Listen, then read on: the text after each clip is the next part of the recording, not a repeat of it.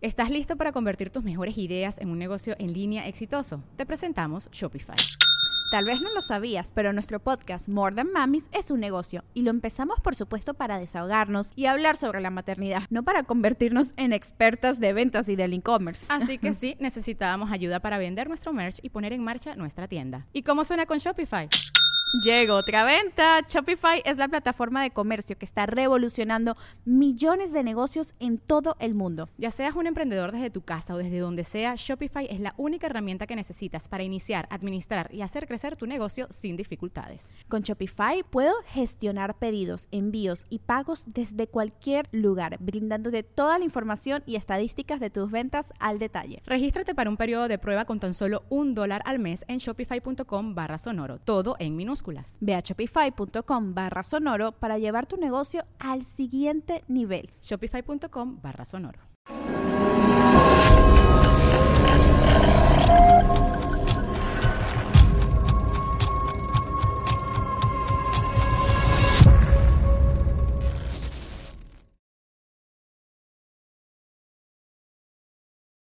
Cuando revisan el lugar, hay un espejo muy grande y directamente al espejo es al que más le toman fotos. O sea, no al, al espacio, sino al espejo. Y en el espejo se ven rostros.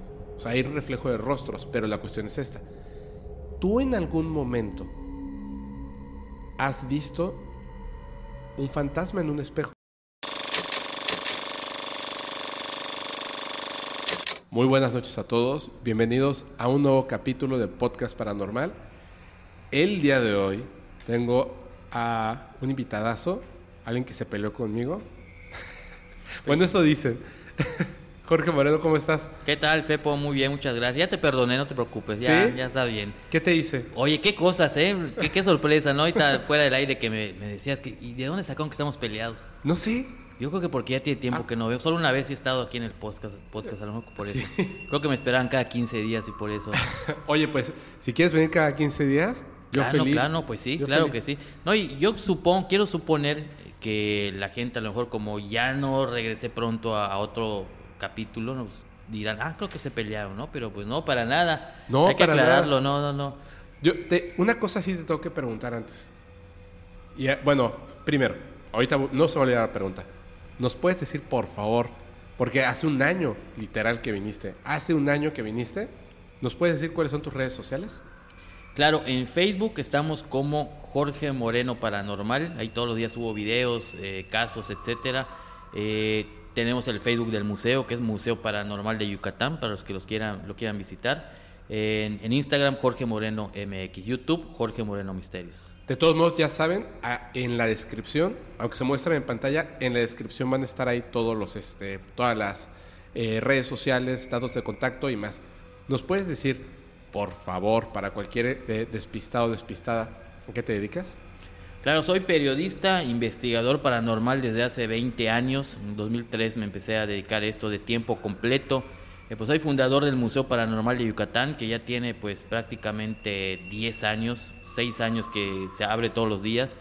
Eh, conferencista de, obviamente, del tema paranormal, eh, youtuber, pues tengo una sección diaria en, los, en el periódico de peso, tengo la revista Misterios, bueno, entre otras cosas, ¿no? Chingoncísimo. ocho libros que he publicado también, o sea, dedicado de tiempo completo, ¿no? Para, para que vean. Yo en estos días voy a ir al museo, voy a hacer unas historias. De hecho, van a ver las historias, mm, bueno, ya las vieron muchísimo antes eh, de que salga el capítulo, pero bueno, ahí van a ver. Tengo una pregunta, porque la gente que vio el capítulo de hace un año, esa no era la pregunta que te iba a hacer hace rato. Pero ahorita voy a esa pregunta. La gente que vio el capítulo hace un año sabe, y si no yo lo voy a contar, que tú tienes la capacidad, desde que naciste, de ver fantasmas. Escuchar, sentir y ver fantasmas. ¿Cierto? Así es. Es así. ¿Lo más común es que los veas? ¿O que los escuches? ¿O cómo es? Verlos mayormente. Verlos mayormente. Pregunta uno. ¿Has visto algo aquí? Dos. Aquí. Hoy. Hoy. ahorita voy entonces a la siguiente pregunta, pero antes, ¿en la otra casa viste algo? ¿Te sentiste mal?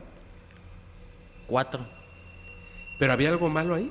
No, no son malos. Es que, fíjate, la gente tiene el estereotipo de que si hay un fantasma, ah, es algo malo, es algo negativo. Pero muchas veces solamente están. No necesariamente, cuando hay un fantasma en una casa, no necesariamente es alguien que murió ahí o que es Ah, claro. pariente del que está. Puede ser, yo he denominado el término fantasma viajero. que es un fantasma viajero? Un espíritu o alma en pena que a lo mejor se aparece en tu casa, que no te conoció en vida, que nunca vivió allá, a lo mejor incluso vivió en otra ciudad, pero que por algún motivo pasó por tu casa, le llamó la atención algo y se queda ahí un día, una semana o diez años. Ok. Y en esa casa viste cuatro. Exactamente. ¿Pero te sentiste mal ahí? no, no hubo ¿No? nada. ¿No sentiste mala vibra ni nada? No, para nada. Ok. Para Y aquí nada. has visto dos. Exactamente. Digo, tres, pero uno era, uno era Javi que pasó, Ajá, pasó por acá, ¿no? exactamente. Sí, sí, que sí. me espantó. Cañón. Es que estoy hablando, eh, está hablando el Fepo del futuro. Ándale. Este, estos dos que has visto aquí, ¿qué, qué, qué son? ¿Hombres, mujeres? ¿Qué es? En la, en la puerta, aquí junto a la puerta, cuando, cuando abriste, estaban aquí en, en lo que es la sala, eh, un señor como de 50, 60 años, medio gordito, y una Ajá. señora chaparrita, también gordita. No sé, no tengo idea. No, tú- no, no todos los días hago contacto con ellos, Ajá. porque muchos de los fantasmas, a diferencia de lo que se ve en las series como Almas Perdidas, etcétera, no todos los que se te aparecen es porque te estén pidiendo algo, te quieran contactar, te quieran llamar. Simplemente a veces están deambulando, uno los ve y, y ya. Y algo que también siempre comento cuando alguien, cuando platico esto, yo normalmente hace años cuando empecé en la, en la investigación paranormal yo no decía este tipo de cosas porque iban a decir, ah, tú estás loco seguramente, ¿no? Yo dije, mejor prefiero investigar a fondo, buscar evidencias, pruebas y en base a eso ya eh, decirlo. Pero muchas veces estos espíritus no siempre te, te buscan para decirte algo, solamente están por ahí de- deambulando, ¿no? Ese es el, el detalle, ¿no? Ok. ¿Y te ha ayudado eso para, para tus investigaciones? Me ha ayudado en un 100%, pero te voy a decir algo, y, y creo que por eso me he ganado un poquito de credibilidad. Cuando yo fundé la revista Misterios, Ajá. haz de cuenta que yo iba a una investigación, me decía una señora, oye, es que se ve el fantasma de un señor, hemos visto el fantasma de un señor. Yo iba, y sí, ahí estaba el fantasma del señor. Pero o sea, porque viste al señor que porque ahí? lo vi, está ahí sentado y a veces me dice por qué está, etcétera, y, y todo. Pero imagínate que yo con solo con ese dato, yo en la revista publicara, eh, me llamaron a una investigación y estando ahí vi al señor y me dijo esto, esto, esto, y yo le dije esto y esto y esto. ¿Qué iba a pensar la gente? Que este está loco, que fumó, etcétera. Yo desde el principio, yo cuando fundé la revista dije, voy a documentar todo, las entrevistas, dejar grabadoras de audio, de video, tomar fotos. Y si hay alguna evidencia, que la misma gente la vea y juzgue, porque hay gente que aún viendo un video, viene una foto es escéptica y te dice que no, que no es cierto.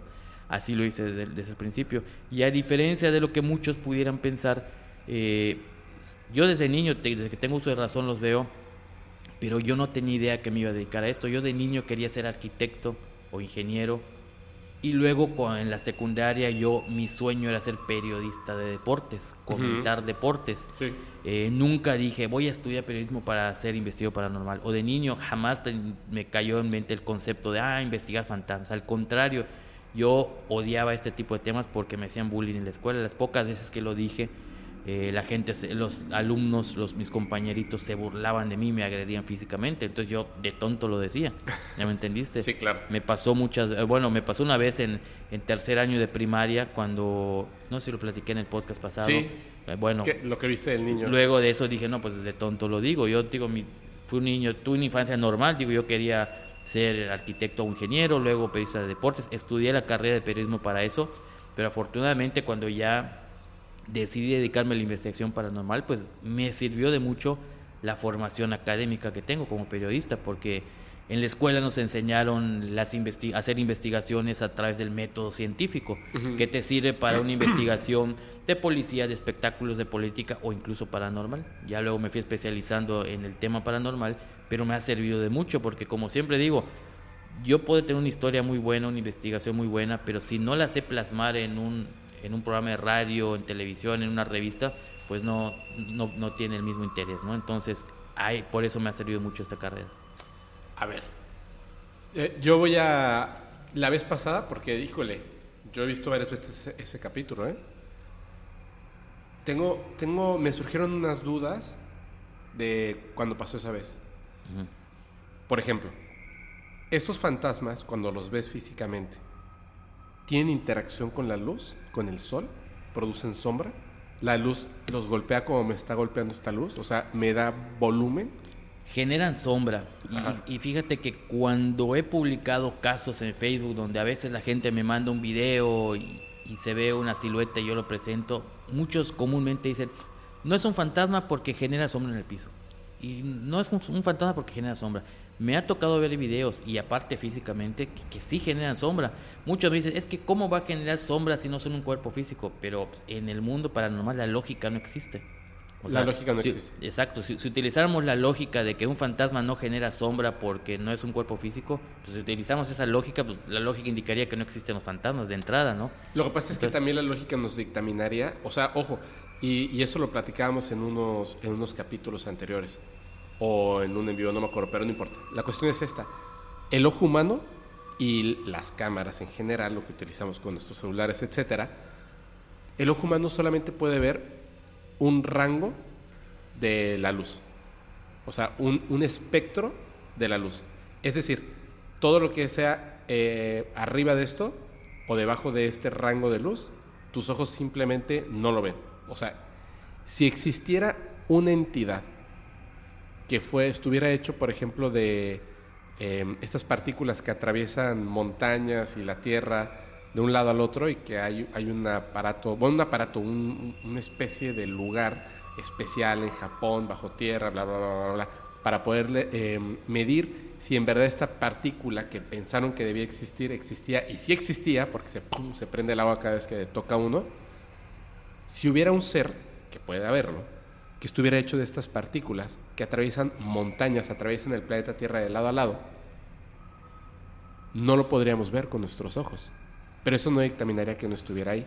Más allá de eso, los fotones de la luz podrían tener una interacción con esa entidad. Posiblemente sí. Por lo tanto, podrían generar una sombra. Me estoy yendo muy lejos, porque entonces si el fotón tuviera interacción, veríamos la sombra o veríamos el, este, el fotón, la luz. Pero pudiera ser que los fotones de luz que nuestros ojos no pueden, porque están en el otro rango de la luz como el infrarrojo, tengan una interacción con este ser que sí está ahí y que por alguna extraña razón, como un mal o error en tus ojos o en tu mente o en algo te permite verlo. Ahora, lo que me surge es lo siguiente, si llevas tantos años, y esto lo pregunto con todo el respeto al mundo porque tengo la duda y porque quiero saber, si llevas tantos años que puedes ver fantasmas, la primera pregunta, ¿tú has investigado si no tienes, por ejemplo, alguna enfermedad mental? ¿Lo has hecho? Mis papás, Ajá. mis papás, fíjate, a veces tú sabes que eh, pasan cosas de, de niño, que te pasan niño que no lo entiendes en ese momento. Cuando creces, ya como que vas razonando. Algo que hace apenas que será unos cinco años me lo recorrí y me puse a razonarlo, pero pues ya habían fallecido mis papás y yo no sé, yo, mi papá falleció cuando yo tenía 18 años, mi mamá hace 12 años que, que murió. Recuerdo que me llevaban al doctor. Eso lo tenía con un vago recuerdo, digo, como cualquiera podía ir al doctor. Ya luego me puse a recordar que me llevaban con un psicólogo o psiquiatra y con alguien que ya luego supe, porque en este no sabía, me hacían tomografías. Mm, Y ya vagamente platicando con otros familiares, no, es que tú veías cosas y decías cosas. Obviamente a veces tú sabes que los papás son muy discretos con los niños para no asustarlos. Claro. Si el niño inocentemente dice, ah, estoy viendo un, un niño que está aquí conmigo, etcétera, y no lo ven los papás, ah, sí, sí, no te preocupes, sí está bien, no pasa nada. Y te llevan al doctor. Y me acuerdo de todo esto, me acuerdo del nombre del doctor que, que me atendía. Tengo un recuerdo de mi mamá platicando con el doctor con cara de miedo, cara de susto, y yo no entendía qué le decía, o sea, no razón, no digo, uno como niño, pues no. Aparte que pasó hace mucho tiempo, yo tenía como 7, 8 años, y aparte de eso, pues no recuerdo exactamente qué le dijo, pero sí me acuerdo la cara de susto de, mi mamá, nunca supe qué le habrá dicho, pero en ese entonces me, me hicieron estudios, etcétera. Otra cosa muy importante, eh, a gente muy cercana a mí de pronto, y a mí no ofende, te lo juro, me han dicho, ¿y no será que tienes una enfermedad mental? Pero yo también eh, me generó la duda en la, en la secundaria, en la prepa, por lo que veía. Pero la forma en que he podido comprobar muchas cosas te das cuenta que no es una enfermedad mental. Un caso, te lo platico brevemente para, Por favor. para que me entiendas. En Cozumel, Quintana Roo, año 2010. Ajá. Y, y es uno, y modestia aparte, uno de mil, que no necesariamente publico en, las, en la revista, pero que hay testigos que lo pueden corroborar y que lo pueden saber. Viajé a una conferencia eh, y una persona, un amigo en común de allá me dijo, oye, hay una familia que me preguntó que si pudieras ir a su casa porque ven un fantasma. Ajá. Eh, no voy a decir nombres porque es un poquito delicado el tema, pero hay gente que, que lo sabe. Resulta que llego y sí, había un fantasma. El, el hijo, un adolescente, decía que, que veía un fantasma. Ahí vivía el papá, la mamá, el hijo de 16, 17 años y veía un fantasma.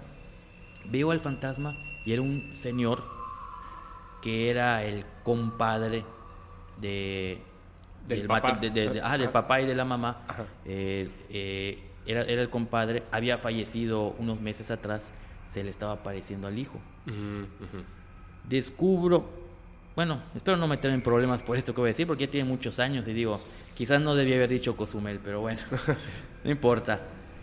Resulta que el señor en ese momento, me el fantasma, me dice, "Uy, estoy aquí porque quiero que la señora le reconozca, que le diga al, al- al- al muchachito que yo soy el papá. No manches. El compadre el amante. Y viví, y- y- imagínate, el compadre era Pero eso te lo dijo el fantasma. el fantasma. El fantasma me dijo, yo estoy aquí y no me voy a ir hasta que mi hijo sepa que yo fui su papá. Aún ya muerto quiero que lo sepa. Claro. Y se seguía manifestando y todo. Hasta ahí tú puedes decir, ah, pues lo estoy inven- inventando Jorge, es esquizofrenia, etcétera y todo.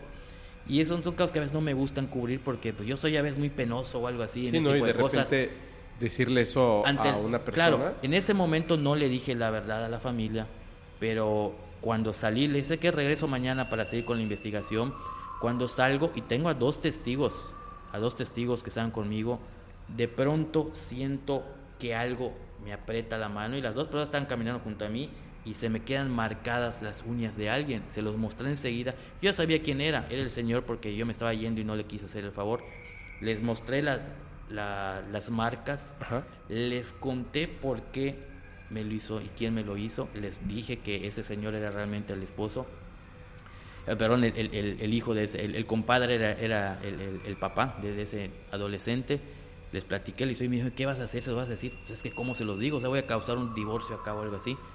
Regresé al día siguiente, platico con la señora a solas, porque hasta yo tuve la duda. Sí. Señora, eh, el señor que, el espíritu que se ve acá, efectivamente ya sé quién. Ah, porque lo veían con un sombrero, un sombrero muy característico que usaba el compadre cuando vivía. Ellos decían, es el espíritu de mi compadre que quiere aparecerse por acá, porque lo veían así, lo habían visto vagamente o algo así por el estilo.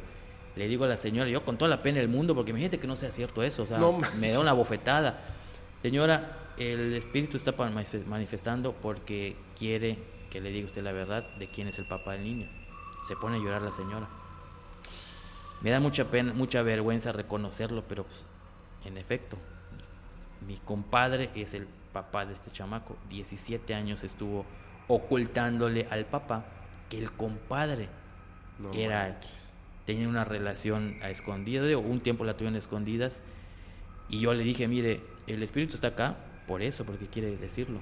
Y eso se lo dejo a usted de tarea. Si usted quiere que se siga apareciendo, porque ya habían poltergeist, ya se aventaban las tazas, cosas se aventaban y todo. Sí, porque estaba urgido. de que se Exactamente, entonces usted va a ser la encargada de decírselo. Si no quiere, si quiere que sigan pasando las cosas, no diga nada. Pero si quiere que todo se calme, solamente eso necesita. ¿Sabes si se lo dijeron? Se lo dijeron a los dos meses.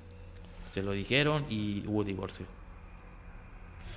Pero fueron tantas cosas que iban pasando que, que lo corroboraron. Y, y la, la gente de.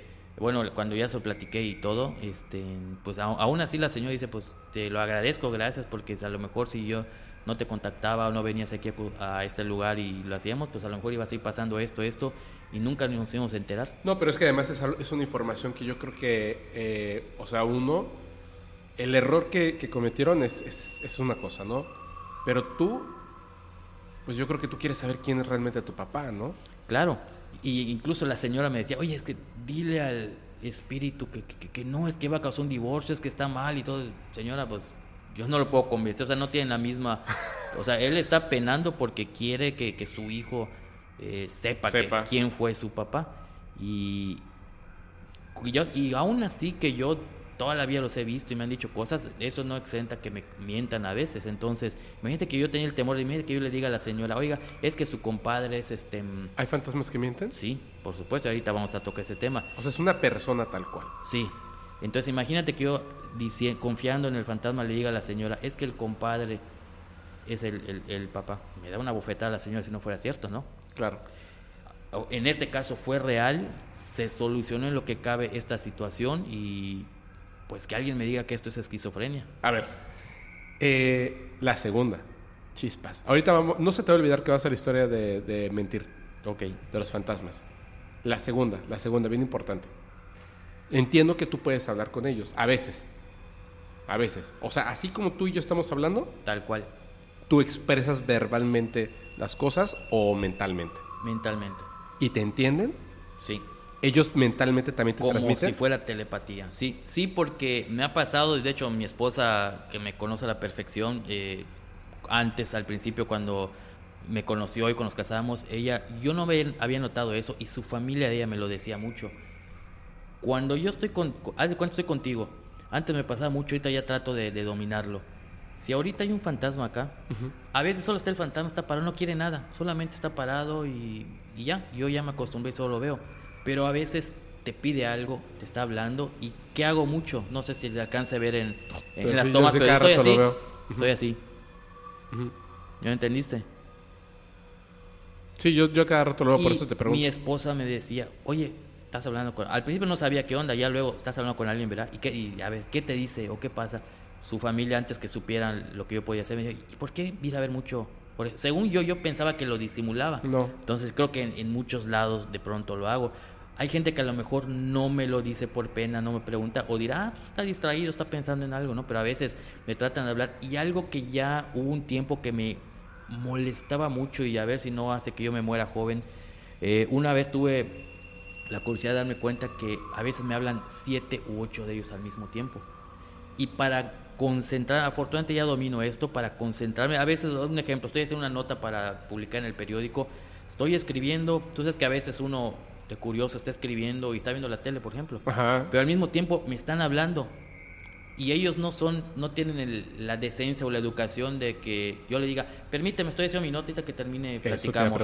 Eh, como un niño que, oye, dame una paleta, espérame, dame una paleta, dame una paleta, dame una paleta, y te están O diciendo... sea, están con la idea metida, no y les a importa veces nada. están los siete y, y aunque se puedan ver entre sí, haz de cuenta que como cuando alguien está en un mercado rematando algo y todos te están pidiendo al mismo tiempo la, la mercancía o algo así, ¿no? Entonces, no paran. Entonces a veces estoy con así, ok, mañana lo voy a ver eh, tu caso, ¿no? Y, ajá, sí, pero pues no conozco a tu familia. Ah, sí, está bien. Y al mismo tiempo platicando con las personas.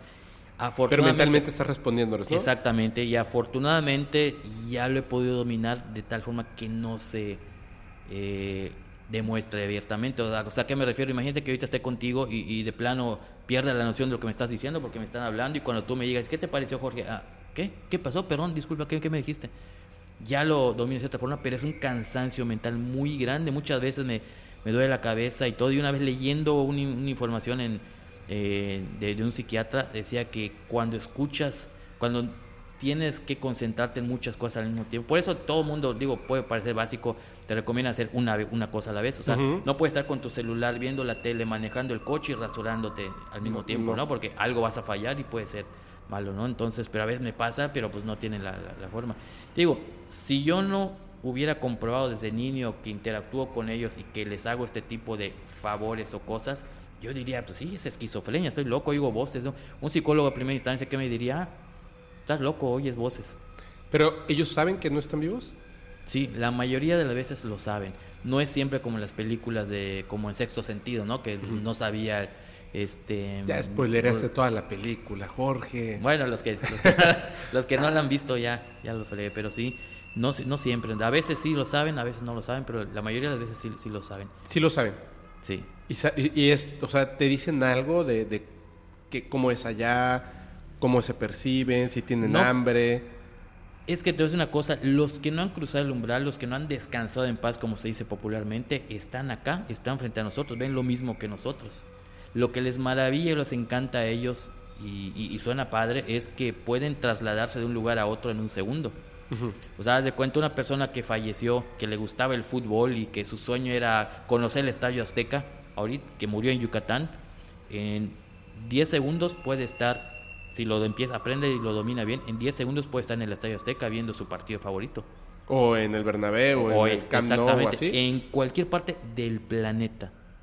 Lo, sé que no tiene lógica esto, o sea, pero se pueden trasladar en un instante a cualquier parte del planeta. Claro, lo tienen ¿Solo que dominar, lo tienen que aprender. Bueno, Hasta ahorita yo pienso que, que solo... tú sepas, ¿no? Que sí, tú sepas. que yo sepa solamente... solamente que- Ah. Y algo que hace años descubrí, yo estaba equi- equivocado en cuanto a esto, es que tienen inteligencia, recuerdan las cosas que vivieron en vida.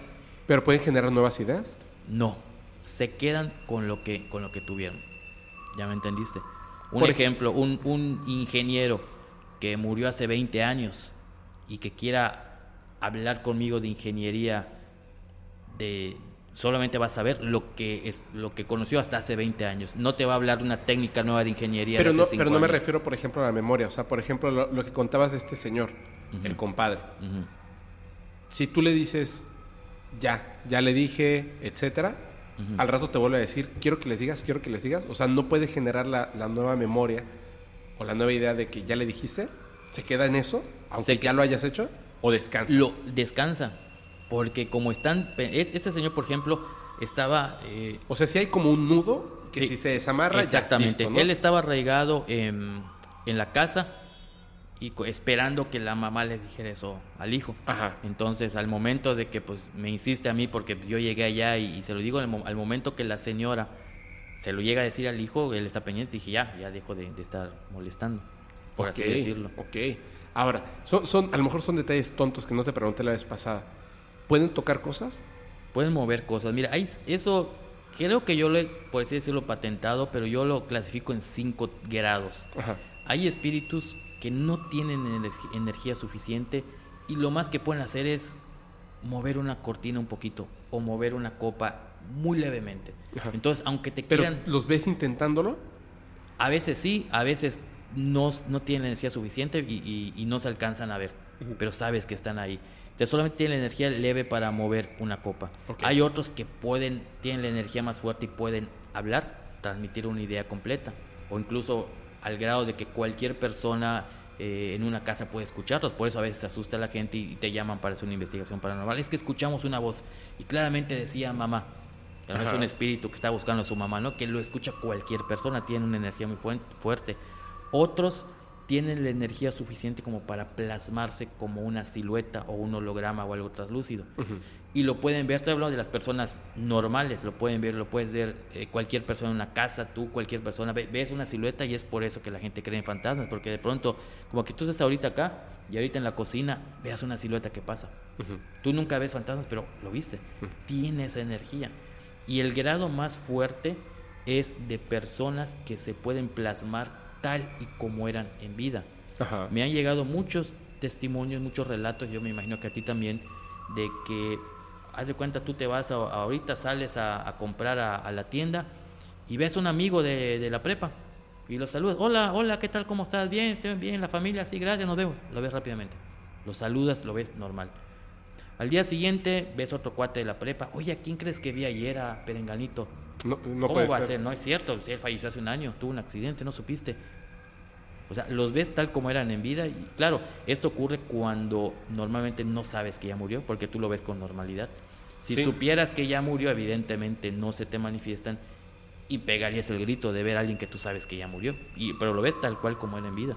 Sí, uno de los invitados contó, Greco, que estaba con su mamá y se encontró a, creo que era el carnicero, pues los conocía y todo así del súper, y a él le jugó el cabello y, este, y le ofreció una fruta que estaba él comiendo. Le dijo, toma, ¿quieres una? Y él dijo, no, gracias. Y la guardó. Y siguieron platicando un momentito y le dijo, ay, no, eh, eh, le voy a hablar a mi esposa para decirles que, que venga, una cosa así, no me acuerdo, ¿no? La cosa está en que, bueno, nos vemos y se fueron. Y siempre me quedó la duda, si tenía la capacidad física de tocarte obviamente esa fruta que él tenía en las manos, que estaba comiendo, pues no es real. ¿Qué hubiera pasado si tú la tomabas y la comías? Sí, es que vienen de otro plano. Y fíjate, un ejemplo parecido, alguien me decía una vez, eh, publiqué un caso, es un testimonio que me dieron, ¿no? De que es que murió, una persona eh, tenía un Volkswagen en la carretera, eh, Ajá. Eh, se echó a perder su Volkswagen en la carretera, salió del, dejó estacionar el vehículo, salió para, para pedir ayuda, para hacer algo. El caso que pasa otro vehículo, no, no ve al, al- al chavo este y lo atropellan, lo matan allá. Y de pronto hubo gente que empezó a reportar que habían el fantasma, etcétera. Y hubo quien dijo, yo estaba andando en mi, un trailero, estaba andando en mi trailer y vi una persona junto a un bolcho azul, era un Volkswagen azul. Vi a una persona parada junto a un Volkswagen azul y, y de pronto desapareció. Y muchos decían, ¿y qué a poco hay bolchos fantasmas, no coches fantasmas? Pero es que el plano cuando fallecen, el- la, la situación, el paisaje, por así decirlo, cuando tiene energía muy fuerte que había ahí en ese momento, se puede plasmar. ¿Ya me entendiste? Por eso el trailero o alguien que pasó por ahí pudo ver incluso el vehículo en donde estaba él cuando, cuando Sí, murió. por eso los vemos con ropa. Exactamente, hay muchos de escépticos que a veces, digo, no lo hacen desde mala fe, pero dicen, ay, sí, ¿a poco la ropa también es fantasma? Ajá. Debe, no necesariamente tiene que aparecer como naciste, como Dios te trajo No, al pues mundo, es, ¿no? es la representación ¿no? Es la que tú tienes de ti. representación, Por eso es lo que explicabas, que a veces a lo mejor es un señor de 70 años y tú ves a un niño de 10, porque ese es el momento que al momento de fallecer le llegó a la mente, ¿no? Cuando era muy feliz ese día de los 10 Hay años. muchos estudios. Y fíjate, hace un año más o menos vi un caso y, y la gente se empezó a burlar y yo dije, ¿por qué? Una foto de un presunto fantasma. Bueno, hubo una que fue falsa, pero hablando de una específica de un fantasma que vieron en León, Guanajuato, Ajá. una fotografía con cubrebocas. Y las burlas, ah, jaja, sí, hasta cubrebocas tiene el fantasma, qué casualidad. Oye, pues está la pandemia. Ah, cierto. Es que te voy a decir una cosa, Fallece durante y fue ese Exactamente, momento. exactamente. Te Claro. digo una cosa, ¿cuántas personas, deja tú del... Durante, ¿Cuánto tiempo tuvo la pandemia? Dos años y medio. ¿Cuánto tiempo nos obligaron a usar cubrebocas? Dos años más o menos. No, ¿y cuánta gente falleció? En accidentes con cubrebocas. O sea, no necesariamente el que el, el fantasma que tenía el cubrebocas tenía COVID, o sea, no, no nada que ver. O sea, si tú razonas, ¿cuánta gente, tú sabes que todos los días atropellan a personas? Sí, es como en el la eco. calle, en todos No lados. te das cuenta de tu muerte y se queda como el eco con la representación como estabas en ese momento. Entonces, todos los días fallecen personas, en las grandes ciudades, todos los días fallecen personas atropelladas. Hasta hace un tiempo todos tenían que andar con cubrebocas. Entonces, obviamente, ¿cuántos no habrán muerto que cruzas la calle, te atropellan, tenías cubrebocas? ¿No? Claro. Entonces, ¿por qué de pronto aparece un fantasma con cubrebocas? Porque eso tenía. Así como de pronto aparecen fantasmas de la antigüedad, ¿no? Con ropa an- antigua, el- con su bombín, con su traje, con su smoking, como se, vendían, se vestían a los usanza antigua, porque así fallecieron. Lo mismo ahorita con el cubrebocas. Entonces, me llamó la atención que mucha gente en ese caso empezó a decir, ah, sí, qué casualidad, ¿no? Con cubrebocas. Ajá, es, es falso, porque hasta cubrebocas tiene. Pero ¿y por qué no? Y es que, a ver, sí, no, sí, sí, sí, me queda claro. A ver, hay muchas, hay muchas veces en que he visto fotografías y que la gente luego dice, es que los, los espejos son portales, bla, bla, bla, bla, ¿no? Una vez vi, hace muchísimo tiempo, ya no sé ni siquiera si sea real o no, vi un documental donde van a un lugar que es un castillo chiquitito, es un castillo que ahora se utiliza como residencia en Inglaterra, que está pues como buen castillo, en, como en medio de un bosquecito.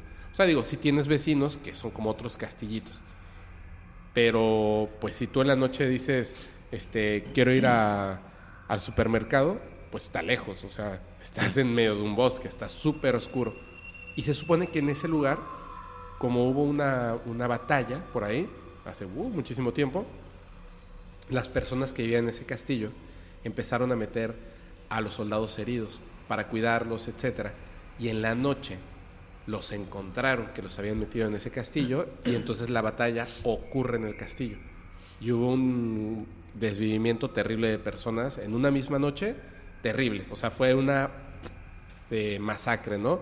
Obviamente las personas que ahí vivían, que supongo que eran como feudos feu- o algo, pues este fallecieron también, ¿no? A manos de estos soldados, que después se fueron y dejaron todo ahí hecho un relajo. Entonces llegan estas personas y toman una foto, o sea, lo primero que hacen es montar cámaras no hacia adentro de la casa, sino hacia afuera. Porque ellos decían que, que la misma naturaleza y lo que ocurrió en ese lugar, desde que les cuentan la historia, lo que más les impacta es que cuentan que los, los perseguían y ya que estaban arriba, el para no eh, para asegurar, digamos, el fallecimiento de estas personas, los empujaban. Entonces, pues caías en, en- al piso, pero desde muy, muy, muy, muy alto, y era uno encima del otro, uno encima del otro. Entonces sabían que el, el fallecimiento, o sea, la muerte terrible, había ocurrido en el exterior. Entonces dejan unas cámaras en el exterior y se ven unas como luces que salen y se vuelven a meter al, al territorio, ¿no? Y dentro, cuando revisan el lugar, hay un espejo muy grande y directamente al espejo es al que más le toman fotos. O sea, no al, al espacio, sino al espejo. Y en el espejo se ven rostros. O sea, hay reflejo de rostros, pero la cuestión es esta. ¿Tú en algún momento has visto un fantasma en un espejo? O sea, que tú te estés a lo mejor rasurando y pase por atrás y lo veas a través del espejo. Sí se reflejan. ¿Sí se Sí reflejan. Y ahorita que dices eso, hay un comentario que no te dije en que estábamos hablando de las sombras. A ver. Tú sabes que lo más popular de la gente que de pronto ve un fantasma es una sombra. Ajá. O sea, ven una sombra en la pared, o Sí. incluso hay videos. Sí. ¿Tú sabías que eso no es el fantasma? Es la sombra del fantasma, ¿no? Es la sombra del fantasma. O sea, si por ejemplo aquí donde estamos de pronto a mis espaldas se ve una sombra, popularmente la gente si lo ve o lo graba, ahí está un fantasma, pero no, es el fantasma que pasó frente y ven la sombra. Entonces por eso me da risa cuando la gente dice, no, es que los fantasmas no generan sombra, pero por supuesto que la generan. Me acabo de dar cuenta de una cosa. ¿De qué? Ha- Hay un. Te lo voy a enseñar terminando. Y, y voy a dejar el video para que la gente lo vea, por el que no lo haya visto. Hay un capítulo donde estoy con una chica, este, Ale, que le mando un saludote, y ella cuenta una historia terrible. O sea, su tío fallece, eh, va manejando un, un camioncito de, pasa- de- no de pasajeros, de turistas, una, Ujú. una van de turistas, y hay un camión de turistas en una curva específicamente. Está ahí, él se queda dormido, él era el chofer, se queda dormido, impacta y bueno, un montón de familias pues obviamente fallecen, ¿no? Esa historia ella la conocía, pero nunca había salido de aquí de, de Mérida. Se va de viaje, de hecho me, me había comentado que estaba muy nerviosa porque aparte se iba con de, de trabajo, se iba con, este, con personas que casi no conocía, etc.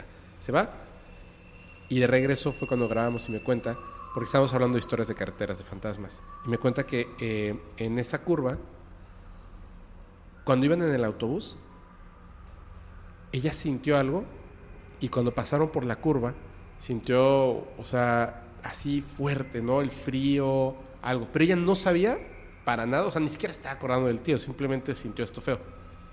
Más adelantito, tantito más adelante, después de la curva, se para el autobús para que la gente vaya al baño, compre papitas o algo, ¿no? Entonces el chofer la vio que estaba como espantada y le dijo, oye, ¿qué, qué, todo bien? Y le dijo, es que cuando pasamos por esa curva sentí así un escalofrío. Y el chofer le dice, es que esa curva es muy famosa por esto y esta y esta razón. Y así fue como ella descubrió cuál era la curva donde había fallecido el tío. Pero me cuenta esto y se pone a llorar. Nos apagan las luces.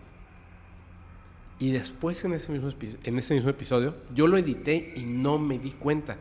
Antes, yo tenía unas barras de luz que estaban aquí en el piso, que eran los que pintaban de azul la pared negra. ¿Tú te acuerdas de ese Sí, otro espacio? claro. Era chiquititito. ¿Te acuerdas que era así un Sí. micro cuartito? Bueno, tú estuviste grabando conmigo. En ese micro cuartito.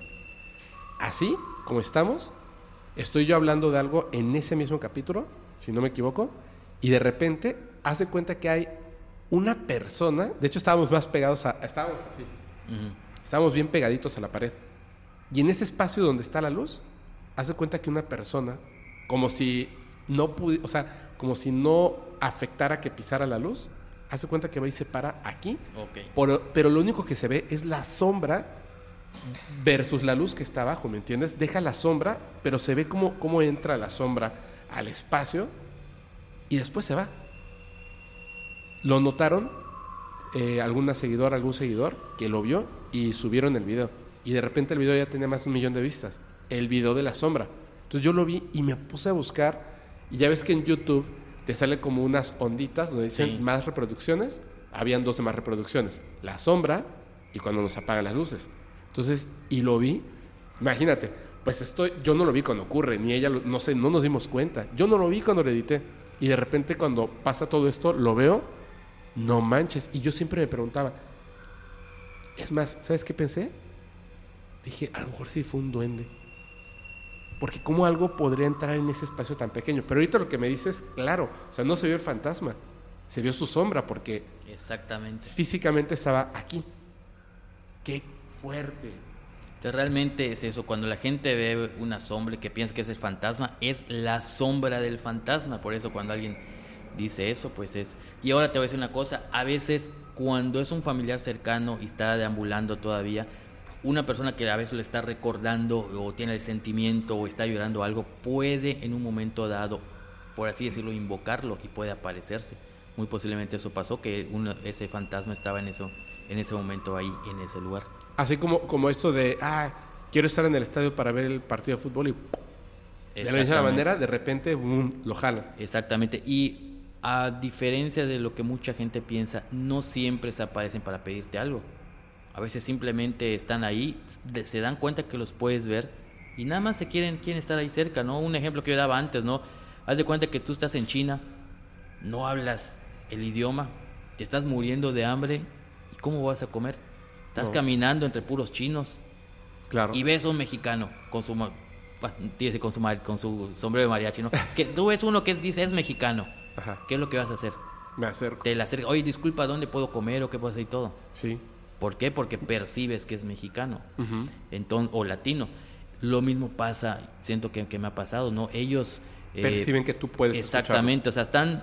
Y, y son muy inteligentes en ese sentido porque a veces, a veces te- hay dos o tres por acá, yo hasta trato de virar a ver otro lado como para que no se den cuenta porque ah, pues, lo único que quiero ahorita es descansar y no estar platicando o algo y, y te siguen, o sea, como que lo distinguen y, y se te acercan. Y también quiero ac- aclarar, no es que sea un don o algo único o algo por el estilo. Yo que estoy dedicado a, este, esta labor, llevo ya 20 años, conozco a mucha gente que tiene la misma facultad. No es tan poco común como pudiera pensarse. ¿Cuál es la diferencia? Que hay gente que desde chicos los han podido ver, por ejemplo, pero les da miedo, no los han asesorado y tratan de, de, de bloquear este don o facultad. Ujú. Yo qué bendición he tenido, porque así considero este, mi trabajo, que me dedico a la investigación paranormal. Yo como decía al principio, yo desde niño los puedo ver, todos los días los veo, pero si yo de niño hubiera decidido ser arquitecto, como te decía que yo de niño quería ser arquitecto, pues yo estaría en una constructora, estaría construyendo casas, haciendo planos, etcétera. Y aunque todos los días los viera, yo lo bloquearía, diría, no, no, no, o sea, no sé nada de esto y no quiero dedicarme a esto. No me llegarían casos porque sería yo arquitecto, no sería investigador paranormal. ¿Cuál ha sido mi gran ventaja? Que como decidí ya luego dedicarme a la investigación paranormal, todos los días me, me llegan casos y todos los días puedo ver este tipo de cosas. Y a diferencia de lo que mucha gente cree, no todo lo publico. Es decir, si alguien me llama porque tiene un pendiente de, de algo en una casa o ve un fantasma o algo, yo voy sin fines de lucro a ayudar a esa familia y no necesariamente lo condiciona a que te tengo que grabar en video y que digas tu caso y presentarlo, ¿no? O sea, lo ayuda. Por ejemplo, el caso este que te platiqué, Ajá. pues no lo publiqué al día siguiente en la revista Misterio ni nada por el estilo, o sea, se quedó como una anécdota y no precisamente le dije a la familia, ahora, ahora como ya le ayudé, le voy a grabar y que usted lo platique, que llore para que yo monetice o algo así por el estilo. A ver. Es que, es que voy a entrar a preguntas un poco incómodas. No, no lo digo en mala onda, ¿eh? Lo digo en buena onda. Em, ¿Tú puedes decidir dejar de verlos? No, puedo ignorarlos, pero hasta ahorita no he aprendido si, si se pudiera. ¿Ya me entendiste? Es de como que tú estés en un, para que nos vaya entendiendo la gente, haz de cuenta que tú estás en, en- vas a una plaza comercial y no tienes ganas de platicar con nadie. Tú estás andando, sigues tu camino y si alguien te dice, hey amigo, tú lo ignoras. Aunque luego te topes con otro conocido y hola, ¿cómo estás? Y lo ignoras. Ok. A ver, la, van, van- me van a salir. Es que, híjole. Mira, hay personas. Hay niños y niñas que ven el, el capítulo. O sea, lo- ven los programas del podcast. Entonces quiero ser muy cuidadoso con lo que voy a decir. Pero me surge la duda de verdad honesta. ¿Te ha pasado alguna vez? Y no lo quiero preguntar como forma de comedia. ¿O qué haces? O sea, ¿qué pasa en ese momento si estás, por ejemplo, en la intimidad con una persona o en la intimidad contigo mismo a los 16 años? Y de repente están ahí. ¿Pasa? pasa, pero no me gustaría decir la palabra que son respetuosos, pero como que ya no tienen el sentido de, una persona que sea chismoso, que sea curioso o algo. Digo, tú, por ejemplo, si estás en intimidad o algo, pues si entra alguien, evidentemente, pues tú vas a decir, oye, espérame, ¿quién, quién es eso aquí? Quizás porque desde niño los veo, ya me he acostumbrado, y no es que se queden ahí a verte o a mirarte, sino que pasan de largo solamente cuando necesitan algo, y en ese sentido sí tienen ellos la inteligencia, quiero suponer, suficiente como para no incomodarte en ciertos momentos en que tú O no sea, te estás bañando. Exacto, o sea, este, no es que tú les digas salte fuera o algo así por el estilo. Y lo que he aprendido es que como, digo, un ejemplo, si tú te estás bañando y accidentalmente alguien abre la puerta y entra, tú por pudor te vas a tapar o, ay, me está viendo alguien, tu familia, quien sea. Pero quizás porque yo desde niño he tenido ese contacto con ellos, pues si de pronto estoy en el baño, créeme que si pasa un fantasma en el baño que se ha ocurrido, pues yo sé que no va a entrar para burlarse, no sé qué va, yo sé que no va a decir, ah, miren, ahí está bañando Jorge, o algo así, o sea, pasan como si nada, o sea, no tienen esa idea del, del pudor, de que, ay, te estoy viendo algo así por el estilo, ¿no? Entonces, casi nunca pasa este tipo de cosas que, que tú mencionas, eh, cosas incómodas. No, pero es una pregunta, ¿no? Porque de repente hay gente que, que lo toma como para la burla o para hacerlo. Ay, entonces, si están ahí, entonces eh, estás ahí en el, en el, ya sabes, en la intimidad y seguro están por ahí, ¿no? Están ahí Claro, viéndote. y no es que estén en todos lados, o sea, no, o sea, no necesariamente es que me busquen o que estén cerca, sino que están en todos lados. Por darte un ejemplo, ahorita yo salgo, por ejemplo, ahorita aquí de, de donde estamos grabando, que es una avenida. Vas A ver en, los un montón. últimos, a lo mejor en los últimos- en los últimos 100 años, pues fallecieron 20 personas acá. Uno de un infarto, un vecino de al lado, alguien la atropellaron, otro enfrente cuando era un monte, etcétera. Y a lo mejor de esos 20 que han atropellado, a lo mejor hay 3 o 4 que están deambulando por acá. O los fantasmas viajeros, que a lo mejor nunca vivieron por acá, pero están pasando por acá. Y el hecho de que pasen a 20 o 50 metros de mí, no necesariamente tienen que interactuar conmigo, ¿ya me entendís? Entonces no es que si yo estoy en mi casa ahorita, no es que los espíritus que estén allá ah, van a acercarse con- conmigo, ¿no? Los veo todos los días, pero no necesariamente que entren a, a mi casa siempre. O sea, muchas veces están allá, pero no, no es que siempre estén ahí. Ok.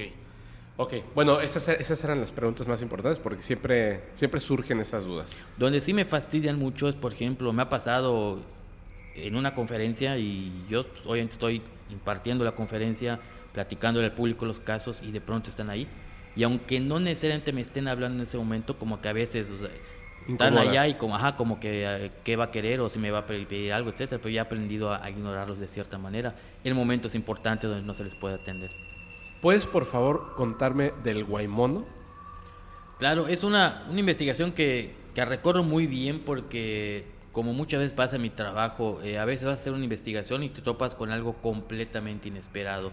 La historia del Guaymono es del 2008 aproximadamente, del año 2008. Eh, fui al municipio de Machcanú a una casa donde aparentemente ocurrían fenómenos paranormales. Ajá. Estando allí platicando con la familia me preguntaron, oye, ¿ya viste el video del Guaymono que grabaron aquí en el Cerro de las Tres Cruces de aquí del pueblo? No, le dije, no, no, no estoy enterado. Chécalo, está muy interesante. Saliendo de allá, otra persona que, que nos vio por allá me dice, oye, vinieron a ver lo del Guaymono, ¿qué Guaymono? Y es el, el video, etcétera. Tres personas nos lo dijeron, y dije, oye, caray, ¿qué, qué será esto, no? Eh, busqué, localicé a la familia que supuestamente lo había grabado o, o- dónde vivían. ¿Pero qué es un guaymono? Un guaymono es un brujo que se convierte en mono. Guay en, en maya, en lengua maya, es brujo y mono, pues tal cual, ¿no? Ajá. Así es, ¿no? Entonces decían que había un video donde lo habían grabado a plena luz del día. Se me hizo demasiado insólito como para... que- ¿Convirtiéndose o algo así? eh, que estaba supuestamente corriendo por allá, ¿no? Entonces, como había un video, pues obviamente de eso fue lo que me interesó. En ese entonces, imagínate, en, en- en infrarrojo me lo pasaron, ¿no? Estamos hablando del año 2000. Del celular así, ¿no? Sí, exactamente. Alguien te dijo, yo lo tengo y le Sí. y pásamelo. Exacto, varias personas ya lo tenían, pero no había locali- los había localizado hasta que finalmente localicé a la familia de- del adolescente que lo grabó y en la pantallita del celular se veía muy interesante. ¿Qué se veía? Eh, ahí en el cerro, eh, un presunto mono, o sea, todo de negro, eh, caminando como, como mono, intentando perseguir a un niño y una persona que estaba grabando. Ajá. Se me hizo interesante. Normalmente en la metodología que aplicamos de la investigación paranormal, primero analizamos el video en una computadora con programas especiales para ver si no es un montaje, un truco, etcétera, ¿no? Y luego, si vemos que el video es real, procedemos a la segunda parte que es investigación de campo, entrevistar a las personas, etcétera. Claro. Pero en ese momento lo hicimos al revés porque como Ya no fuimos ahí. a eso, exacto, y no sabíamos con eso, cuando me dio el video dije, bueno, ya estoy aquí en Mashcanú, es 80 kilómetros de Mérida más o menos. Fuimos al cerro, bueno, entrevistamos a la familia, no, que sí, que es real, etcétera. Fuimos al cerro de las Tres Cruces, que está ahí, ahí mismo. Ubic- tardamos más de una hora y media en ubicar el lugar exacto en donde se grabó, porque solamente se veía el monte, se veían algunos árboles eh, eh, característicos. Logramos ubicar el lugar y lo que me llamó la atención que ahí hay una leyenda desde hace muchos años que mucha gente ha visto un brujo que se convierte en mono. De hecho, son varios. Entonces, Ok. al menos había una leyenda que lo corroborara. El caso que ya hacemos la investigación de campo, grabamos entrevistas, etcétera. Llego a Mérida contento porque dije es una buena evidencia, pero ya al checar el video en una pantalla de computadora ya mucho más grande, claramente se nota que era una persona que vamos, ni siquiera estaba disfrazada de mono, o sea, te- tenía un pantalón negro, una camisa de manga larga negra, eh, una camisa una camisa negra y por lo pixeleado de la toma, y estamos hablando de que eran celulares del año 2008, o sea, tiene muchísimo tiempo. Evidentemente, pues la calidad no era la misma, a pesar de que fue captado a la a plena luz del día. Y otra cosa que nos llamó la atención desde el principio es que el niño que presuntamente el mono está persiguiendo, el niño como que de pronto se acerca, como que no sabe qué es, y cuando lo quiere corretear el, el, el mono, empieza a correr. El niño corre, ¿no? El niño corre, pero él ingenuamente piensa que ya salió del lente de la- del foco de la cámara y se detiene, como si nada. O sea, él piensa que ya no está en toma Eh, y ya se eh, detuvo, ¿no? Exactamente. O sea, se aquí ya no me veo, ya. Desde ahí nos llamó la atención porque digo, si viste un guay y estás corriendo muerto de miedo, pues no te detienes a medio camino, ¿no? Claro Cuando el sí. guay está allá. Digo que le empieza a tirar piedras el guay mono al, al niño. O sea, agarra Ah. piedras y las empieza a aventar. Desde ahí me llamó la atención, pero al checarla en el video, pues nos damos cuenta que es una persona, o sea, y te digo, ni siquiera disfrazada. Fue una broma. ¿Sentiste feo cuando viste que, que era falso? Sí, pues imagínate, ¿no? La, porque de, de la ilusión de saber que ah, tienes una evidencia de un guay, una evidencia muy buena, pues resulta que, que es falso, ¿no? El caso que todos en el pueblo ya había circulado en, los celulares pensaban que era real porque hay una historia ¿Y por- real en base a eso. Y porque había un investigador ahí, y ¿no? todo el mundo exactamente pensaban que yo fui por el video del Guaymono, pero yo no me había enterado. En ese entonces no había Facebook, no había redes sociales. fuiste por otra Yo fui cosa. por otra cosa, ¿no? Y, y gracias a que me lo dijeron ahí, lo, lo investigué. El caso, incluso en la conferencia que hicimos, a, casualmente a los pocos meses hicimos una conferencia ahí en, en, en fue casi mil personas fueron a la conferencia pensando eh, que era real el caso. Lo di a conocer, obviamente dije que, que pues era, era una farsa, era una mentira. En YouTube cuando lo subí, ahorita tiene tiempo que no lo veo, pero tenía 5 millones de reproducciones Sí. ese video. Curiosamente, eh, mucha gente cuando lo ve, antes de, de verlo decían, ah, es, falso, ah, es falso, pero pensaban que yo decía que era real. Yo presenté la investigación completa porque hasta cuando es algo falso, pues tienes que explicar el contexto, cómo te enteraste, cómo lo investigaste, cómo descubriste que es falso, ¿no? Entonces, Claro. mucha gente empezó a comentar, ah, es, un mentiroso, ese video es falso. Yo, Y tú "Ah, a por mí- eso dice... A veces aprendes a leer, ¿no? O, o- a- o ver el video antes, ¿no? Porque y, y por el contrario, igual mucha gente que llegó a circular en celulares pensaba que era real.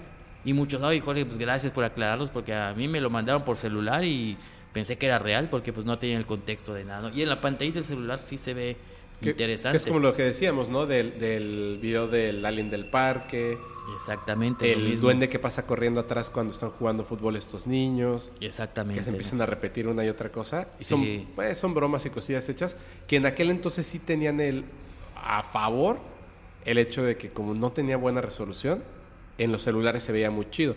Hoy en día ya es mucho más difícil. De hecho, sobre todo, le ha ayudado mucho, aunque la gente diga que no, le ha ayudado mucho al fenómeno paranormal la calidad de, de los celulares, o sea, de las cámaras de los celulares. Porque ahora yo veo un video de un ovni y de inmediato, así de no macha el pixelaje, o sea, ya lo notas hasta en el celular. Sí, hasta en el celular. Ya se puede notar. Y hacer algo más complejo como un duende, un nahual, Sí, claro. un fantasma, o sea, ya es todavía es más complejo porque necesitas como grabar y luego meter a la computadora para hacer este pues un proceso de postproducción o de visual effects para que quede padre, porque si lo haces como un efecto práctico, fácilmente se puede notar que es falso. Sí, exactamente. Eso nos ha ayudado. Lo malo es que hay personas que aún así se pueden hacer como videos falsos y se ven bien cutres Y pasa ahora el efecto contrario. El video bien cutre, veo a gente diciendo, ah, sí, yo también vi una vez y todo así de, pero es falso, ¿no? Sí. Y creen que es verdadero, así como de, el mundo se volvió loco, Jorge. Sí, sí, sí, muy cierto. así Empezó es. por nosotros. Sí, sí, sí.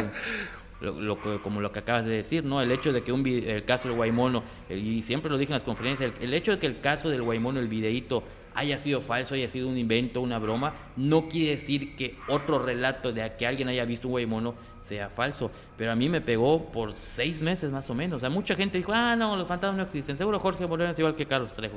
Y a todos les, les pasó, ¿no? Porque tú sabes que la mala fama, pues, de pronto llega, ¿no? Y lo mismo pasa con lo, eh, cuando exploradores o, o gente como Carlos Nem y, y lo de la piñata de Mario y todo, pues empiezan a inventar, exagerar cosas y luego cuando se descubre que es falso, ya como que se tiene la idea de que todos lo hacen falso.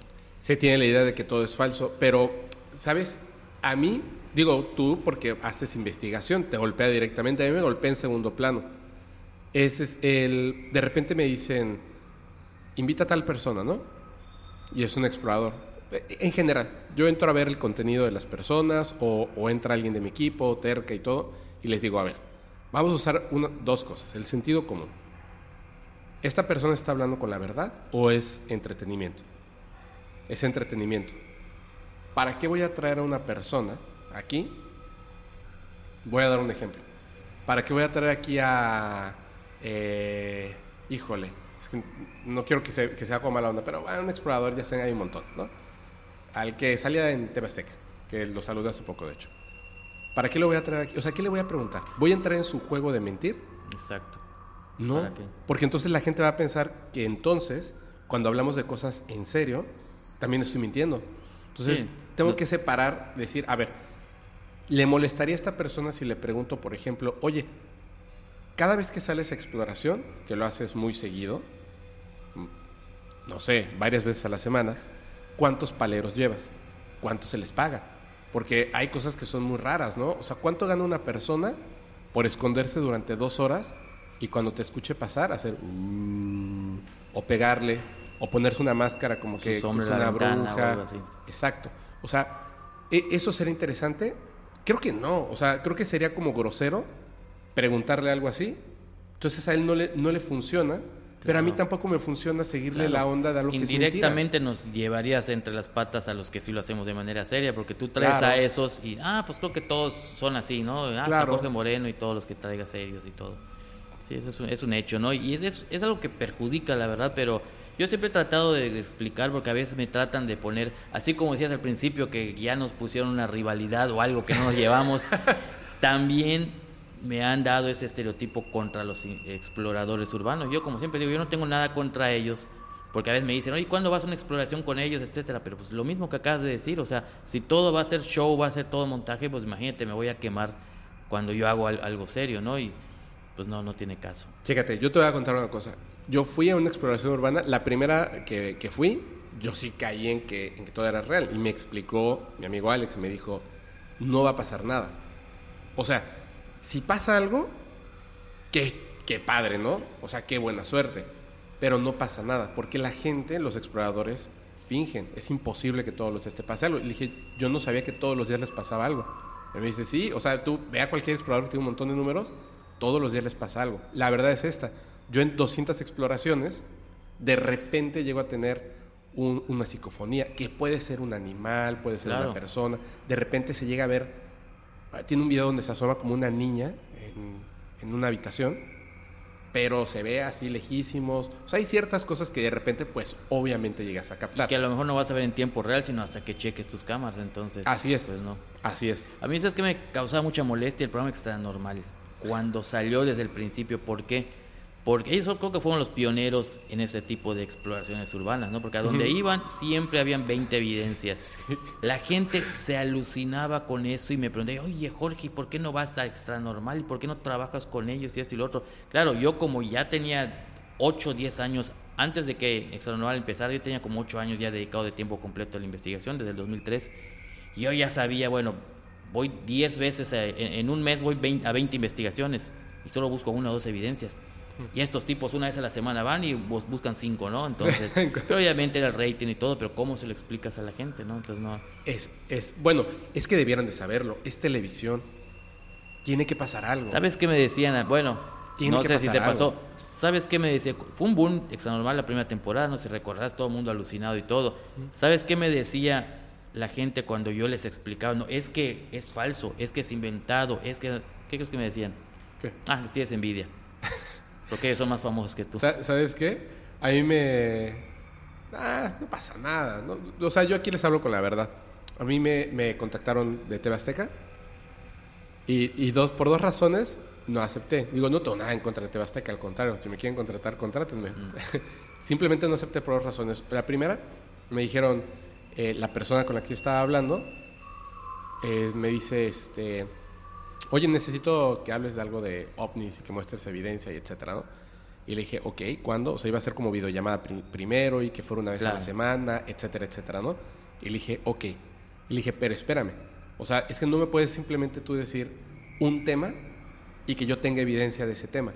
Porque la evidencia que yo tengo es la que me van mandando Exacto. las personas, etcétera, ¿no? Yo no puedo simplemente agarrar cualquier evidencia y decir esto es real. O sea, tengo que pues estudiarlo, entenderlo Claro. y todo, ¿no? Y me dijo, no, no, no, no, no, no. Es televisión, tiene que pasar algo. Si no tienes la evidencia, ponme en contacto con alguien- que pueda hacer la evidencia. Y dije, ah, ok. Y le dije, bueno, creo que entonces no soy yo la persona indicada para esto. Y me dijo, bueno, pues tú o alguien de tu equipo, ¿quién es el, el- el jefe? Y en ese entonces solamente éramos dos personas. Y le dije, pues yo. Y me dijo, ¿y quién es el que sale hablando en el programa? Y yo dije, no, esta persona no tiene ni idea de con quién está hablando. O sea, Imagínate. ¿Me entiendes? O sea, pues es que no sale otra persona, solamente salgo yo. ¿Me entiendes? Es así como que, ah, ok. Y le dije, bueno, dije, creo que ya, o sea, sin querer, ya me está faltando el respeto porque yo no estoy comprendiendo que es entretenimiento, es televisión y tengo que mentir y tengo que falsificar para que exista algo. Obviamente no todo, hay cosas de las que se pueden hablar, o sea, ah, obviamente no todo, pero sabemos que es falso. Y el problema está en que ya no se mide. O sea, si sale en televisión es falso. No, no, no todo lo que sale en televisión es falso. Pero obviamente un programa como Extra Normal, y lo digo yo, no pasa. En la vida real eso no pasa. Esas cosas de que van a explorar y le sale una bruja, nunca pasa. Eso no pasa, eso no existe, no, no funciona así. Entonces, todavía yo le decía a amigos que son exploradores, porque cuando fuimos, no pasó nada. Sin embargo, estando al lado de una ceiba grandísima, yo me acerqué, un amigo me estaba tomando fotos, y estando ahí escuché que me dijeron, hola. Y salí corriendo, como lo que decías, eh, eh, el niño se detiene, no manches, o sea, yo creo que sudé un litro en un segundo y salí corriendo, porque te da miedo, no pasa nada, pero te da miedo. Y luego me quedé pensando, también me lo pude haber imaginado. La oscuridad, el lugar, el viento, los ruiditos, etcétera, también te lo puedes haber imaginado. Más adelante volví a otra exploración, donde aventaron piedras. La gente puede decir, no, este, fantasmas, eh, paleros, ni fantasmas ni paleros. Yo estoy seguro de que habían unas personas, porque es un lugar abierto en la Ciudad de México, en un lugar medio peligroso, donde van y pues supongo que ahí hacen sus cosas o fuman, etcétera, ¿no? Y nos vieron y desde lejos yo creo que nos aventaron piedras. Sí, por supuesto, eso es muy común. Muchas veces, obviamente, los exploradores o, o los que no tienen ética, pues van a un lugar y ni les importa revisar. Antes, yo, por ejemplo, cuando hago una investigación en un cementerio y quiero grabar, etcétera, primero lo reviso completo con mi equipo para ver que no haya nadie.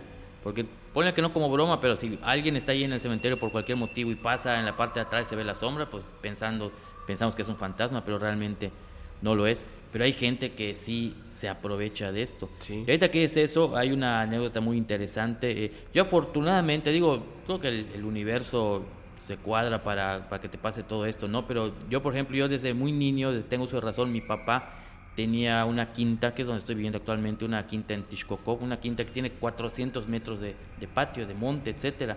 Me encantaba a mí acampar, explorar. De niño, cuando yo no tenía idea que me iba a dedicar al tema paranormal, ¿no? Ajá. Entonces, en las noches iba, me metía allá y todo con mis primos, etcétera.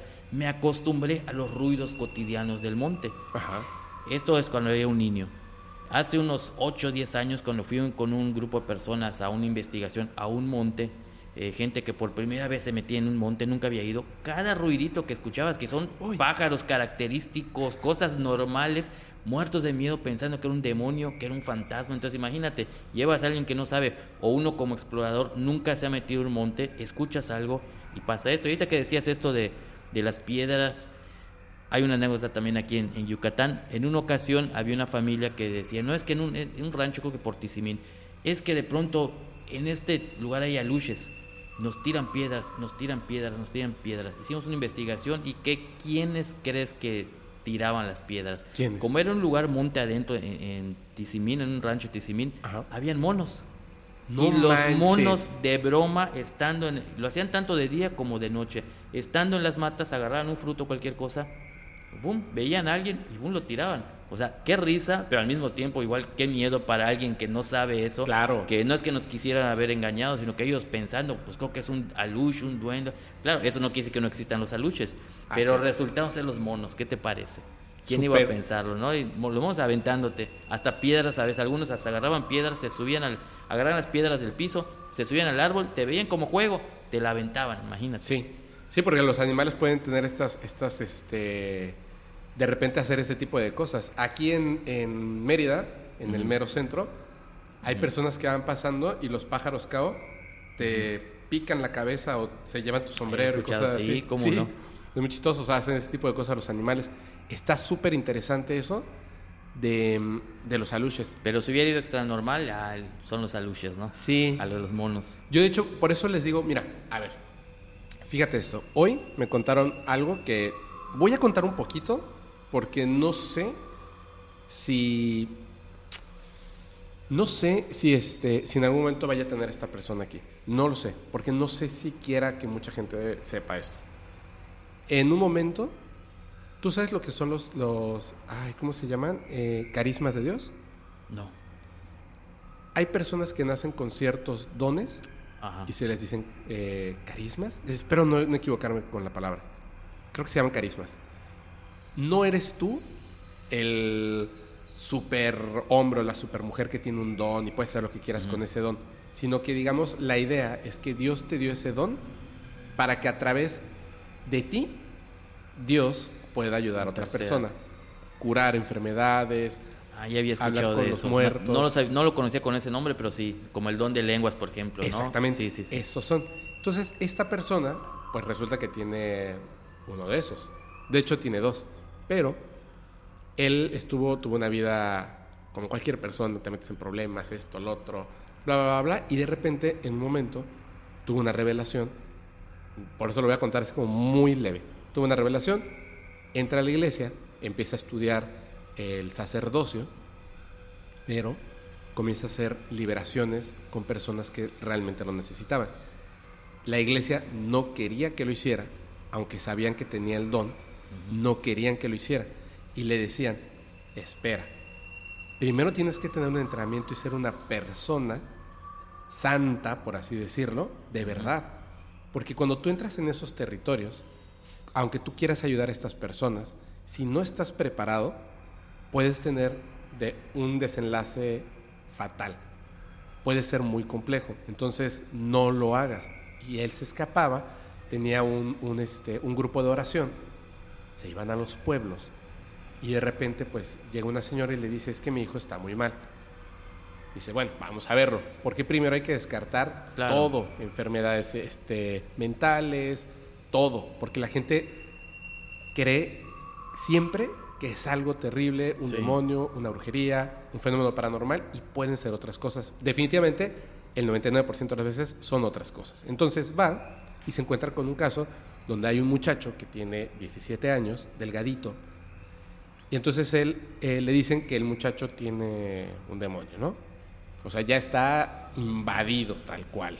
Ya está este poseído, pero él lo ve normal. O sea, sí lo ve muy flaco, golpeado, enfermo, pero lo ve normal. Y le dice, eh, ven, o sea, entra, entra a la habitación y habla con él. Y le dice, no, que él salga de la habitación, que hable conmigo. Entonces el muchacho sale y van hacia la sala. Estando, bueno, en un lugar, ¿no? Ahí de la casa. Y el muchacho estaba parado frente a él. Entonces él lo estaba viendo y le dice, ¿cómo estás? Y él, pues el muchacho solamente lo veía, ¿no? Solamente lo veía. Entonces, como no hablaba, él como que lo veía y decía, a lo mejor está enfermo y todo. Y de repente le dice, así como ven, y él se acerca y le dice así de frente, con una voz dice que baja, pero muy potente, le dice, lárgate de aquí. Y en ese momento, cuando dice el, lárgate de aquí, el muchacho comienza a levitar, un tanto así del suelo, y se queda levitando en la misma posición durante tres minutos. Entonces, ya no es nada de otras cosas, ¿me entiendes? Y él empieza a hacer la liberación. Después, o sea, esa fue su comprobación. Y me dice, eso, imagínate, hago la liberación con el niño, con el muchacho, e inmediatamente después la mamá, cuando, digamos, yo pensé que ya había liberado al muchacho, de repente la mamá, gracias, este, salvaste a mi hijo, etcétera, y me volteé a ver la mamá y me dice con la misma voz, ¿quieres ver sangre? ¿Qué? Se para en la cama la señora y contra la pared, ¡pa! ¡pa! se empieza a reventar la cabeza. Y sí, me dijo, yo quedé sumamente impresionado.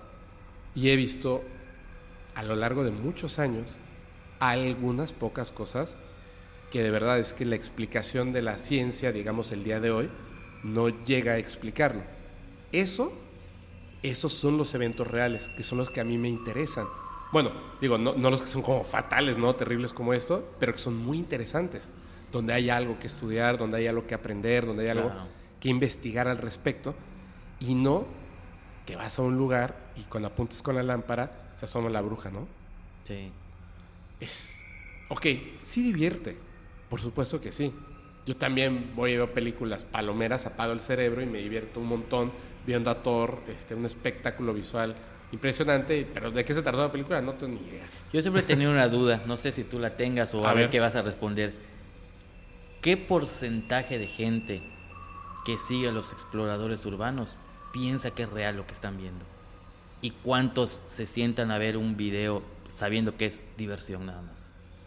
Yo creo que la mayoría creen que es real. Sí, ¿verdad? Eso es lo malo. Eso es lo malo, exactamente. Sí, veo, veo que hay señoras, este, personas mayores, muchachos, o sea, eh, jóvenes, mm, 14 años, 12 años, y que de verdad lo creen. Digo, ay, en un momento se dan cuenta de que es falso, ¿no? Pero yo no, no tengo ningún problema. es que no es que estén mintiendo, vuelvo a repetir. O sea, siento que están haciendo entretenimiento. Siento que están haciendo entretenimiento. Lo que no me gusta es que la gente se confunda. Eso es lo que no me gusta, porque entonces se pierde la credibilidad de todo. Mira, acá, em, ¿tú tienes alguna opinión acerca de las momias de Nazca, por ejemplo? ¿Sí? O sea, ¿crees que sea real o que es falso? Pues todavía tengo mis, mis dudas, ¿no? Aparentemente es real, pero luego hay, Hay- muchas cosas que hacen pensar que todo fue hecho a propósito. Hay muchas cosas donde que entra el dinero. Yo estoy haciendo Sí, una claro. investigación larga de eso, la Las verdad. visitas, el turismo, todo eso. En, sí, ¿No? bueno, imagínate, al grado de destruir evidencia, evidencia puta, impresionante y súper necesaria para el estudio, destruirla para que solo exista una cosa, la tenga yo en mi poder y pueda generar mucho dinero, ¿no? Empresas haciendo esto, empresas haciendo esto. Ahora, la cuestión está así. Ya sabemos que así, así funciona, ¿no? En todos los ámbitos. El poder en todos los ámbitos. De todo eso, si de repente sale alguien y se inventa, que acaba de salir hace poquito una nueva momia y una cabeza de un alien, que de hecho es un cochino al revés. La peruana, ¿no? ¿Cuál? Ah, hay una, no, aquí en México. Ah, luego ok. te enseño la foto. está. Dije- cuando yo la vi, la foto, dije, eso sí es hueso, hueso, hueso, hueso, ¿no? E inmediatamente en el tweet abajo decía, soy este zoólogo, es la cabeza de un cerdo al revés y te lo compro y ponía la foto Ah, al revés del cráneo, cortadas algunas cosas y tallado los dientes. Yo dije, wow, qué barbaridad, ¿no? Entonces, pero eso no, no desacredita todo. La cuestión es la siguiente. Hay algunas cosas en donde se ejerce el trabajo, el entretenimiento, y ya si tú crees que es real, pues qué menso, la verdad. Por ejemplo, ir a ver a David Copperfield, ¿no? ir a ver a, a este Chris Angel, ir a ver a cualquier mago, a Shin Lim, que hace magia impresionante. Si tú crees que eso es real, pues ¿cómo es posible? Si no ves, o sea, es magia, prestidigitación y más. O sea, es falso, es totalmente falso. Y están lucrando con algo que es entretenimiento, entretenimiento. Pero si de repente viene un monje que puede levitar y hace Jorge Moreno una investigación de que el monje puede levitar, no manches que la gente diga, ay, no es cierto, porque yo vi a David Copperfield y eso es falso, entonces esto también es No, falso. claro, por supuesto. No es culpa de David Copperfield, es yo sé- culpa del espectador. Yo siempre digo, yo siempre he dicho en las investigaciones que el tiempo te da la razón. A veces ahor- ahorita, por ejemplo, yo te puedo decir en una investigación, no, y saben qué, amigo, ya comprobé que es falso. Y todos, no, no, no, es que sí es real, es real. El tiempo. Eh, recuerda, ahorita te juro que no recuerdo el nombre, no es que no lo quiera decir. ¿Te acuerdas de aquella familia, eh, papá, mamá y hijo que empezaron a salir en redes sociales? Para, antes de Carlos Name, donde decían que, que habían fantasmas en su casa y que, que la familia no sé qué. Ah, sí, sí, sí, sí. ¿Cómo Sí. se llaman Que, estos? que giraba la silla y que era un Varios- niño chiquito. Exactamente. Sí, no me acuerdo. Hay un nombre curioso, ¿no? Y, eh, al- todo el mundo decía que era real. Sí. Todo el mundo decía que era real, pero empezó a pasar el tiempo y, y hoy en el episodio número 63, eh, miren, vimos un demonio junto a nuestro coche y todo el mundo, oye, ¿por qué no te vas de esa casa? No, que no sé qué. Ya monetizaban, ya buscaban y todo. Y una vez, qué curioso, porque no me acuerdo quién me preguntó sobre ese caso. Yo simplemente tajantemente, no, ese caso es falso. Y no lo vas a creer, la mamá me comentó ahí en el Face, creo que te- tengo una captura de pantalla. ¿Cómo crees que me comentó? Cuando yo puse, me pusieron, Jorge Moreno, ¿qué opinas de este caso? Yo Es puse, falso. todo es entretenimiento, ni siquiera falso, para ser más decente, todo es entre- entretenimiento, no es real. Porque ya tenían dos años presentando todos los días un capítulo nuevo. Hoy a mi hijo lo atacó el demonio. Al día siguiente lo colgó. O sea, es una jalada, ¿no? O sea, si tú tienes un hijo, yo que soy padre de familia y veo que me está pasando todo esto, no estar más preocupado por grabarlo que, que por ayudarlo para que no Claro, le pase nada. claro. Bueno, el caso que me contesta la señora y ahí te das cuenta la- lo absurdo de ella, porque pone, seguro tu museo también es falso, todo es inventado, tú también eres un mentiroso, o sea, tú también. O sea, ah, bueno. Lo- me traicionó la, Ajá, la claro. mente, ¿no? Entonces, el tipo de respuesta que dio, te das cuenta que ella también está mintiendo, porque uno, si ella pensara que es real o, o algo así, pues ignora mi comentario. O con una base científica o algo me dice, te, te invito a que vengas aquí y compruebes que es real, algo así, o algo por el estilo. No, tu museo también es falso. O sea, se tomó la molestia de buscar quién soy o ya me conocía. Y, ah, es que tu museo también, ¿no? O sea, te atacó como un niño, ¿no? O sea, te, te agredo, te ofendo y tú me ofendes con otra cosa, ¿no? Sí. Ahí te das cuenta, pero sí, muchos casos son, son- Y te decía, el tiempo da la razón. ¿Te acuerdas del famoso caso del alien del fraccionamiento del parque, Sí. no? Que también se decía que había radiación allá, etcétera y todo. y ya Pues pasaron- hay un poste, ¿no? Exacto, el alien de, de ese, de ese lugar, exactamente. Hay reacción porque hay un poste. Exactamente, ¿no? Y decían que había que desalojar, a, evacuar a 20 mil familias de toda la zona oriente porque se podía morir y todo. Digo, a, a los 15 años de que se siguió la investigación, jamás nadie se enfermó de nada, ¿no? Por dar un ejemplo. Mira, entiendo que yo cuando estaba chavillo, bueno, no chavillo, estaba joven, me acuerdo de ese caso y justo tenía una, yo vivía en la Ciudad de México, pero tenía una novia que, que era de aquí de Mérida y este y vivíamos allá en México. Y un día, cuando regresamos, pues ella se fue a ver a, a su familia, yo la mía, etcétera. Me dice, oye, ¿sabes a quién conocí? Porque ella sabía que me encantaban todos estos temas. Y le digo, ¿a quién? Y me dice, a los chicos del video del fraccionamiento del parque. Y le dije, el del alien. Me dice, no, no era un alien. O sea, la idea es que fuera un fantasma. Exactamente. Y le dije, ¿cómo?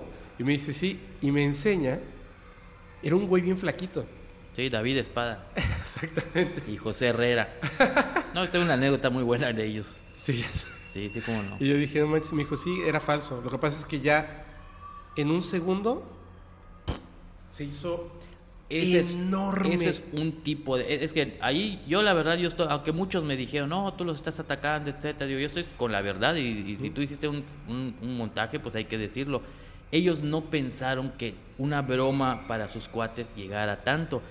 A mí me mandaron el video original cuando pasó esto, me lo mandaron por correo electrónico, estamos hablando del año 2004 aproximadamente. Y el nombre del clip del video era El fantasma del parque. ¿Sí?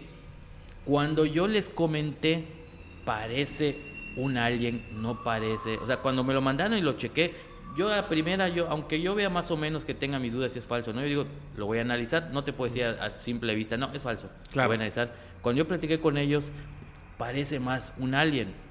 Y ya luego lo analizas y me ah, ah, sí, sí, un alien. Es un alien, no es un fantasma. y ya cuando lo checamos, y fíjate qué curioso, yo publiqué en la revista Misterios que el caso era falso. Ah, Seis meses antes de que el periodista Jaime Maussan llegara a investigarlo. O sea, o sea, no ya era, o sea, ya, ya tenía ya tenías, perdón, un año. Tenía un año de antigüedad. Un año. Y claro, en ese entonces la revista Misterios tenía dos años, era local nada más. Sí, claro, Y no había las redes sociales así como Claro. para... Entonces cuando llegó Jaime Maussan, se lo mostra, él llegó a una conferencia en Mérida, se lo mostraron una noche antes y él así nada más con verlo, wow, sí, es, es, es real, ¿no? Y cuando lo presentó, yo fui a esa conferencia que dio en el, en el entonces Teatro Armando Manzanero, bueno, era Teatro Mérida en ese entonces, lo presentó y lo presentó como la evidencia del siglo, la evidencia más impactante. Y te lo juro porque lo vi, digo, no lo pude grabar en ese momento porque no sabía que eso iba a presentar. Digo que era la evidencia más impactante en toda la historia del planeta, de la humanidad. No de Mérida, no de México, no de Latinoamérica, de la historia, porque primera vez que se grababa un alienígena. Y ellos ya se vieron, con- y de hecho ya años después... sí, o sea, ¿qué haces con esa etiqueta, no? Sí, y platicando con ellos años después y a través de amigos en común que tenemos, ellos le dijeron, no, es que fue una broma. Ya dije que es real y va a ser real. Es que, de hecho, eso, eso te iba a decir, fíjate. Hay un. Hay, una, hay un creador de contenido, pero además es una persona brillante. Tiene dos carreras. Brillante, seguramente lo conoces. España, Vicente Fuentes. Sí, cómo no. Muero de ganas de grabar con él. Muero de ganas de grabar con él. Porque pocas veces he visto a alguien que tenga tanto cariño, tanto fervor por el fenómeno ovni no humano. Tanto como él. Bárbaro, increíble. Pero cuando ocurre todo esto de las momias de Nazca, cuando ocurre todo esto de las momias de Nazca, Rimbel, eh, BM Gran Misterio y Vicente Fuentes, que de hecho sé que son amigos, Claro. inmediatamente dijeron, de este tema no vamos a hablar. Vean, ahí en vivos donde le dice, bueno, ¿y qué onda con esto de las momias de Nazca? Y dice, ¿tú vas a hablar de ese tema? Yo no, porque eso evidentemente es falso. No vamos a hablar de ese tema. Es falso, es un fraude, bla, bla, bla. Pero además le pusieron unos adjetivos, wow, ¿no? Y, yo me saqué mucho de onda porque dije, órale, desde el otro continente puedes determinar a lo lejos que algo es falso, ¿no? Sin estudiarlo, sin investigarlo, sin esperar a lo que diga la ciencia, desde el otro continente. Hasta yo lo comentaba con personas que nos gustaba mucho este tema. ¿Habrá algo de por medio? No puedo, o sea, no puedo pensar que, que mis héroes de lo paranormal se dejen llevar por el ego tan grande. O sea, de esa manera, ¿no? De como no me tocó a mí, entonces es falso, lo ataco, ¿no? Y lo atacaron feo. Ajá. Pero, hace unos días, Vicente Fuentes tuvo una entrevista con el señor Jaime Maussan. Yo no sé si, si de manera, eh, mm, o sea, si fue sin querer o algo, pero estaba muy emocionado Vicente Fuentes y de repente tocó el tema. No Vicente, sino Jaime Maussan, de las momias de Nazca. Y la cara de Vicente es, de verdad, o sea, se le caía la cara de vergüenza en ese momentito. Lo entiendo, lo entiendo perfectamente porque hay dos cosas. Cuando estaba más pequeño el podcast, y lo digo con toda, lo voy a decir con toda responsabilidad, voy a tratar con toda responsabilidad. Cuando estaba más pequeño el podcast, yo caí en las mentiras de muchas personas, de invitados, de evidencias que me mandaron, que yo obviamente me impresioné y dije, wow, yo no soy investigador, esto me encanta, ¡pum! Y la presenté. La presenté así como evidencia super padre. Y otras evidencias que merecían que fuera donde pusiera toda mi atención, que no eran tan impresionantes, no lo hice. Sin embargo, al principio, por ejemplo, con la misma foto que puso el presidente eh, que dijo que era un, un, este... Ah, sí, Esa sí. misma, esa misma yo la puse y el mismo día que la subí, al día siguiente, me empezaron a mandar esto es de ta, ta, ta, ta, ta, esto es falso, ¿no? Claro. Y entonces, como me mandaban y me mandaban la foto, en un en vivo la puse y le puse así un texto arriba, así, falso. Hoy en día, si me mandan algo que es falso y llego a caer, yo, por eso les digo, yo trato de hablar con toda la honestidad posible, pero yo, Claro. no, yo no puedo ser la cara de la honestidad de un tercero.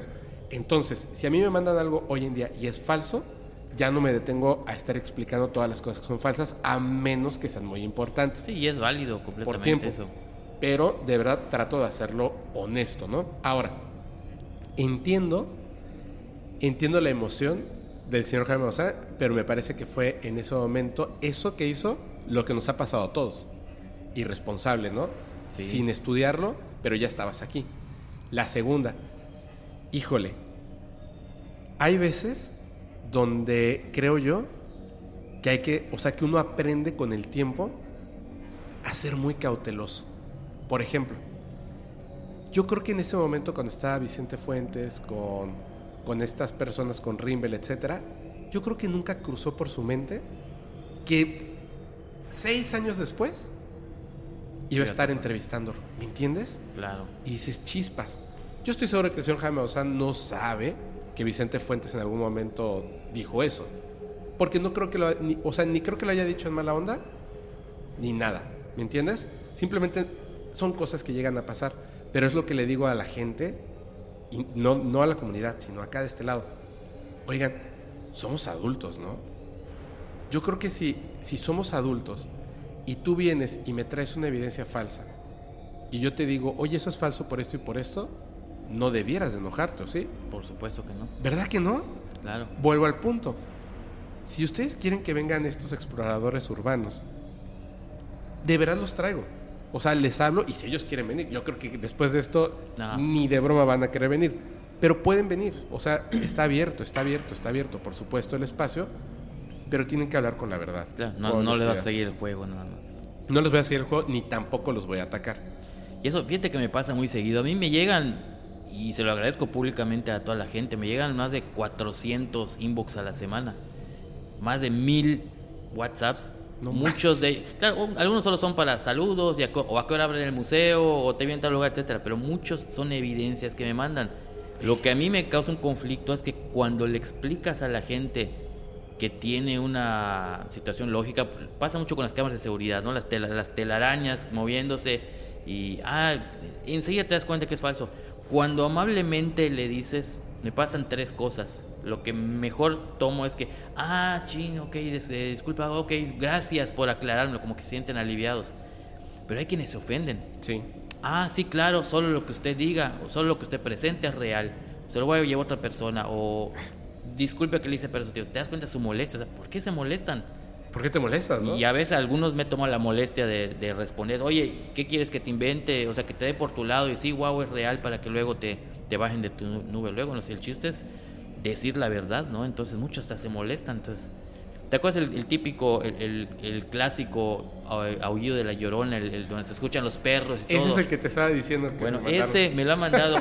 El año pasado lo comenté en las conferencias, más de mil veces me lo han pasado. O sea, no tienes idea de cuántas veces de municipios de Yucatán, del centro del país, del norte, de Centroamérica, de Y Sudamérica. además te dicen, esto lo grabó mi primo, te me juran, consta. te juran que ayer lo grabaron en la noche en el patio de la casa. Sí. Y cuando les dices, ya hasta de memoria me sé lo que les pongo, ¿no? Siempre es que ese audio circula en redes desde hace cuatro años. No puede ser posible porque mi primo lo grabó. O sea, se molestan y se ofenden. Una persona hasta me bloqueó una vez, imagínate. Yo, ca- yo caí en esos, yo caído en esos errores. Pero es que nadie te dice, oye, te va a pasar esto, ¿eh? Sí, sí, sí. Hasta sí, me sí. bloquearon por, ah, usted es tal por cual y no sé qué, porque mi... Ah, una vez, ah, bueno, el hijo le hizo la broma a la mamá. La mamá me dijo, oye, es, es grabó esto mi hijo. No, señora, eso tiene años que está circulando. Eso tiene como tres meses que esto que te estoy platicando. No puede ser, es que mi hijo, ni modo que me mienta mi hijo. Señora, fue una broma que le hicieron. Me Y bloqueó. Y también hace cosas que no le dice, señora, Ajá, pero yo no me voy a meter en eso. Oye. ¿pero alguna vez te ha tocado algo que de principio creas que es falso y luego descubres que es verdadero? Sí, cómo no, claro. Y por eso, como dije, soy muy cauteloso. Hay evidencias que a veces como que a, la primera instancia como que te da la idea, ya sea una foto, un video, una psicofonía, te da la idea de que, de que ah, es un montaje, ah, es, es falso, no va a ser por el estilo. Ajá. Pero luego cuando lo vas analizando, pues ya te das cuenta. Y por eso he aprendido a ser cauteloso. Por ejemplo, yo ahorita hago algo eh, que me ha funcionado mucho. En mis redes sociales, to- en el Facebook sobre todo, todos los días subo videos. Ajá. Videos cortitos. Eh, antes la metodología de, de la investigación, bueno, ha cambiado con gracias a las redes sociales. Hace 10 años, cuando no estaban teniendo auge las, las redes sociales, ¿qué pasaba? Si alguien me mandaba por correo electrónico un video de un fantasma en una calle, que en la calle X de tal poblado. Iba, entrevistaba a las personas, a los vecinos, trataba de dejar cámaras de video, grabar, buscar una evidencia, que es la metodología de la investigación, el método científico.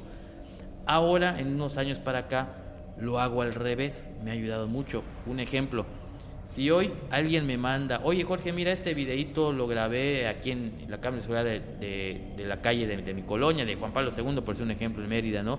Eh, se ve como una silueta de, un fantasma. Dicen los vecinos que muchos lo han visto.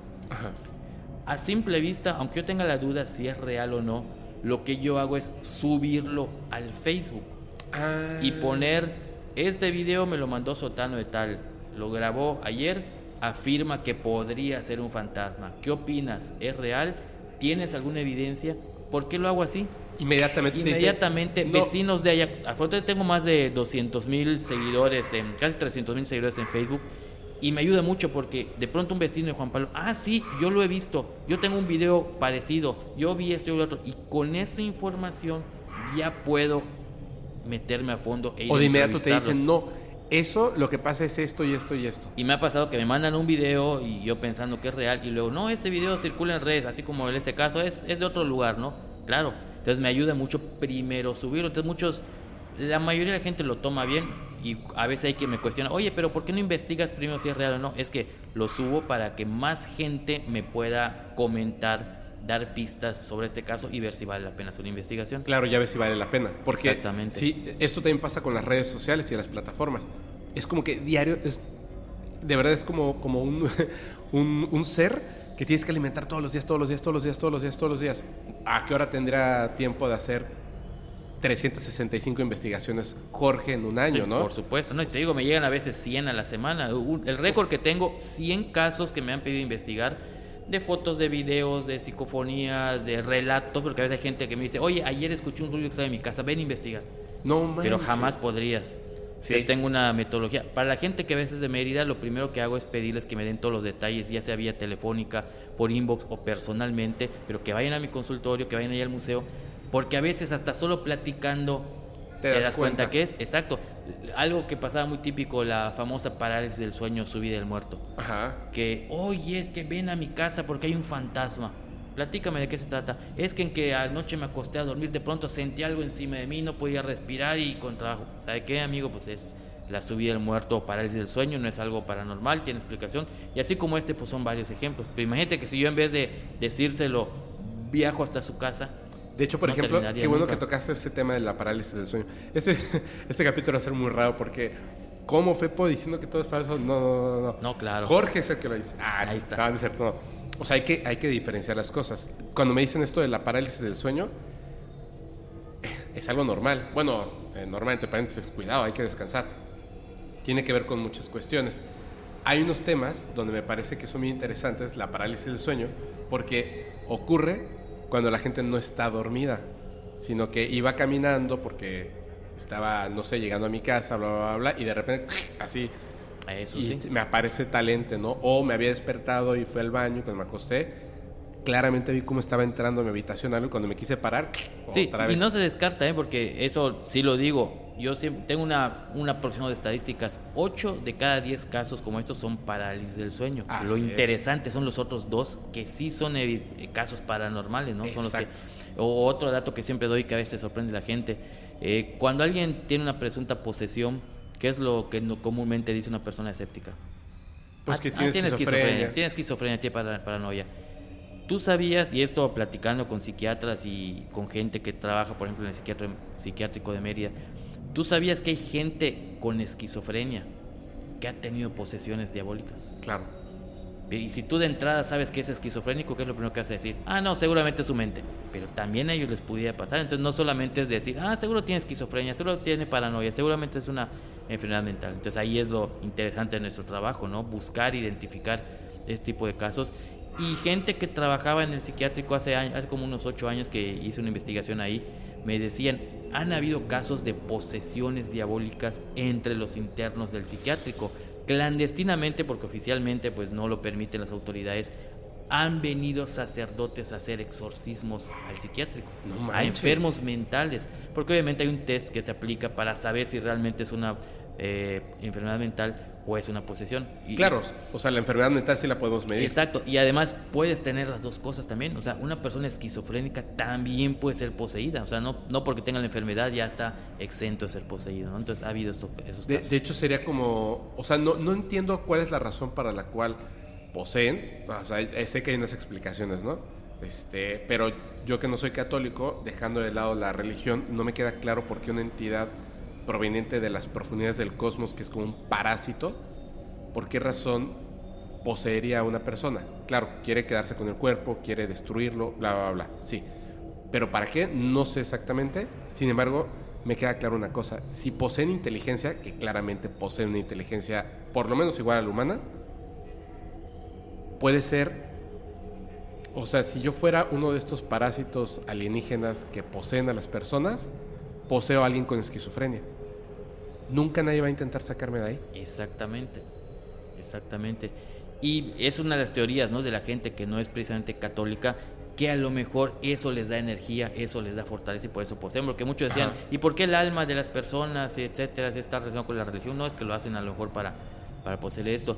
Y algo también este, muy interesante, cuando se dan casos de posesiones, mucha gente estereotipa y piensa que solamente a un drogadicto, a un malviviente, a un ateo le puede ocurrir una posesión diabólica. No. También a incluso a monjas, a sacerdotes, a gente que va todos los domingos a misa, también pueden quedar poseídos. Muchos piensan que solamente a las personas malas les pasa.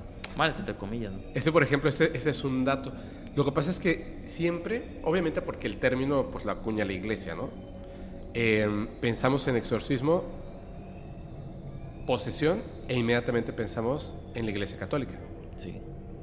Pero los- las posesiones, los exorcismos sí, pero las posesiones no tienen nada que ver con la religión que profeses o lo que creas. Claro, y Pues- muchas otras religiones hacen liberaciones. también. Exactamente. No, no solamente los católicos. Así es, hacen Incluso liberación. gente atea, ¿no? Sí, los chamanes mexicanos, Por las chamanas hacían liberaciones. O sea, Exactamente. como me decía la bruja ahora, mira, el chamuco está ahí. Tú creas o no, ahí está. O sea, hay entidades de, de bajo astral, este, entidades negativas, entidades de provenientes de las profundidades del cosmos, como tú le quieras decir. No son humanos y no tienen un cuerpo físico y te pueden dañar. Así como tú te puedes enfermar de un montón, chorrocientas enfermedades, o sea, tu cuerpo físico se puede enfermar de un montón de cosas. Tú, la persona que está, Jorge, el que está aquí frente a mí, no solamente es la carne y los huesos que tiene, o sea, también posee otras cosas. O sea, como dicen en religiones, en creencias, eres mente, cuerpo y espíritu. La mente también se puede enfermar. Estamos hablando de esquizofrenia, estamos hablando de... pues, son muchísimas enfermedades. Por eso es que hay que ir al psicólogo. Es bueno ir al psicólogo. Te puedes enfermar, hay que prevenir. ¿Quién dice que no se puede enfermar el espíritu? Claro, por supuesto. Por supuesto. Y así como puedes tener un parásito que termine en una. que te tengan que hacer un este. Híjole, hay personas, ya sabes, la- el parásito este que se come la carne, cuando les tienen que sacar el estómago y estar así para poder limpiarlo, o sea, cosas terribles. ¿Qué pasa si entra un parásito a tu espíritu? Y, y, o sea, se lo está comiendo. Sí, Tal son, cual. Y son muchísimos casos en, todo, en todos lados, ¿no? Eh, mucha gente piensa que las posesiones son raras, que de vez en cuando No. ocurren a una persona de cada 10 mil, pero... eh, Pero somos un montón, ¿no? Sí, es más, hubo una noticia en Querétaro. Ajá. Entonces, que cuando sale una noticia oficial, como que ya lo cree más la gente. Hace muchos años, como 10 años, salió una noticia de que en Querétaro se iba a crear el ministerio del exorcismo, la iglesia lo iba a hacer, porque se había incrementado el número de posesiones diabólicas. Wow. ¿Cuántos casos al mes crees que habían solo en Querétaro? Que decidieron crear la iglesia católica, el ministerio del exorcismo, ¿Al mes? en Querétaro. ¿Cinco? Siete mil casos. No más. 7 mil tan solo en un estado de la República que pues no es muy grande que digamos, Querétaro. Y mucha gente, y yo, ah, incluso yo que estoy dedicado al tema paranormal, cuando lo leí me sorprendió la cantidad, imagínate el público en general. Ahora, ahí fue cuando, fue cuando descubrí algo que es lo que le explico a la gente cuando me pregunta. Muchos me dicen, ¿y por qué hay tantos? Siempre han habido muchísimos. ¿Qué es lo que ocurre? Que es algo que por lo general la gente oculta. Yo te puedo asegurar y te hago a ti el comentario como le hago a mucha gente. Tú a lo mejor, Fepo, donde vives, a tu vecina de enfrente ya ha sido víctima de una posesión diabólica, ya le han hecho un exorcismo, o a tu vecino de al lado. Pero ¿qué es lo que ocurre? No es algo que la gente presuma. Tú cuando sales y ves a tu vecino, ¿qué, ¿qué pasó vecino? ¿Qué tal? ¿Cómo está? ¿Todo, cómo, ¿Todo bien? Sí, todo bien. La familia, muy bien, gracias. ¿Cuándo te va a decir? ¿Todo bien, amigo? Ah, sí, eh, poseyeron a mi hija ayer por el demonio, pero ya le hicieron su exorcismo, gracias. es, es como un secreto, como un tabú, ¿no? Entonces, como no se dice esto, tenemos la fal el, el, falso concepto de que, ah, no, pues casi nunca pasa un exorcismo. Ah, creo que solo en México pasa, ¿no? Y aquí en Yucatán hay muchísimos casos también, o sea, en todos lados, ¿no? Es que, eh, aparte de, de, de, que pasa muchísimo y no nos damos cuenta, la misma iglesia, obviamente, obviamente, trata de mantenerlo en secreto. También, para que no se una psicosis. Y si pasa en tu familia, o te pasa a ti, pues es, es eso. O sea, no lo andes oye, ¿por, ¿por, qué no, no viniste una semana a, a, clases? Ah, pues es que fíjate que este, me puse a jugar la Ouija y se me metió el chamuco y andaba ahí, maté el gato, este y pinté con sangre de no, cabra mi habitación. Y me tuvieron que hacer una, una liberación, imagínate, sí, un exorcismo. Se me reventaron los, los, este, los huesos de los dedos porque estaba ahí en... Ay, me tomé una foto del exorcismo, mira, ahí está acá, ¿no? Sí. Pues no, es algo que no Obviamente presumes, no. ¿no? Obviamente ese, no. es el grande. Entonces, por eso se tiene la idea de que, ah, no, casi nunca pasa, o... Bueno, incluso hay gente católica que piensa que no existen los exorcismos, que no existe el, el demonio. Y la misma iglesia católica tiene su, su asociación de exorcistas. Yo pensaba que era algo así de uno de cada millón, ¿me entiendes? O sea, yo también pensaba que era algo así mínimo, porque entiendo que aparte, además del exorcismo, pues está esto de, de o sea, el exorcismo es cuando tú ya estás totalmente poseído, ¿no? Exacto. Pero primero es la infestación, o sea, hay como, como varios puntos que ocurren antes de, donde dices, uy, las cosas están mal. O sea, ya cuando tú llegas al, al punto de necesitar un exorcismo, es que de verdad dejaste que todo, uy, que si me muero. Perdón, es que entró, entró Javi. Es cuando ya llevas como que un rato conviviendo con cosas terribles, porque el, la posesión lleva un, un, largo tiempo, ¿cierto? Sí, sí, claro. Lleva, sí. O sea, al, al, ser demonio, como se le quiere decir, le toma largo tiempo llegar al punto de poder poseer un cuerpo humano. Incluso Gabriel Amort, el italiano, el exorcista italiano que falleció hace algunos años, eh, creo que tuvo como 40 años como exorcista, algo así. Ajá. Y cuando murió, hicieron su biografía, etcétera, o sea, su, las notas. Decía ahí que hizo más de 25 mil exorcismos en toda su vida. Yo cuando dije, caray, o sea, enseguida multipliqué, o sea, dividí 40 años entre 25 y prácticamente hacía uno al día, imagínate. Sí, Estaba prácticamente 100%, uno y a veces creo que hasta era más el promedio de más de uno al día por treinta y tantos años, ¿no? Entonces, ¿qué pasa? Que ahí te das cuenta de cuántos casos habían y además el que estaba dedicado solo a eso, entonces pues le llega, él tenía entre comillas una labor más fácil porque a él le llegaban todos los días decenas de personas para que haga estos, estas liberaciones, pero imagínate, y una le... sola persona. No, hombre, y le han de haber llegado unos casos terribles. Sí, cosas sí. terribles. Sí, esto hay, hay, que tener mucho cuidado. Bueno, ahora, en, hablando personalmente, esta es la parte que, que sí me molesta un poquito. De cuando las personas que hacen entretenimiento con esto. Ahí no está. porque esté mal, no porque esté mal que hagan entretenimiento, sino que creo que deben de hacerlo bien por respeto a las víctimas de este tipo de situaciones. Es decir, si vas a hacer una exploración urbana, o una película, o una serie de televisión, donde vas a tocar estos temas, donde vas a decir que una persona fue poseída, por ejemplo, puedes leer acerca de, de, de este padre, le dicen amor, ¿no? Pero es, es, este, ¿cómo se pronuncia? ¿A quién, perdón? Eh, este sacerdote. Ah, Gabriel Amort. Amort, Amort ¿verdad? Exacto, Pero le dicen amor. Sí. O sea, como que rápidamente así. Amort. Si, si lees acerca de, de, esta persona, de lo que ha hecho, de cómo lo hacía, de las personas que convivieron con él, y hay un montón de casos al respecto, pero muchos, muchos casos te das cuenta, incluso, por ejemplo, como si eres director o directora de cine, o actor o actriz, pues evidentemente sabes cómo funciona y cómo debes de trabajar, sobre todo si eres guionista, ¿no? Sí. O sea, cómo debe ser. Por eso las buenas películas que hablan sobre estos temas, y les voy a decir así, voy a dejar de fuera la parte extraterrestre. Poltergeist, por ejemplo, obviamente está exagerado y es irrisísimo, pero tiene ciertas cosas que son muy atinadas. Cuando llegan estos investigadores y les dice, sí, una vez, así está súper emocionado, dejamos una cámara grabando un juguete y después de 14 horas se movió un metro. Y en ese momento pasan las cucharas volando, ¿no? Las dos cosas son muy ciertas. Las dos cosas son muy ciertas. Entonces, eso conecta porque están las personas o la persona que escribe el guion conoce el tema y entonces puede utilizarlo bien. Entonces, cuando yo de repente veo que dice, no, es que este, se apareció un dinosaurio, Exactamente.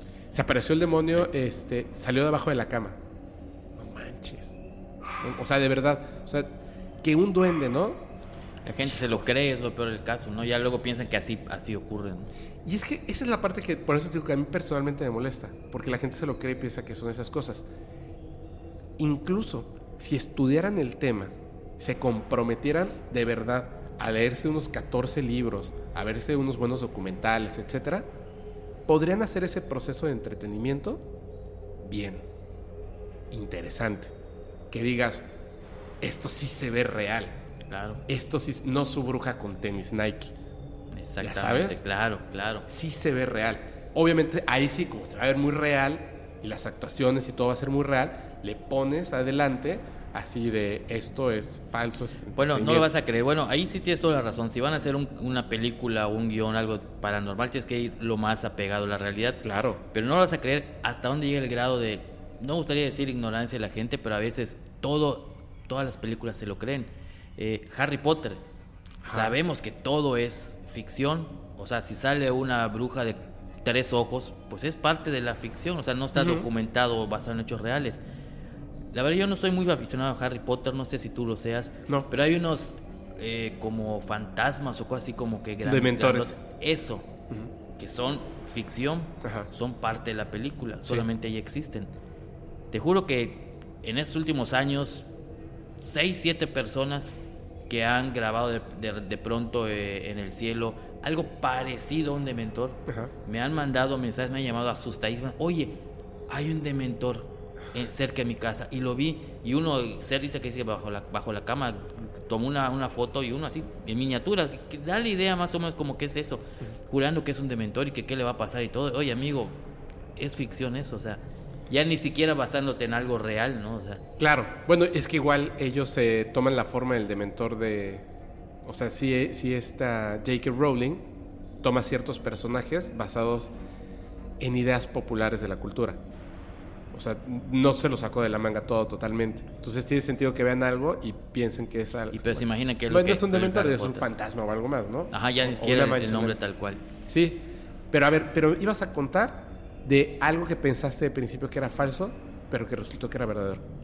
Pues han habido varios casos, por ejemplo, Cuéntate uno, cuéntate uno. Vamos a- Ponle vamos- nombre y apellido porque ahorita te voy a preguntar de algo que yo sé. y hasta con evidencia, ¿Ah, con la psicofonía. La vas A ver, ver, te a ver. voy a prestar la, la psicofonía.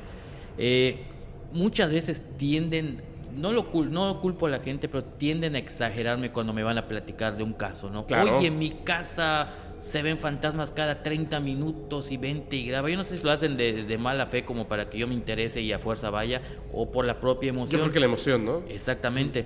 Y tú sabes que es muy difícil además obtener una evidencia. Hay gente Sí. que me dice, no, puedes quedarte una semana en mi casa e instalar equipo de sonido y cámaras de video. Y vas a, co- a Y, conseguir y algo. trae a cinco, ajá, y no, y pues imagínate, ¿no? Lo poco práctico que podría ser esto, ¿no? Y Oye, a veces no. Y ocurre la ley No de nada.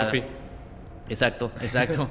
y resulta que, por ejemplo, hace mucho tiempo en Human eh, me decían constantemente que había una escuela secundaria eh, que se llama Raquel Cero donde me decían, oye, se escucha el sonido de unas flautas y ven a un niño que murió, que lo regañaron en la escuela, salió corriendo de la, de la escuela y pasó un tráiler y lo, Y lo desvivió. atropelló, lo atropelló en ese momento y desde el día siguiente eh, se escucha el ruido de unas flautas porque le gustaba tocar la flauta y todo lo han visto, etcétera, así, muy de película, honestamente.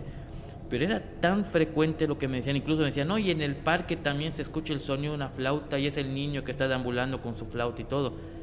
Después de tantas veces que me estuvieron comentando este caso, uno de los más antiguos que, que tengo, de 2005 más o menos, yo dije, bueno, un día que estaba yo en Human, o sea, estaba planeando casos, voy a hacer algo de allá, voy a documentar esto. Yo muy escépticamente dije, lo primero que voy a hacer es desmentir el caso, es voy a ir a la escuela, ojalá me permita la escuela que entreviste a maestros, pues para desmentir que no se murió un niño, ajá, qué casualidad salió corriendo y lo atropellaron y todo esto. Intenté ir a la escuela, no me dieron permiso. Entonces que a veces las escuelas son un poco escépticas en este tipo de casos. Transcurrieron varios meses Y una persona que colaboraba conmigo, que era de UMAM, se llevaba muy bien con las los maestros. Y como él también estaba con ese caso que sí que es real y todo, un día me dice, Jorge, ya me dieron permiso de que vayas a investigar allá. Hablé con la maestra de, química y me dijo que sí, que puedes ir, que incluso la puedes entrevistar. Yo, ¿en serio no te creo? Sí, la puedes entrevistar. Pues aún así digo, pues vamos a ir. Pues no lo vas a creer, llego con mis cámaras de video, entramos al laboratorio de química, hablando con la maestra, dejó que la grabamos desde un principio, en ningún momento me dijo, oye, pero anónimo algo así. Y sí, el niño era de carne y hueso, lo regañaron, se salió de la escuela, pasa un tráiler y lo atropellan. O sea, sí pasó eso en la vida real. Sí, pasó. La maestra y otros dos maestros me lo dijeron. ¿Qué maestro te va a mentir algo dentro de las instalaciones? No. Incluso dice, sí, es que lo, castigaron porque creo que no tuvo una tarea, se salió del, salón y le dijeron que, se quede en el salón, pero se fue a su casa y salió corriendo y, y lo atropellaron. Y sí es cierto, se escuchan su voz, han visto su silueta. Nos comentó que a él, le, como estaba tomando creo que educación artística en ese entonces, el niño, el niño eh, tocaba en la flauta y él le gustaba ah. mucho y en los recreos, en los descansos, se iba a una parte de, la cancha y se ponía a tocar la flauta. O sea, no solamente en la época de, o sea, no, no solamente durante la materia de educación artística, sino él tocaba ahí la flauta. Y dicen, sí, dice la gente que por aquí lo escuchan, el velador lo ha escuchado de noche y todo, el velador incluso se va al, patio cuando se pone que no hay nadie en la noche en la escuela. Claro. Y no hay nadie, pero escucha claramente el sonido de las flautas. Había un, velador allá, lo entrevistamos y nos corroboró toda la historia. Y hablando con maestros, no con alumnos. Un, un alumno tú puedes decir, ah, lo está inventando o algo así por el estilo. Bueno, si esto me sorprendió, a partir de ese momento pedí permiso para dejar grabadoras de audio en lo que es la cancha de la escuela. En varios lugares dejé 14 grabadoras de audio en diversos lugares. Checamos con el velador que, pues, que no hubiera nadie en ese momento, ese día y todo. Y bueno, yo dije, a lo mejor voy a tener que venir una semana todos los días a dejar las grabadoras y luego venir a buscarlas. Y a veces en una semana logro captarlo. Bueno, como película, eh, el primer día solamente pudimos poner cuatro. Las dejamos un rato, como 3, 4 horas. Y cuando ya me pongo a checarlas, en la primera grabación que, que, en la primera grabadora que checo, a los 15 minutos se escucha claramente el sonido, no de una, de varias flautas. Y nosotros estuvimos ahí esperando y acampando, por así decirlo, para ver que pues no pasara nadie por allá o, algún bromista. No escuchamos absolutamente nada. Lo raro es que se escuchaban varias flautas, no una. De hecho, eh, si me permites, te voy a compartir ahorita el, audio para que todos, todos escuchen. Y logramos descubrir, ya los que vean este podcast van a juzgar si es cierto o no, se escuchan varias flautas y se escucha la canción solamente una vez. No sé si conozcas esa canción, una canción muy antigua, eh, que puede la gente comparar la tonada de, esa canción de solamente una vez, amén, la vida. esa canción. Entonces, en las conferencias, cuando checo esto y lo descubro, o sea, yo digo, wow, o sea, lo presenté en las conferencias. En el año 2005 hice esa investigación, presenté ese caso y siempre cerraba yo la investigación en las conferencias diciendo, la pregunta, podemos suponer que el niño no descansa en paz porque pues falleció de una manera intempestiva, etcétera, pero uno, ¿por qué se escucha el sonido de varias flautas y no de una? Tendría que escucharse en todo caso una flauta. Y dos, por qué esa canción en especial. Preguntando posteriormente, oye, a los maestros allá, oye, y dentro de la materia de educación artística, ¿practicaban esa canción? No, jamás practicamos esa canción. Practicamos otras canciones, etcétera. Claro, el niño lo pudo haber averiguado.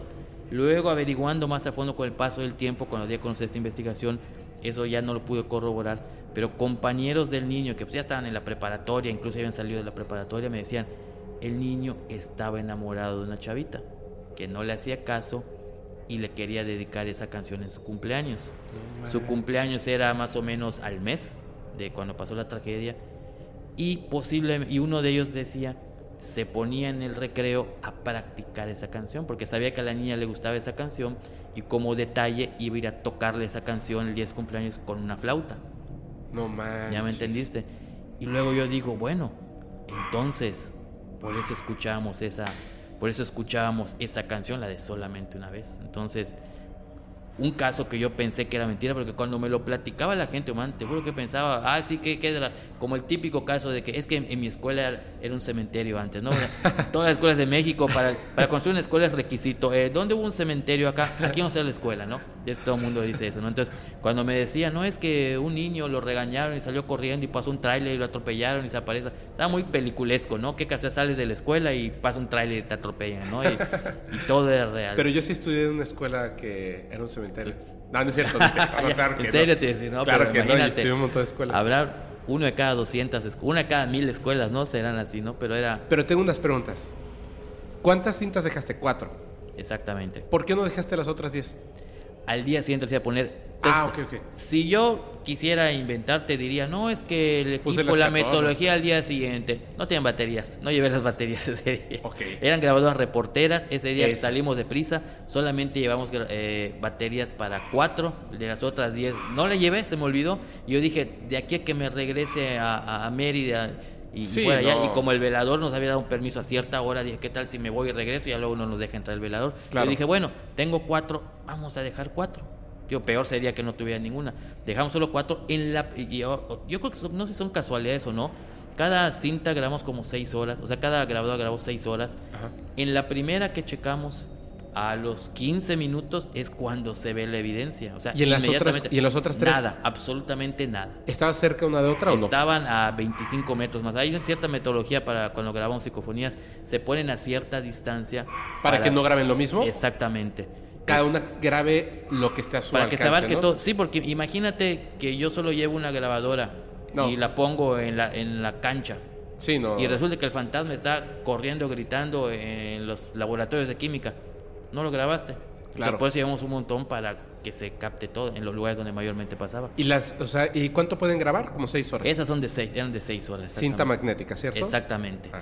¿Y, eso es importante? ¿Cómo? ¿Es importante que sea cinta magnética o no? Dicen que sí. Eh, Fernando Jiménez del Oso, el que fue el fundador de la revista Enigmas, que es el padre de, la, de los fenómenos paranormales en España, eh, él decía que eran más nítidas para grabar que las que las demás. Entonces, en ese entonces, pues esas, esas teníamos. Ya luego, posteriormente, usamos. ¿Ya no las tienes? Eh, sí, todavía las tengo. Ya casi no las uso porque ya la mayoría se me han roto. Todavía, todavía me sobreviven tres, pero mayormente ya llevamos las otras, que las grabadoras reporteras digitales que te pueden grabar mucho más tiempo. Intercámbiame una. Ándale. Intercámbiame una. Es que me, muero de ganas de. De, los casetitos, sí, de, los cassettes. Sí, sí, sí. Entonces, la primera grabadora que checamos, como que hasta nos facilitó el trabajo el fantasma, ¿no? Ah, pues a la primera que tú revises, ahí al principio se va a ver. de todos modos revisaste las otras. Claro, y de los otros lugares, pero la que grabamos, la evidencia, y cómo son las cosas, ¿no? Lo que me encanta el trabajo, la grabadora que registró la evidencia estaba en el área de la cancha donde mayormente lo escuchaban. Las otras que pusimos en la plaza cívica y en otras partes no registraron nada. Que era donde él iba a practicar. Exactamente. donde él practicaba, ahí se, ahí se registró, ahí se grabó.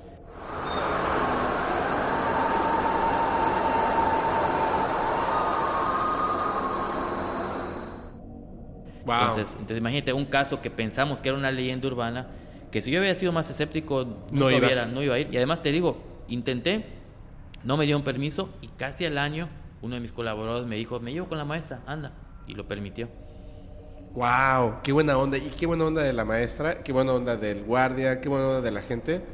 Que uno que te hablaron con la verdad y dos que te permitieron eh, hacer la investigación. Claro, ¿no? Y pudimos documentar que sí fue real y no fue una leyenda urbana, ¿no? Del niño atropellado o algo así. La fuerza del amor, ¿no? Pues de cierta manera. Y ya ves, lo que ya nunca pudimos localizar, y digo, también en ese entonces eran, aún eran menores de edad, pues a la chavita, a la enamorada, pero ya creo que iba a ser un poquito más difícil. Tomando en cuenta que en ese entonces era menor de edad, pues cómo, cómo le pides permiso a los papás, ¿no? O sea...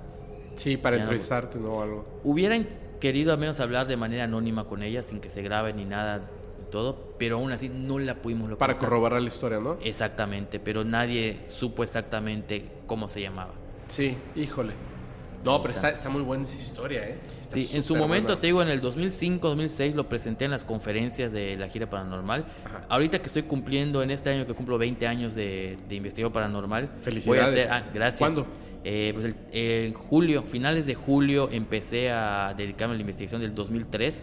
En agosto salió la primera revista, la revista Misterios, agosto de 2003. Así que oficialmente podrías decir Finales que- de julio, agosto, ¿no? Exactamente, y es este año ya 2023. ¿Y qué vas a hacer? Pues quiero hacer, eh, entre otras cosas, una, una gira. El- la gira paranormal tiene 17 años, o sea, Ujú. tres años después empecé con la gira. Y a lo mejor hago, eh, ya sea la gira completa o la mitad, con los mejores casos que investigué, las mejores evidencias que he obtenido en estos 20 años. Y una de ellas, sin duda, va a tener que ser la de la, la última. De hecho, así le llamamos, la última melodía, le llamamos al caso. Wow. Wow. Oye, me tienes que invitar. Claro, cómo no. Sí, yo, yo tengo muchas ganas de, de- de ver más este. Ahora, ¿sabes cómo vamos Evidencias. a cerrar con broche de oro? No es que te lo platique una vez, ¿cómo vamos a cerrar con broche de oro los festejos? Pero voy a hacer varias cosas Cuéntalo. para festejar. Eh, en el 2007, no sé si supiste, participé en un récord mundial, un récord Guinness. eh, tengo el récord de más visitas a panteones. Eh, hice el récord de visitar 100 panteones en 80 días consecutivas. Guau, consecutivos. no sabía. En 2007, lástima que en ese entonces no había el Facebook porque pues todo lo, las visitas que hacía todos los días salían semanalmente en la revista Misterios o en los periódicos. Pero si hubiera redes sociales hubiera estado excelente hacer transmisiones en vivo. Todos los días estuve visitando un panteón, un panteón por, por 80 días. El caso que hasta ahorita pues nadie ha roto el récord, ¿no? Nadie, nadie le ha interesado, nadie ha podido, ¿no? ¿Y tú Eh, lo quieres volver a romper? no, algo mejor. Se me ocurrió el año pasado, eh, y esto lo vamos a hacer en, en- en octubre. Quiero hacer el, ya, ya me inscribí de hecho en el récord Guinness, el altar de Hanalpichán o de, de fieles difuntos con más fotografías de difuntos. Dos mil fotos quiero juntar. En una sala nueva que tengo del museo, que ya está habilitada, una sala de 25 metros cuadrados, voy a poner un altar tradicional de Hanalpichán y 2.000 fotografías. ¿Cuáles van a ser estas 2.000 fotografías? Hice en enero una convocatoria a todos mis seguidores. Los que quieran mandarme sus fotos de sus familiares difuntos, amigos, etcétera, me las mandan eh, en formato digital. Yo las voy a imprimir porque hay un mismo tamaño todas, etcétera con su nombre, las vamos, eso me lo pidió el, el Record Guinness, que todas tengan un nombre, y las vamos a poner en, un- en el mural, o sea, y en donde se pueda, las 2.000 fotos, ¿no?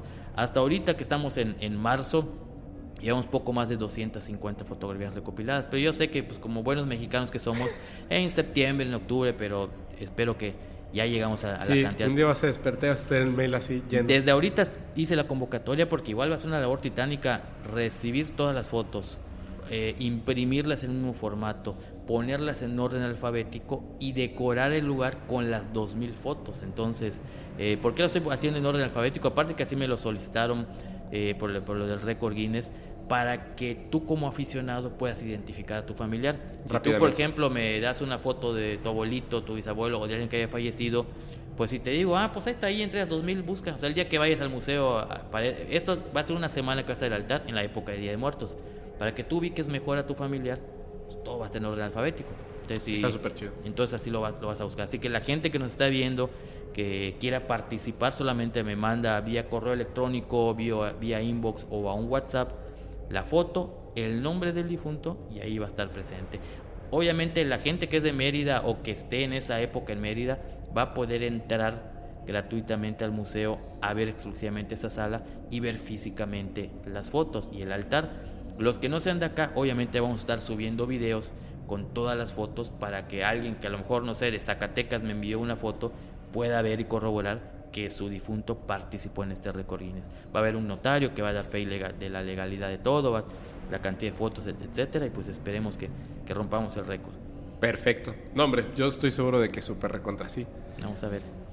Mira, Jorge, yo, ay, yo todas estas preguntas las hice porque quería llegar a un punto. Yo mm, pienso que, que tengo esa curiosidad que todos tenemos. Obviamente cada quien lo enfoca en las cosas que le gustan, ¿cierto? Por ejemplo, a mí me gusta mucho el tema ovni y yo cuando tengo la oportunidad sí hago eso de ir a buscar ovnis. O sea, sí, te preguntaba por ejemplo lo del cassette, lo de la cinta magnética, porque quiero hacer unas pruebas específicas de comunicación hacia el otro lado, pero que no es solamente el, el cassette, pero sí se necesita que sea de cinta magnética, etcétera, ¿no? Este tipo de cuestiones y tengo mucha curiosidad de experimentar si puede funcionar o no, de experimentar si una meditación eh, de una manera en específica acerca del agua puede tener un ovni, bla, bla, bla, bla. Ahora, tú tienes esa curiosidad de repente, ¿no? En ciertas cosas. Si tú puedes comunicarte con estos fantasmas, si tienen cierta inteligencia, ¿alguna vez has intentado por favor, por acuerdo, yo te ayudo, tú ayúdame, básicamente. Quédate ahí tratar de tomarles foto, video o algo, registrarlo. ¿Lo has intentado? En algunas ocasiones, muchas de las evidencias que he presentado son precisamente, precisamente eso. Por ejemplo, hace un rato hablamos del caso de la última melodía, de las Ajá, flautas. ajá. Hubo algo, algo más o menos parecido. Pero como te repito, yo al principio, eh, yo cuando saqué la... co- Como tuve el trauma en la primaria y en la prepa, de que se burlaban de mí y me agredían físicamente por algo que yo podía ver, que inocentemente decía, yo cuando hice la revista, bien que pude desde el número uno de la revista decir, amigos, les presento la revista Misterios, soy vidente, veo fantasmas y fíjense que ayer fui a tal lugar y vi al fantasma que me dijo esto. Todos me iban a tomar loco, ¿no? Yo por años, por muchos años, creo que los primeros 10 años de mi carrera, nunca publiqué que yo los podía ver. Solo mi círculo cercano lo sabía. ¿Por qué? Porque yo quería tener credibilidad en la revista y mi objetivo era periodísticamente documentar las pruebas. Que la gente diga, oye Jorge, vi un fantasma en mi casa. Llevar equipo, grabadoras, video, etcétera, y ver si lo podía documentar. Porque el hecho que yo los vea no necesariamente siempre eh, van a aparecer en ese momento. O sea, no, no hay tanto así como que, oye, hazme un favor, este fantasma, ponte aquí ahorita porque voy a grabar. No, no, no te lo hacen, no te hacen ese tipo de favores muchas veces. Se tienen que combinar ciertas, muchas cosas. ¿Sabes que sí me han sugerido? Y esto nunca lo he dicho al aire. Y tú sabías que yo podría ser multimillonario ahorita. O millonario. Una vez me sugirieron y yo la verdad por ética y porque no me gusta no, no lo acepté. Me ofrecieron, por lo mismo que veo, pero ya hace rato hablamos de Tony Camo y ese tipo de cosas, me dijeron, una persona que me vio en las conferencias, incluso creo que mi esposo igual me lo llegó a comentar y todo, un empresario me llegó a decir, tú dices que es fantasmas y todo, vamos a hacer algo, ¿por qué no haces una conferencia, conferencias en donde tú subas a alguien del público y tú digas, yo Jorge Moreno puedo ver fantasmas. Subes a la persona y en ese momento le dices, ahorita en este momento está aquí su abuelito que falleció hace seis años, estando en su cama durmiendo y tenía su short verde. La gente se va a desmayar y va a ser una locura.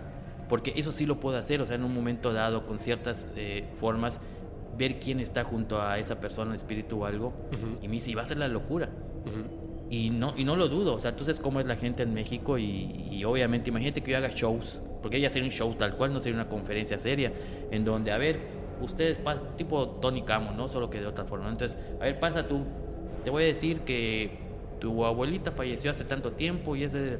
¿ya me Y así se veía y así se vestía, ¿no? Y todo eso. Exactamente, y sería, pero a mí no me gustaría hacer un, yo a mí no me gusta que me vean como un fenómeno de circo, o sea, yo mi tirada es la investigación paranormal de forma seria, o sea, ot- otro tipo de cosas, ¿no?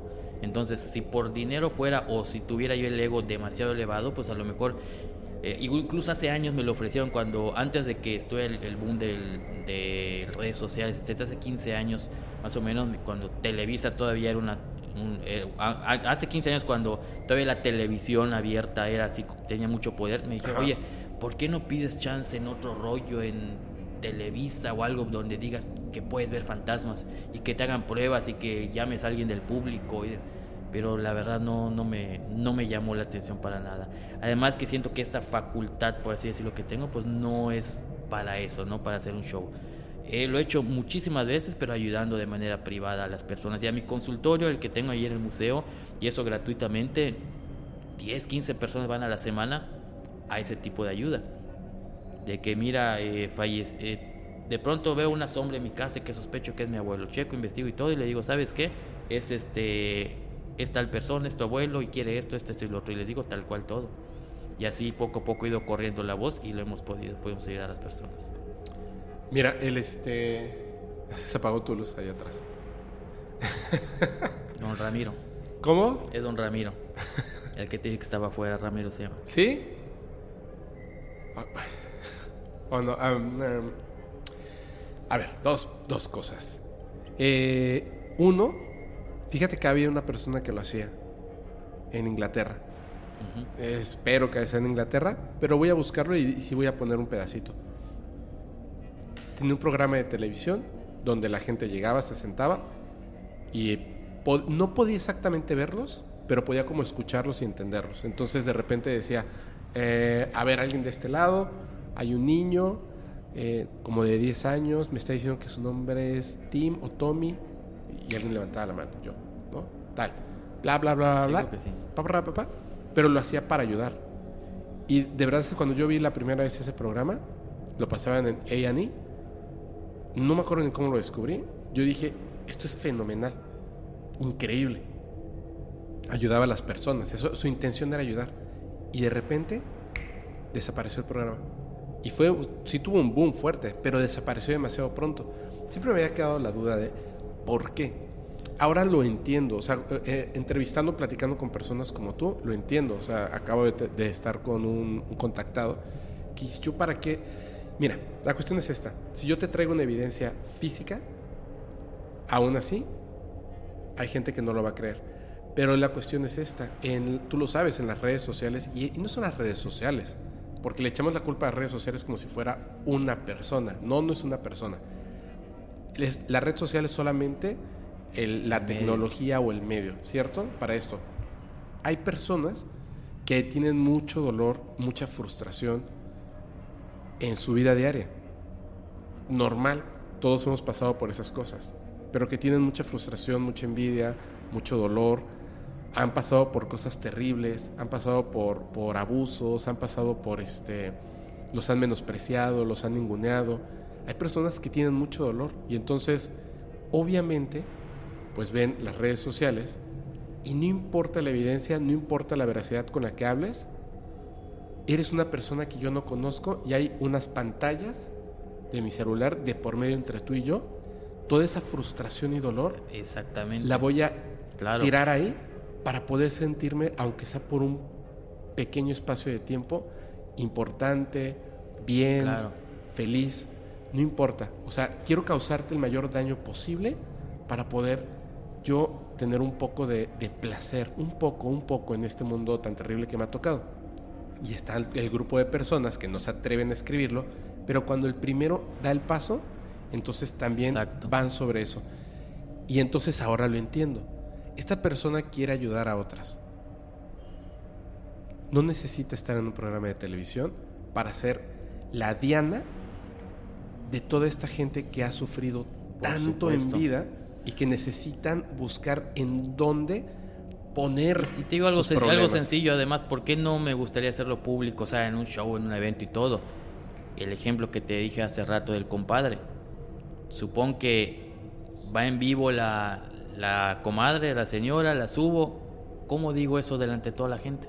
No, no O manches. sea, no se trata de exhibir, Claro, porque te, no tú todo es, tendrías es- no ese todo es romántico, no todo es bonito así de que, ay, sí, es, es el alma en pena de su abuelo y le está diciendo que le quiere mucho. No, y es eso lo televisas y ese programa iba a tener millones y millones y millones de reproducciones, ¿no? Y lo iban a compartir por todos lados porque es lo mismo. Ahora yo nada más me voy a burlar de Jorge, también me voy a burlar de la señora, o sea, voy a hacer un circo de eso. Es lo que te decía, lo que estábamos platicando en un principio del espectáculo. Yo lo, lo veo de la siguiente manera. Si yo aquí, por ejemplo, traigo a... Uy, ¿cuántas personas mienten que dicen que tienen contacto con extraterrestres? ¿Cuántas Sí. personas mienten que salen a explorar y se encuentran este, brujas y etcétera, etcétera? ¿No? En lugar de estar ahí yo detrás de Johannen Díaz, en lugar de estar ahí detrás de, espero que se logre, Anthony Choi, Salfate, en lugar de estar detrás de esas personas, pues mejor voy con esta, estas personas que hacen todo ese, ese rollo para mentir, para hacer un espectáculo. En televisión, en YouTube, en donde ustedes quieran. En donde ustedes quieran, no importa, vuelvo a repetir, no importa el medio. Pero que hacen el espectáculo para llevarse algo a cambio. Y digo, no, yo prefiero gente que diga la verdad y que además su propósito sea, pues quiero ayudarte, ¿me entiendes? Digo, al final voy a ganar dinero de una forma u otra porque tengo que comer. Sí, sí. Pero estoy ayudando, estoy ayudando a ciertas Y, es, y personas. te voy a decir una cosa, pues más delicado de lo que pudiera parecer. Te voy a dar otro ejemplo. Eh, hace, en la administración antepasada de- del gobierno del estado, eh, conocí a un comandante, que igual pues no podemos decir nombres ahorita y todo, que en u- una ocasión hubo un aquí en Mérida que no sabía quién Un fue, cómo fue. ¿Ah? Un desvivimiento, me va, me va a censurar. Y, y esa persona era muy creyente de- del tema paranormal y ya la había yo ayudado en cuanto a un espíritu que había en su casa. Le dije A ver, quién espérame, era. etcétera. espérame, espérame, espérame. El comandante es el que tú ya habías ayudado antes. Exactamente, de manera particular con un familiar que falleció, etc. Ah, ok, ok. Y después hubo un desvivimiento. Ajá, exactamente, exacto, un desvivimiento, exactamente. Y te habló. Me habló, eh, me dijo, mira, de manera extraoficial pasa esto, tenemos un sospechoso, pero no sabemos, yo sospecho que no es, pero pues oficialmente no se puede hacer nada. Ajá. ¿Tú crees que pudieras contactar al espíritu, la persona y que te digan quién fue? Sí, le dije, pero que sea anónimo, ¿no? Me dice, claro que va a ser anónimo, de hecho va a ser extraoficial porque pues, Claro. ¿cómo vamos a dar a conocer No, eh, imposible. oficialmente? Eh, lo contacté en, en cinco minutitos, pude contactar a- al... Ahí tuve suerte porque a veces me lleva horas, pero esa vez eh, en cinco minutos contacté al espíritu que específicamente al, al que le había ocurrido esto y me dio el nombre y el apellido de quién fue. Y no era esa persona. No era esa persona. Y con esos datos, obviamente tenían que buscar pruebas porque no iban a decir, ah, es que el vidente dijo que, que tú fuiste. Pero Claro, ya pero fue más eso ya- fácil. Fue claro. más fácil y lo detuvieron. 11 casos eh, ayudé en casos relacionados con... con este. Extraoficialmente. Extraoficialmente y con, y con mucho orgullo lo digo, sin cobrarles un solo peso ni la gasolina porque me disfruto mucho hacer esto y ayudar. Si yo fuera otro diría, ah, sí, pero tiene tanto costo. Y, y estuvo colaborando mucho tiempo con ellos. Luego ya no me pude llamar porque entró otro comandante y ya sabes que muchas veces hay escepticismo, etcétera y todo. Pero hay casos en donde no te puedes meter. Eh, te voy a platicar otro caso. Ahí sí no puedo decir lugares porque es muy reciente y va a sí, pasar. Eh, ¿Y va a pasar? no, ya pasó. Ah, O sea. Algo que, que ya pasó. eh, igual descubren una persona fallecida Ajá. agarran a, la- a una persona que supuestamente es el culpable Ajá. y no es. Ahí al revés, el, el espíritu del alma en pena de esa persona me contacta y me dice, es tal cual persona. O sea, no fue alguien de la policía. No. Directamente el alma en pena llegó contigo Exactamente. y te Y, dijo, me dice, en el van a acusar a alguien que no es. y me dice, y en el área del, del crimen se le cayó una medallita con una soguilla. No la quitaron, está allá. Como era muy reciente, todavía había un, un cordón este, de seguridad ahí y todo. Lo pensé y dije, imagínate que yo por querer ayudar voy a la escena del crimen, reviso, Y ahí está. Ahí está aquí, este, miren, ahí está aquí, este, la prueba no es ese. Parece que me llevan, me llevan detenido, me Sí. llevan detenido, ah, es un, es un cómplice Sí, fuiste a sembrar evidencia. fui a sembrarla o a lo mejor tú estabas con él, lo sabes, y entonces imagínate, entonces es un poco delicado porque si las autoridades policiales no te llaman para colaborar, ¿cómo te metes o cómo le dices? No, ah, no, no, es que como no, veo fantasmas, veo espíritus, el espíritu me lo dijo, me llevan detenido. claro. Ganas no me faltaron porque tenía motivos para hacerlo de ayudar a esa persona, pero al menos a corto plazo no. Y la persona que está detenida no fue y sigue detenida. Guau. Pero ¿cómo le hago?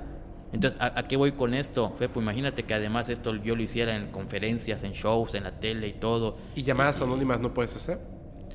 Es un poco más complicado porque ahorita ya no existen las llamadas anónimas. Tengo muchos contactos con Ya la no policía, es- no existe una llamada anónima. O sea, saben, porque saben de dónde viene y con... Te digo, la tecnología sabes cómo es, ¿no? Entonces, imagínate meterte en eso. Y, te- y mi contacto, mis tres contactos de la policía de la administración antepasada, ya no está ninguno. Entonces, Chispas. no quedó un contacto o una recomendación que, que diga, oye, Jorge Moreno nos ayudó en 11 casos y lo pueden llamar y lo puedes checar, ¿no? Entonces, a, a los que sí puedo ayudar es a los familiares. También lo he hecho, pero no ayuda mucho porque a veces, o sea, que el familiar, eso pasó igual en, en- hace como tres, poco antes de la pandemia, ocurrió igual que desapareció una persona, querían saber si estaba viva o no, les dije, pues ya falleció Ya no, ajá. y ya, ya no está y, y quién fue y cómo, pero pues aunque se lo dije a los familiares, pues ellos ya tendrían que ver cómo plantearle a las autoridades que sospechan de esa persona.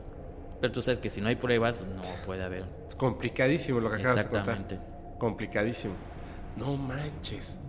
Estoy un poco confundido con algunas cosas. Pero bueno, no importa. Vuelvo a repetir. ¿Por qué no me contestaste?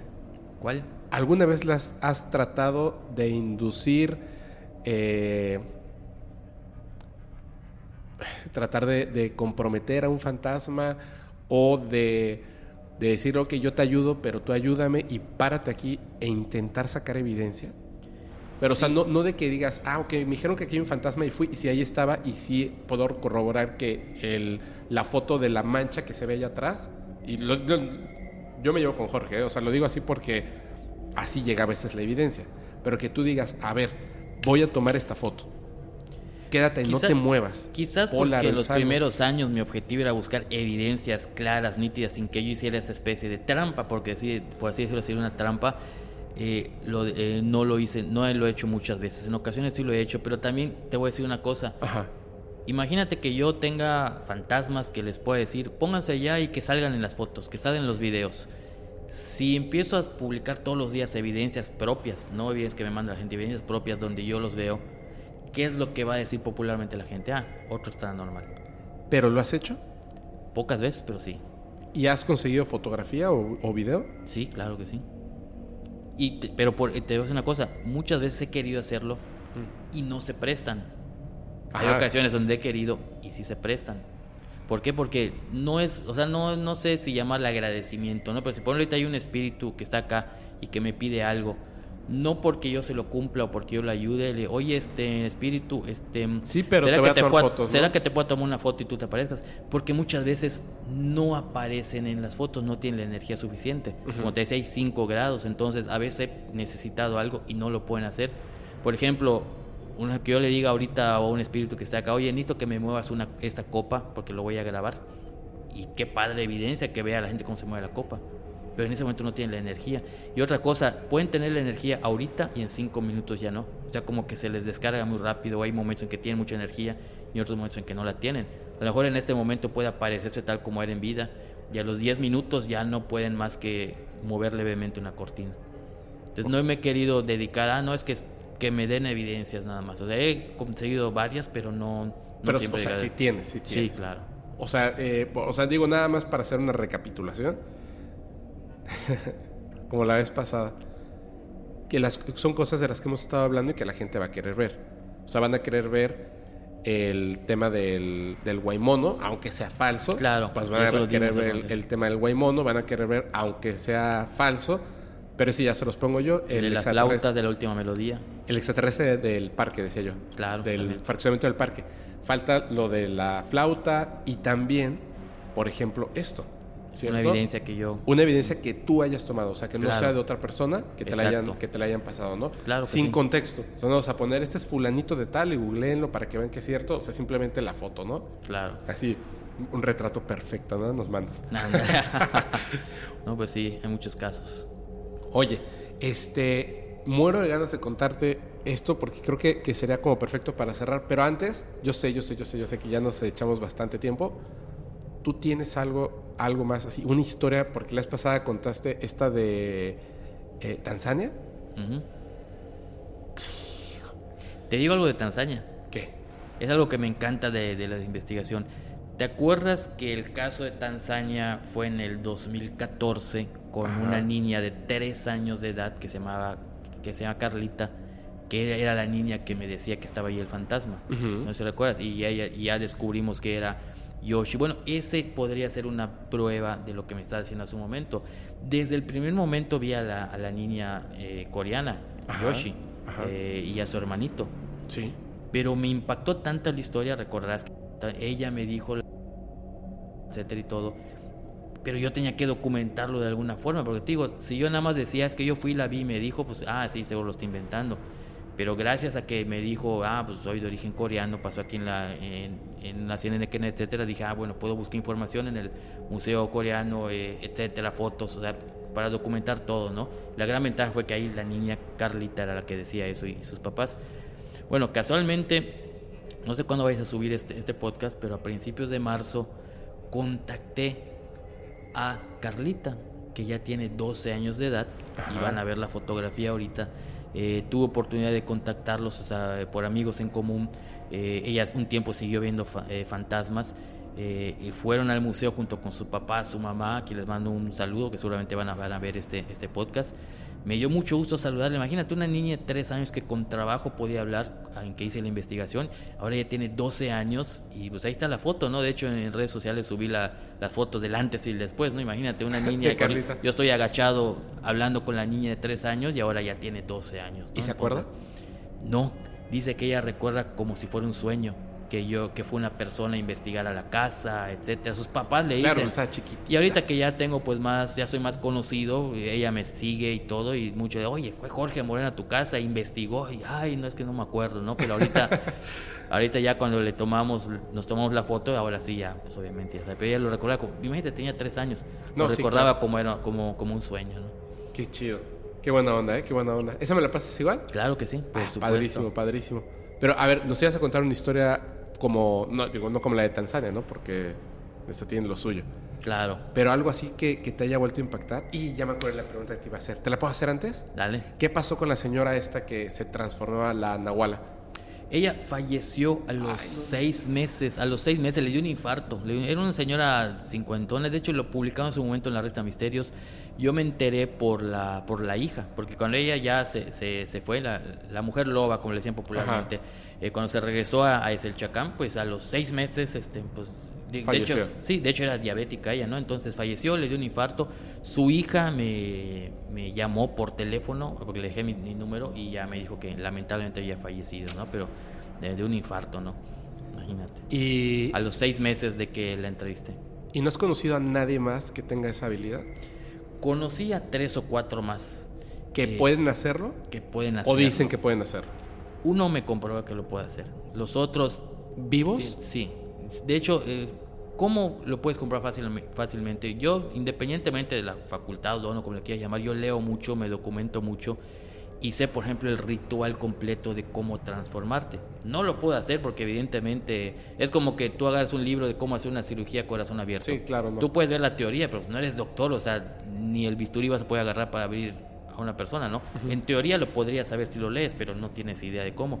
Entonces, a las personas que he entrevistado, con las que he platicado, que me es que yo soy eh, guay, platicándolo, tanteando, digo, soy periodista también, es lo que me ayuda. Ay, oye, y cuando haces el método 7, ¿cómo lo haces? El paso 7, por dar un ejemplo. O cuando agarras tu bastón de mando, ¿qué te ha pasado? Muchas veces me doy cuenta que son gente mentirosa, que no tienen idea. O como el ejemplo es ¿no? del dinosaurio, ¿no? O cosas así, que, que nada que ver, que te das cuenta que, que, no es cierto, ¿no? Y hay gente que, que sí. Hubo una ocasión, y, fíjate que casualmente el, documentalista, cuando platicamos con él, cuando fue al museo, me decía, oye, ¿no tienes una persona? Me gustaría entrevistar a una persona. La persona no quiso definitivamente. ¿Por qué? lo que ocurrió?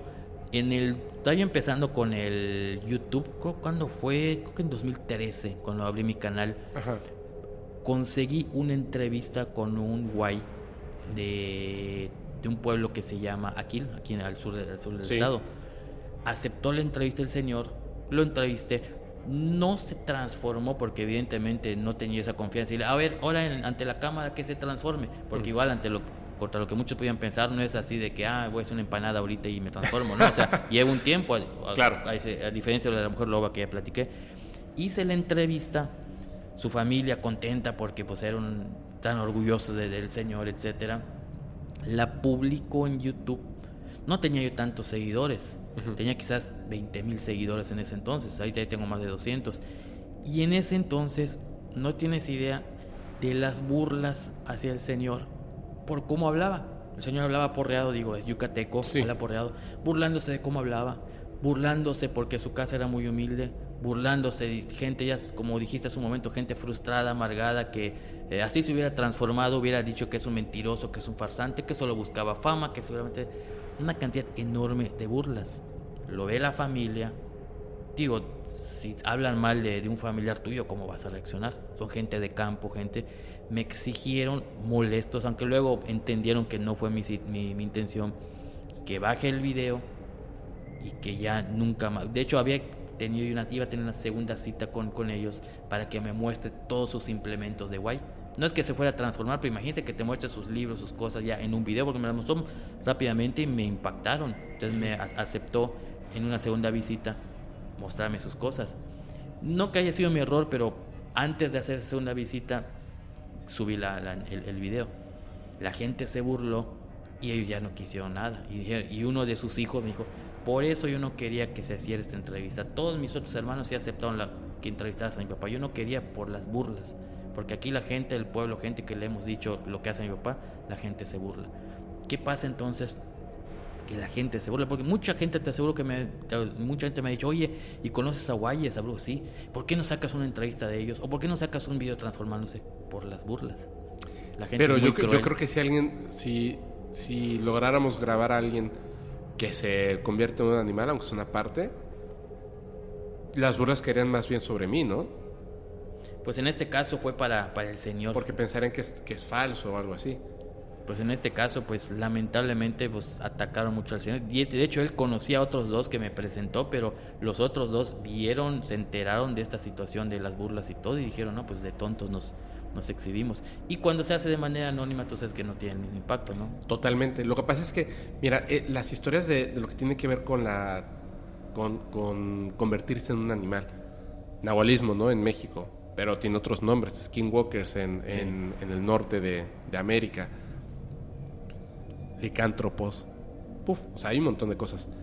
Y tienen algunas cosas en común. O sea, es un tema muy, muy, muy, muy, muy interesante. Pero de todos los temas, yo creo que de todos los temas que hay, que son, uf, muchísimos, yo creo que se le da el mismo mérito de veracidad al, al tema de las personas que pueden convertirse de alguna forma u otra en animales que al vampirismo, a las sirenas y a la tierra plana. Sí. O sea, incluso, e incluso a los duendes. O sea, no se les baja del ridículo. Entonces, el comentario por hacer el ridículo da igual, porque al final tu mera existencia como guay, que se puede convertir en chivo, en perro, en mono, en ave, etcétera, tu mera existencia ya es parte de la burla. Entonces, creo yo que a diferencia de, y no, no, me, no me lo tomen a mal por esto, yo no creo todavía, no estoy convencido, me hace falta mucha evidencia todavía y leer mucho y enterarme mucho. Hasta el momento no estoy convencido de la existencia de las sirenas. Hasta el momento, hasta este momento, seguramente me equivoque. Obviamente no creo que la Tierra sea plana. Lo mismo pensaba de los duendes y de los nahuales.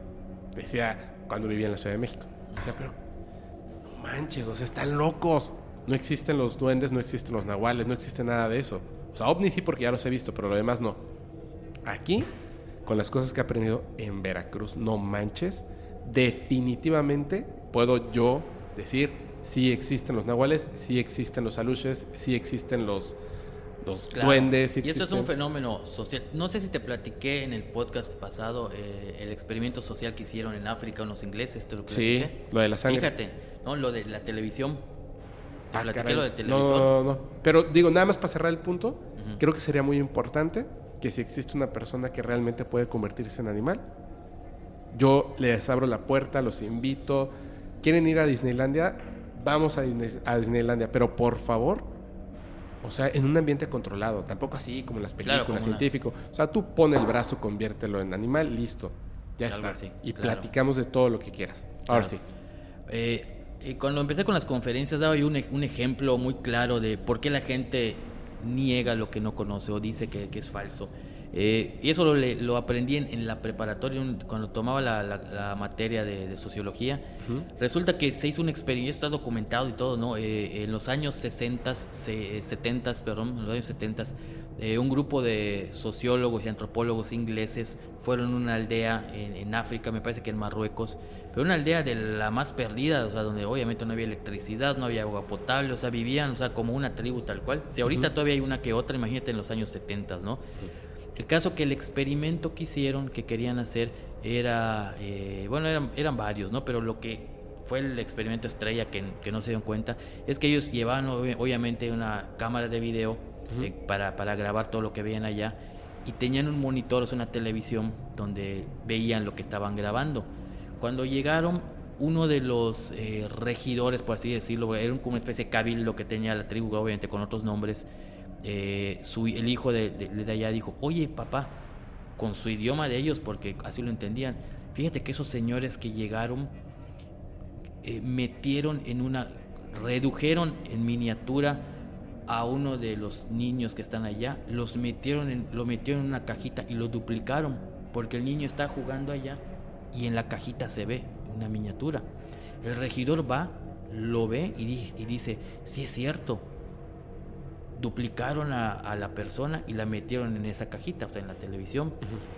Convoca urgentemente o en ese momento a, a, una junta con sus compañeros y diciendo, oye, ¿no es peligroso que hayamos permitido la visita de esos sociólogos? No, ¿por qué si les dimos chance? Porque, porque mira qué hicieron. Duplicaron a, a un niño, lo minimizaron, lo dejaron pequeñito y lo metieron en una caja de cristal. Todos dijeron, no, eres un mentiroso, no es cierto acecharon, checaron que eso ya, ya habían guardado sus cámaras y todo, no fueron a corroborarlo, lo tacharon de loco, dijeron que era un mentiroso y como las leyes en la tribu eran muy drásticas, expulsaron en ese momento al señor, que era un regidor, o sea, era una parte de la autoridad, no era un simple civil, expulsaron al señor, a sus cuatro hijos y a su esposa de la tribu por estar diciendo cosas del demonio y mentiras. Cuando se enteran los de los este, antropólogos, los ingleses y todo, tratan con sus palabras de explicar que el Señor no estaba mintiendo. Mostraron eh, la cajita mágica que era el monitor, etcétera. Les explicaron y muy con trabajo eh, lograron convencerlos de que en efecto el Señor decía la verdad, que no era brujería, que no era satanismo, algo por el estilo. Y luego de cuatro días permitieron que regresen a la, a la tribu. Entonces, el Señor no estaba mintiendo, vio a un niño que lo duplicaron, lo minimizaron, lo metieron en una cajita, no estaba mintiendo, ¿no? Solamente lo explicó con su, con Exacto, porque no conocía cuando para los ingleses era algo de lo más común, o sea, grabar en video a alguien y pues obviamente se ve en el monitor. Lo mismo pasa con el tema de los fantasmas, de las sirenas, de los nahuales, como no estamos acostumbrados a estos temas.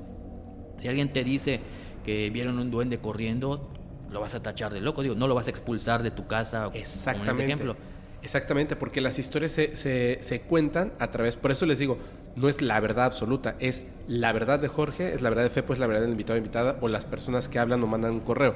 Porque desde nuestro conocimiento, desde, desde nuestra cultura, desde las palabras, el idioma que hablamos, le damos todo, o sea, toda la información que tenemos, la tenemos que, que em, traducir a un concepto en base a lo que tenemos aquí. Entonces no significa que esa sea la verdad. Te estoy diciendo la verdad porque eso fue lo que vi, eso fue lo que experimenté. Pero resulta... ¿El señor de la tribu mintió? No, no está mintiendo, no está mintiendo. Ponte en el lugar de los de la tribu. Sí, está loco. ¿Cómo van a duplicar a una persona, minimizarla y meterla? O sea, los dos de cierta parte tenían razón. Es que si tú escuchas, por ejemplo, lo que son los aluches, no el duende, o sea, no el concepto del duende, una entidad pequeña que se mueve súper rápido y desaparece y no sabes dónde está y que le hacen trenzas a los caballos. O sea, hasta ahí ya suena difícil. Pero si escuchan lo que dicen aquí, que viajan con el viento, que son como, como pequeños, este, eh, que tienen sus piles chiquititos, que cantan, que bailan, que son amigos de los niños, que les ayudan con, con la siembra Luego otros que dicen que los hacen de barro, que los entierran, que los hacen de olote, que los que les hacen no sé qué, que te orinan a través de, ¿cierto? Sí, claro. ¿Cómo les dicen? Las albarradas, que son como las estas de piedra que hacen, las bardas de piedra, que te orinan, te avientan cosas. O sea, es muy extenso. Ahora, hablando de personas que se pueden convertir en animales, uno se imagina lo mismo que le pasa a muchos investigadores. Cuando te hablan de esa persona que puede hacer rituales, magia y etcétera, inmediatamente llega a nosotros el concepto que hay de Hollywood, ¿cierto?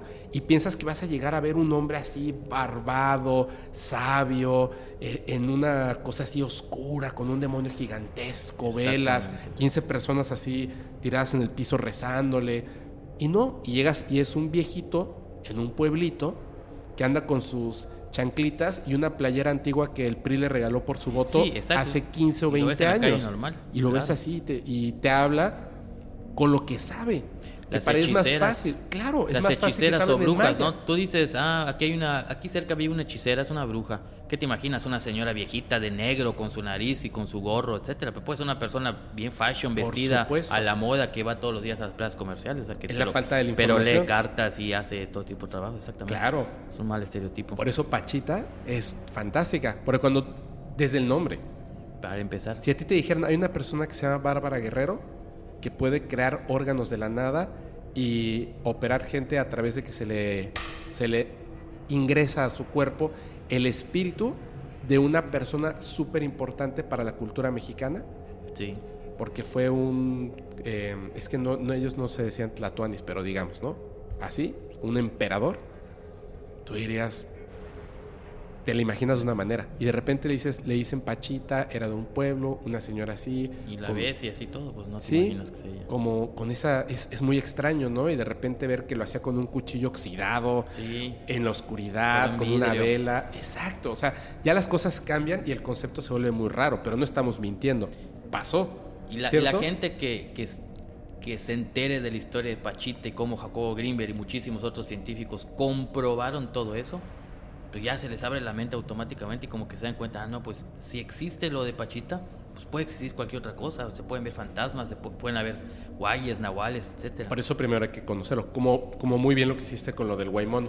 Este, necesito, necesito, de verdad, necesito, ahora sí, discúlpame, ya te tengo aquí sentado, ya te fregué, necesito contarte esta historia, que Claro. no es de nada de fantasmas, es totalmente de, de ovnis o algo así. Claro. Mira, en este capítulo esta, eh, te quiero contar una historia. Te quiero contar una historia que a mí me parece fascinante, fascinante. Es la historia del contactado Carlos Díaz. Estuve tratando de, de- de investigar más al respecto de él el día de hoy, pero no pude. O sea, de hecho mi idea era poder contactarlo, contactar al contactado. Contactar al contactado porque quiero, quiero saber qué ocurre con esta historia. O sea, ¿dónde está el día de hoy? Porque esto empieza en 1981. De hecho, empieza en 1979. O sea, ya tiene un montón, montón de tiempo. ¿Tú veías los programas estos de ¿Y usted qué opina con Nino Cano? ¿Te gustaban? Sí, claro. Claro. Ok, él se presentó en uno de estos. La cuestión con Carlos, con esta persona, yo le voy a decir así como eh, Carlos Díaz. Yo quisiera tenerlo aquí en algún momento. Carlos, si alguien o alguien lo conoce a Carlos Díaz, por favor díganle que lo estoy buscando porque quiero tenerlo aquí, quiero conocer mucho del tema y saber exactamente qué pasa el día de hoy, con información que dijo que nos iba a entregar, con evidencias que dijo que iba a entregar. El tema de los contactados, sobre todo en aquella época, era que su evidencia era muy chafa, ¿cierto? Muy chafa, muy chafa. Con todo el perdón, o sea, con todo el respeto del mundo. Por ejemplo, George Adamski. Si alguna vez han visto los videos de George Adamski, están bien chafas. No dudo que sean reales. No dudo que el señor haya sido contactado, pero se ven bien chafas. Perdón. Diferencia con Billy Mayer. ¿Cuánto tiempo ha pasado? Y el día de hoy tú ves un, un filmación de Billy Mayer y Dios mío, sigue pasando todas las pruebas de las personas que se dedican a efectos especiales hoy. O sea, eso está brutal. Entonces, eh, en este momento, antes de que fuera el boom, porque ahora hay todo el mundo es contactado alienígena, todo el mundo es contactado alienígena, lamentablemente muy pocos lo son. Yo creo que de 100, uno es, fácilmente. De repente, eh, empiezan a investigar este caso muchas personas, muchas personas, lo dejan, bla, bla, bla, bla. Y te voy a contar así rápidamente la historia de Carlos Díaz, una parte, de una manera, pero les voy a dejar unos datos que son muy importantes. Carlos Díaz es un fotógrafo. No es que haya ido a la escuela a estudiar fotografía como, como debe de ser, como debe de ser, sino que él aprende fotografía gracias a que su tío, de nombre Carlos López, creo que sí se llama así, eh, le enseña fotografía. Entonces él se pega a su tío y empieza, pues, cuando le preguntan a qué te dedicas, soy fotógrafo. Ojo que vamos a tener evidencia, fotografía y video. Entonces, yo podría decir, el FEPO de antes diría, foco rojo, es fotógrafo. Pero hay una cuestión, que FEPO sabe de fotografía. Entonces, el conocimiento fotográfico no determina que seas capaz de ejercer o hacer ciertas cosas como fraudes, no en fotografía, en video. Sí. Es más fácil que te haga un fraude alguien que sea un entusiasta de los efectos especiales a un fotógrafo. No tiene, o sea, porque lo que te enseñan es la proporción de las cosas, color, iluminación, no a montar un ovni en una fotografía. Eso no hay una clase para eso, menos en aquella época. Entonces, Carlos Díaz tiene un evento increíble, increíble, que te lo voy a contar. Nosotros nos enteramos de este evento en más o menos en el 93, 94, si no me equivoco, en México, pero en otras partes del mundo también, porque se presenta, empiezan a hablar de, de su contacto con sus evidencias, y el día que están hablando de su contacto y sus evidencias, que él supuestamente se mantiene anónimo como contactado, en un programa con Nino Canún, ¿usted qué opina con Nino Canún? De repente agarra y dice, eh, así como que le hace señas a Jaime Maussan, que es el que está presentando esto, y le dice, quiero bajar y presentarme y decir mi nombre. Pues ven. Y dice, estoy nervioso, de hecho el, el micrófono lo baja demasiado, se ve la mano de Jaime que sube el micrófono, pues obviamente el que ya sabe, Claro. y empieza a contar su historia. Se ve muy interesado y lo digo en buena onda porque eso les pasa a todas las personas la primera vez que están frente a una cámara. Están los que se apagan totalmente y que es muy difícil hablar con esas personas y los que quieren tener el reflector. Y pareciera que Carlos quiere tener el reflector encima. Entonces empieza a contar cosas como que trata de, esquivar ciertas y dice, no, espérame, es- eh, eh, pasa esto y esto y esto. Y le dice Nino Cano, no, no, pero tú ya te fuiste muy lejos. ¿Qué pasó con las fotografías? Y regresa y vuelve a contar la historia. Sí, porque este es un contacto de amor, etcétera. No, no, no, espérame. ¡Pum! Le vuelven a regresar, ¿me entiendes? No estoy diciendo que sea falso. No estoy diciendo que sea falso. Estoy diciendo que el carácter humano, lo que estábamos platicando, a veces nos puede confundir. Por eso hay que investigar. Por eso hay que investigar. Incluso la persona que te está tratando de decir la verdad, te va a mentir.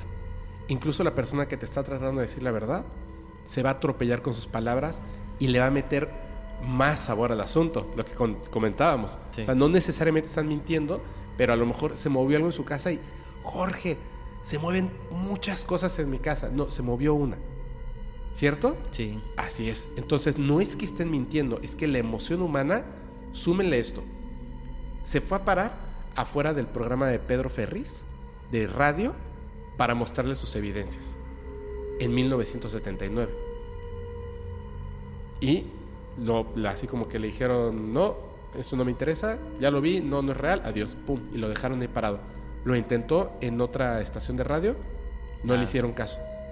Y después contacta a Jaime Maussan y le hace caso. Pero ojo, no le hizo caso de sí, ya, ¿no? Como lo que estábamos platicando. Yo creo que porque ha ido aprendiendo, como todos, de unas cosas y de otras. Sino que le dice, cuéntame la historia. Es la historia que te voy a contar. Tal cual así la cuenta él, bueno, no, no tal cual. Yo le voy a meter más sabor y me voy a equivocar en algunas cosas, por supuesto, porque es muy larga, pero va, va así. Un día, enero, una mañana, mañana, súper temprano, enero de 1981. Carlos, que como comenté, fotógrafo, lo contratan para eh, ir a tomar una foto del amanecer. Así que él va en su coche y se estaciona en el Ajusco. El Ajusco es este, este lugar allá en la Ciudad de México, bueno, muy cerca de la Ciudad de México, donde pues uno puede ir a hasta acampar. Hay motos y se come muy bien por allá. Están como, o sea, este es este lugar, digamos, como que donde ya es así como naturaleza, hace un montón de frío y él se va para allá. Se va al Ajusco. Está ahí eh, esperando a que salga el sol, porque eso es cierto, eso es cierto. Si tú vas a tomar una foto del amanecer, no llegas al amanecer. Tienes que llegar por lo menos una hora antes, porque la foto del amanecer no se hace cuando está saliendo el sol. O sea, sí, en parte, pero tú empiezas a tomar las fotografías mucho antes, que es cuando el cielo comienza a iluminarse, que es una hora súper bonita. Está la Blue Hour, Purple Hour, este Golden Hour, etcétera, ¿no? Dependiendo de lo que tú quieras lograr. Entonces, sí, en efecto, tiene razón. Tuvo que haber llegado mucho antes de que, de que amaneciera. Él está ahí, esperando Me imagino, dice que había mucho, mucha humedad en el aire, que estaba hasta cierto punto incómodo. De repente, desde donde él estaba, imagínate esto, está estacionado su coche, él obviamente está dentro de su coche, la cámara pues la tiene por ahí, no es una cámara digital por supuesto, es una cámara reflex de celuloide, que tomas la fotografía y después de eso le tienes que hacer o hacerle y no Claro. tiene un autofoco. Claro. Si yo quiero poner en foco esto, tengo que manualmente mover el foco. Y no tiene un ISO automático, ni un, ni un movimiento, este, velocidad de, de diafragma, nada. Todo lo tienes que hacer a mano, dependiendo de la intensidad de luz que tienes por delante. Lo cual es muy difícil. Les voy a decir lo siguiente, y lo pueden revisar en cualquier parte, eh, en cualquier video de internet de efectos especiales.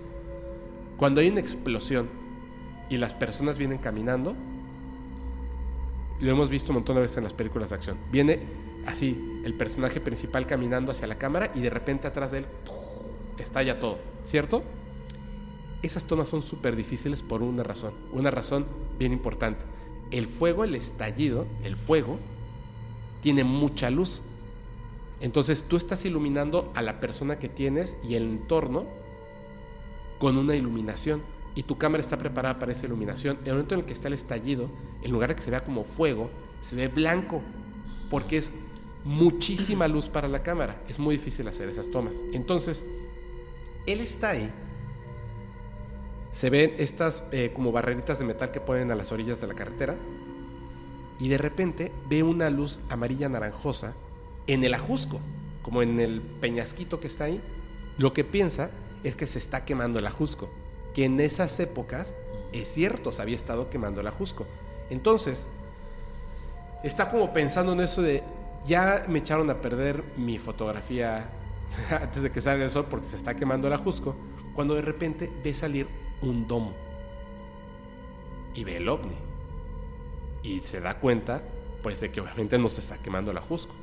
Toma su cámara fotográfica en los nervios que sabe que hay muy poca luz, porque todavía no sale el sol, hay muy poca luz, aunque el ovni está iluminado, que pensaba que era fuego, pone la velocidad de la cámara, o sea, la velocidad con que abre y cierra el obturador, lento, para que se pueda abrir, entre luz suficiente para que pueda captar al ovni y se cierre.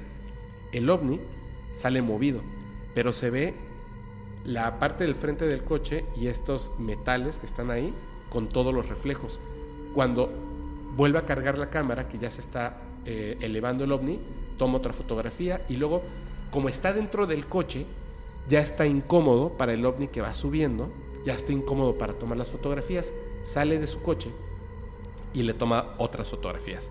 Entonces es así, el objeto enorme, ovalado, anaranjado, dice que estaba más o menos a unos 30 metros de su automóvil pasa todo esto en el capirote del coche es donde se ve este rollo. Y así, él empieza a tomar esas, esas fotos, ¿no? Pero pasa algo bien raro. Cuando él está dentro del coche, em, que empieza a tomarle las fotos, dice que el coche, imagínate esto, él estaba estacionado, está ahí esperando a que amanezca, y como está, pues en el ajusco, y la Ciudad de México es peligrosa, deja el coche prendido con las luces prendidas no se va a quedar ahí en total oscuridad, porque a alguien pues Sí. le puede pasar algo. Dice que cuando el objeto sale, vibra, empieza a vibrar el coche, así, y las luces que ya estaban prendidas, como si les hubieran puesto así un boost de energía, se prenden más todavía. Entonces, bueno, toma esas, esas, este, esas fotografías y todo, ¿no? Y de repente el ovni, pues se va. Toma 14 fotografías. Ustedes van a ver algunas que son las más interesantes. Después de que toma las 14 fotografías, pues obviamente se da cuenta de que tiene algo increíble y piensa que esto es bien importante. Voy a regresar al lugar. Porque si ya pude tomar ahí fotografías del ovni, voy a regresar hasta que vuelva a aparecer. Como si así fuera a pasar, ¿no? Vuelve a aparecer el ovni en el mismo lugar. Pero ojo, 1981. La primera fotografía de un ovni, ¿sabes en qué año la tomó? ¿Qué año?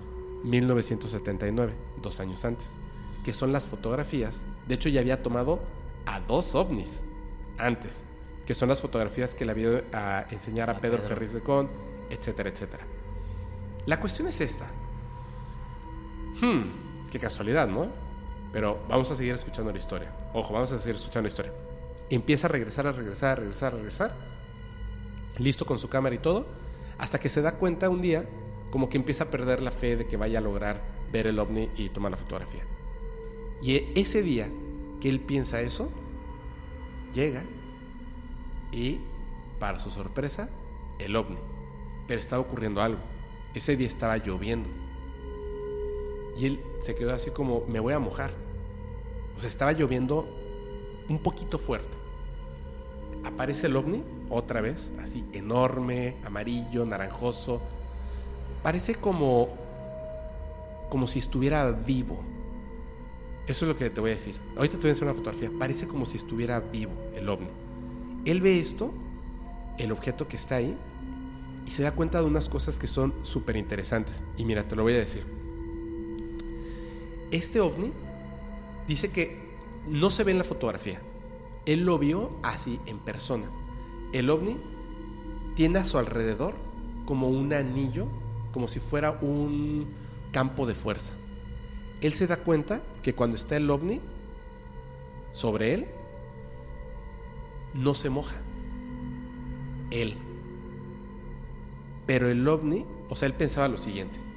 Si el ovni está encima de mí y es, está evitando que caiga la lluvia, la lluvia tendrá que escurrir a los lados del ovni, que es enorme, y caer.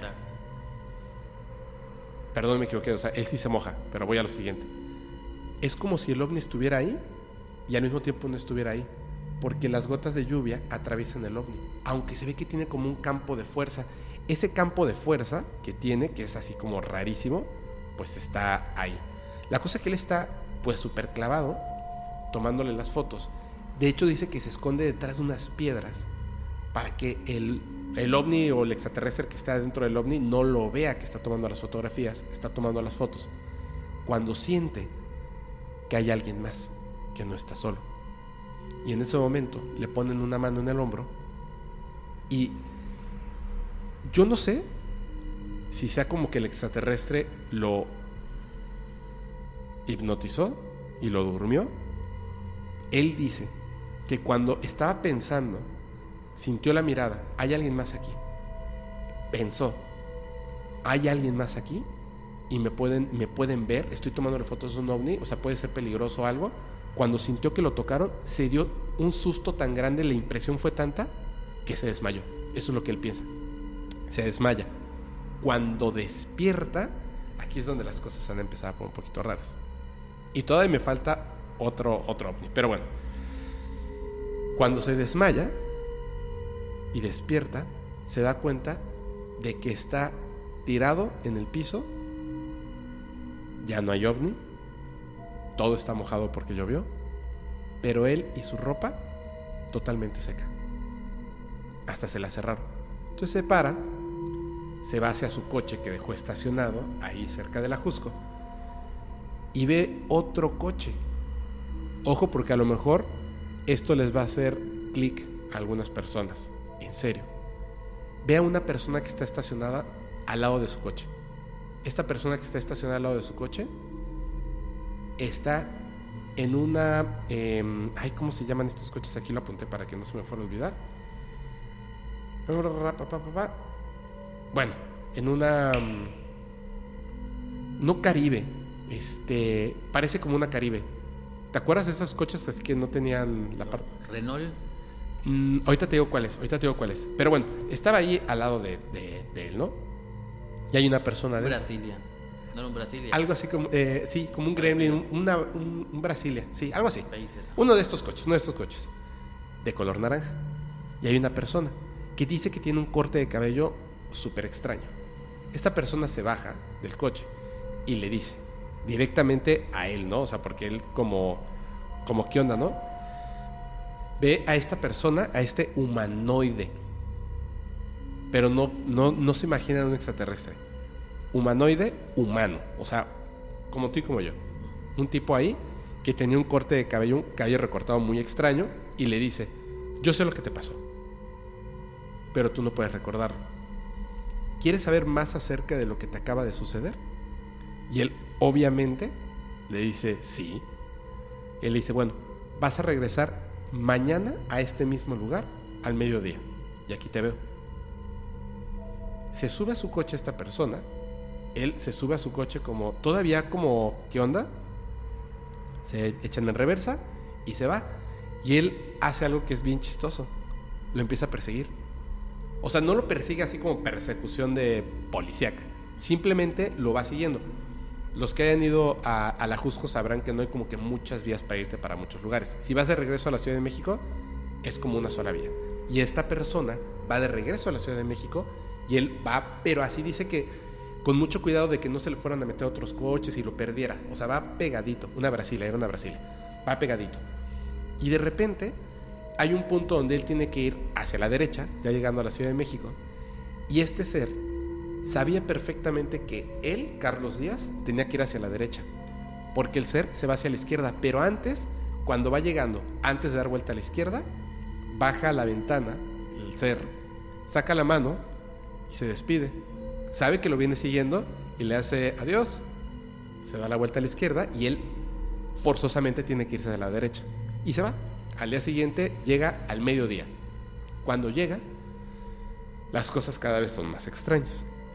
Ve que ahí, en un árbol, en el campo, ahí está esta persona. Pero no está solo. Hay entre 20 y 25 niños con él. Están ahí sentados en el zacate.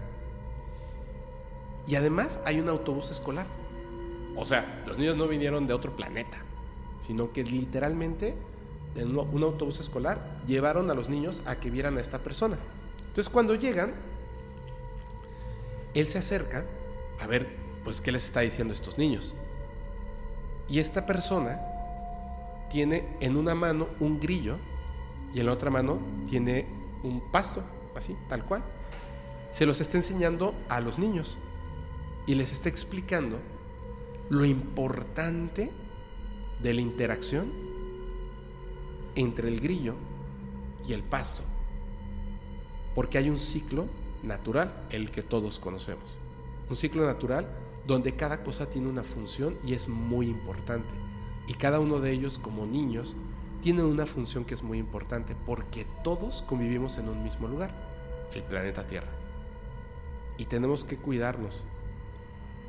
Pero no al grillo, no al pasto. Todo. Tenemos que cuidar al planeta Tierra porque es el lugar donde vivimos y formamos parte de eso. Y le está explicando cosas que tienen que ver con ecología, naturaleza, como que él sintió, para la edad de los niños, como que muy avanzado. De repente, el ser se da cuenta de la presencia de Carlos, deja a los niños para que, pues, eh, platiquen entre ellos. De hecho, les deja una pelota como para que jueguen los niños. Y se va caminando con Carlos. Cuando va ahí, le dice esta persona, bueno, esta entidad, este humanoide, que él, él es un ser extraterrestre que estaba en la nave que vio en el objeto. Y que poco a poco Carlos iba a recobrar la memoria de lo que había estado pasando, cuando fuera necesario, cuando fuera eh, importante, ¿no? Pero bueno, tal cual como le dijo este señor, esta persona, en efecto, al que él se refiere como su amigo, porque después lo, ve en muchas ocasiones, em, las memorias comienzan a llegar poco a poco a él. Dice que la primera memoria que tiene, o sea, cuando ya recuerda toda esta, esta historia fantástica, es lo que vive. Dice que la nave, esa que estaba fotografiando y etcétera, que estaba el escondido y que estaba como a 35-50 metros, dice que él camina hacia la nave y la nave poco a poco se va acercando hacia él, hacia su cabeza.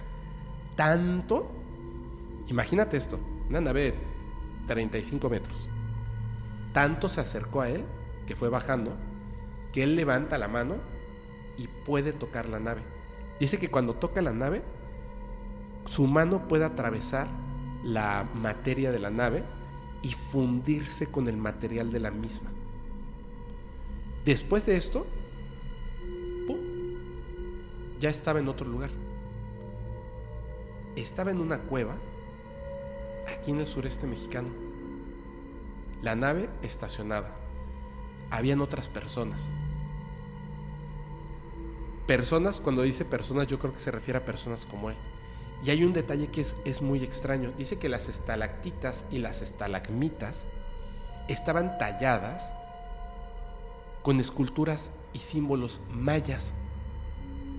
Dice además que iba a mostrar las fotografías de estas estalactitas y de esta cueva, cosa que no encontré. Porque siento que, que eso nunca ocurrió, que nunca las mostró, pero dice tenerlas. Este lugar tú no puedes acceder. Solamente pueden acceder ellos a través de sus naves. Ya estando ahí, dice que, que llegó un momento en que él estaba en... O sea, el recuerdo que tenía. Imagínate, la primera vez de que toca la nave y de repente como que, ¡pum!, una luz muy fuerte y ya estoy ahí en, el, en una caverna en el centro de la Tierra. Dice que las otras personas, por eso es que yo digo, no son extraterrestres, sino personas las que estaban ahí, dicen que lo agitaban a él como de, hey, hey, porque él estaba en estado de shock. Estaba totalmente impresionado de lo que estaba pasando y las otras personas al verlo que estaba espantado, en shock, lo agitaban y le decían, oye, oye, ¿no? O sea, ¿estás bien? ¿Estás bien? Y bueno, ya que se sentía bien, el ser le dijo, ven, sígueme. Y lo conduce al interior de la caverna. En el interior de esta caverna dice que habían siete huevos de luz de tres o cuatro metros como unos huevos, pero de luz, tal cual, ¿no? Em, y en esos huevos que estaban ahí, como esferas, digamos, de luz, puta, las ve y él está como, ¿qué es esto, no? Y el ser le dice, oye, ¿nos das permiso de tomar tu información, tus memorias? ¿Cómo que información y memorias? dice, sí, por favor es importante para nosotros. ¿Nos das permiso? Y dice, sí. Entonces, de una de estas como huevos de luz, el ser mete la mano y saca una esfera.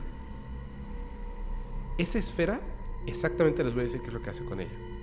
Se la coloca a la altura de la séptima vértebra cervical. Aquí. Le coloca la esferita aquí. Y en ese momento la esfera hace como un haz que dice que puede ser un haz de luz que puede ser circular o cuadrada. Vuelve a tomar la esfera y la vuelve a ingresar dentro de este como huevo de luz. Todas las cosas, ojo con esto, todas las cosas que él ha vivido, visto y sentido, sentir la emoción que sentiste, está almacenada ahora ahí, en ese huevo, al grado de que le dice, Ojo con eso, porque ya nosotros tenemos ahora toda la información, todo lo que tú tienes, todo lo que has vivido, todo lo que has visto, olido, escuchado y sentido, ahora lo tenemos aquí como una información digital, digamos, ¿no? Le dice, si en algún momento tienes la necesidad de recordar algo, entra a esta esfera. Ahí se encuentra almacenado todo lo que has vivido, todo lo que has visto, todo lo que has sentido. Y Carlos dice que lo ha hecho. ¿Ok? Hay una cuestión bien interesante en todo esto. Después de esto, su siguiente memoria es luz y ya estaba en el bosque. Pero no estaba físicamente en el bosque. Era como si su conciencia se hubiera eh, ido al bosque. Dice, podía ver todos los detalles del bosque como si realmente estuviera yo ahí caminando. No podía tocar nada, pero pude sentir la temperatura y la humedad. Pude ver y experimentar todo, aunque no estuviera ahí físicamente. Lo regresan a la, nave y lo vuelven a llevar al parque, ahí donde toma las fotografías y listo. Eso es todo lo que él empieza a tener de memorias. Pero hay muchas historias al respecto que él va contando. Hay un orden en específico, pero esto me parece que es, una, es un evento súper importante. Por ejemplo, hay una parte donde él, cuando está pensando en esto de la nave, esto es bien interesante. Chécate esto, chécate esto. Ahí va, porque vamos a la parte de las evidencias. Donde él vivía, Tepoztlán. Que es así. Hay, uff, si quieres ver ovnis, ve a Tepoztlán. Había un foco afuera de su casa que siempre se. Yo también estuve en una casa donde siempre. Es más, tengo un banquito. Le voy a tomar una foto. Ya lo quité, pero aquí lo tengo. Es un banquito que yo dejaba cerca de ese lugar, así chiquito, porque de repente me subía, volvía a apretar tantito el foco y se volvía a prender. Siempre, es como que solito se iba desenroscando. Bueno, Lo mismo le pasaba a él.